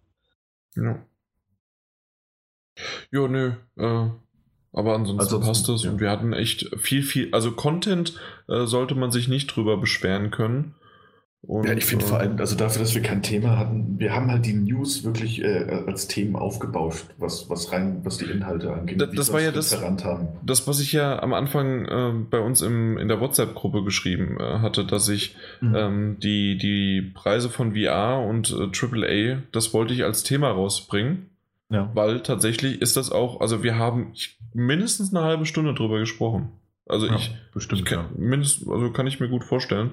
Und dementsprechend hätte man das locker auch als Thema definieren können, aber so haben wir jetzt gesagt, okay, machen wir das als News. Und das sind längere, ausschweifendere News mit, ja, so wie man uns halt kennt, ne? das War ist richtig. Ein längere Podcast wieder. Ja, das kommt jetzt von ganz allein. Äh, fand's schön, fand's, fand's, fand's schön dass das. Äh, ja, hier, Kamil war ein bisschen ruhig, aber sonst. Ja, tatsächlich, das, das wäre der Special Gast gewesen. Der hat ja. sich nicht mehr gemeldet, was auch immer, wo der sich rumtreibt. Ähm, Verletzung. genau, Sportverletzung. äh, ja, na gut, schade, aber äh, das, das nächste Mal. Mal dann vielleicht. Mal gucken. Aber es ist wirklich nicht so einfach, alle unter einen Hut zu bringen. Und vielleicht sogar das nächste Mal mit einem anderen Special Guest. Also mal gucken. Mhm, das stimmt. Schauen wir mal. Mhm. Nun gut. Ich würde sagen, damit schließen wir das Kapitel hier wirklich ab. Äh, oder die Episode, weil wir haben ja sehr, sehr viele Episoden hier gebracht. Oder auch das Buch. Oder einfach diesen Teil.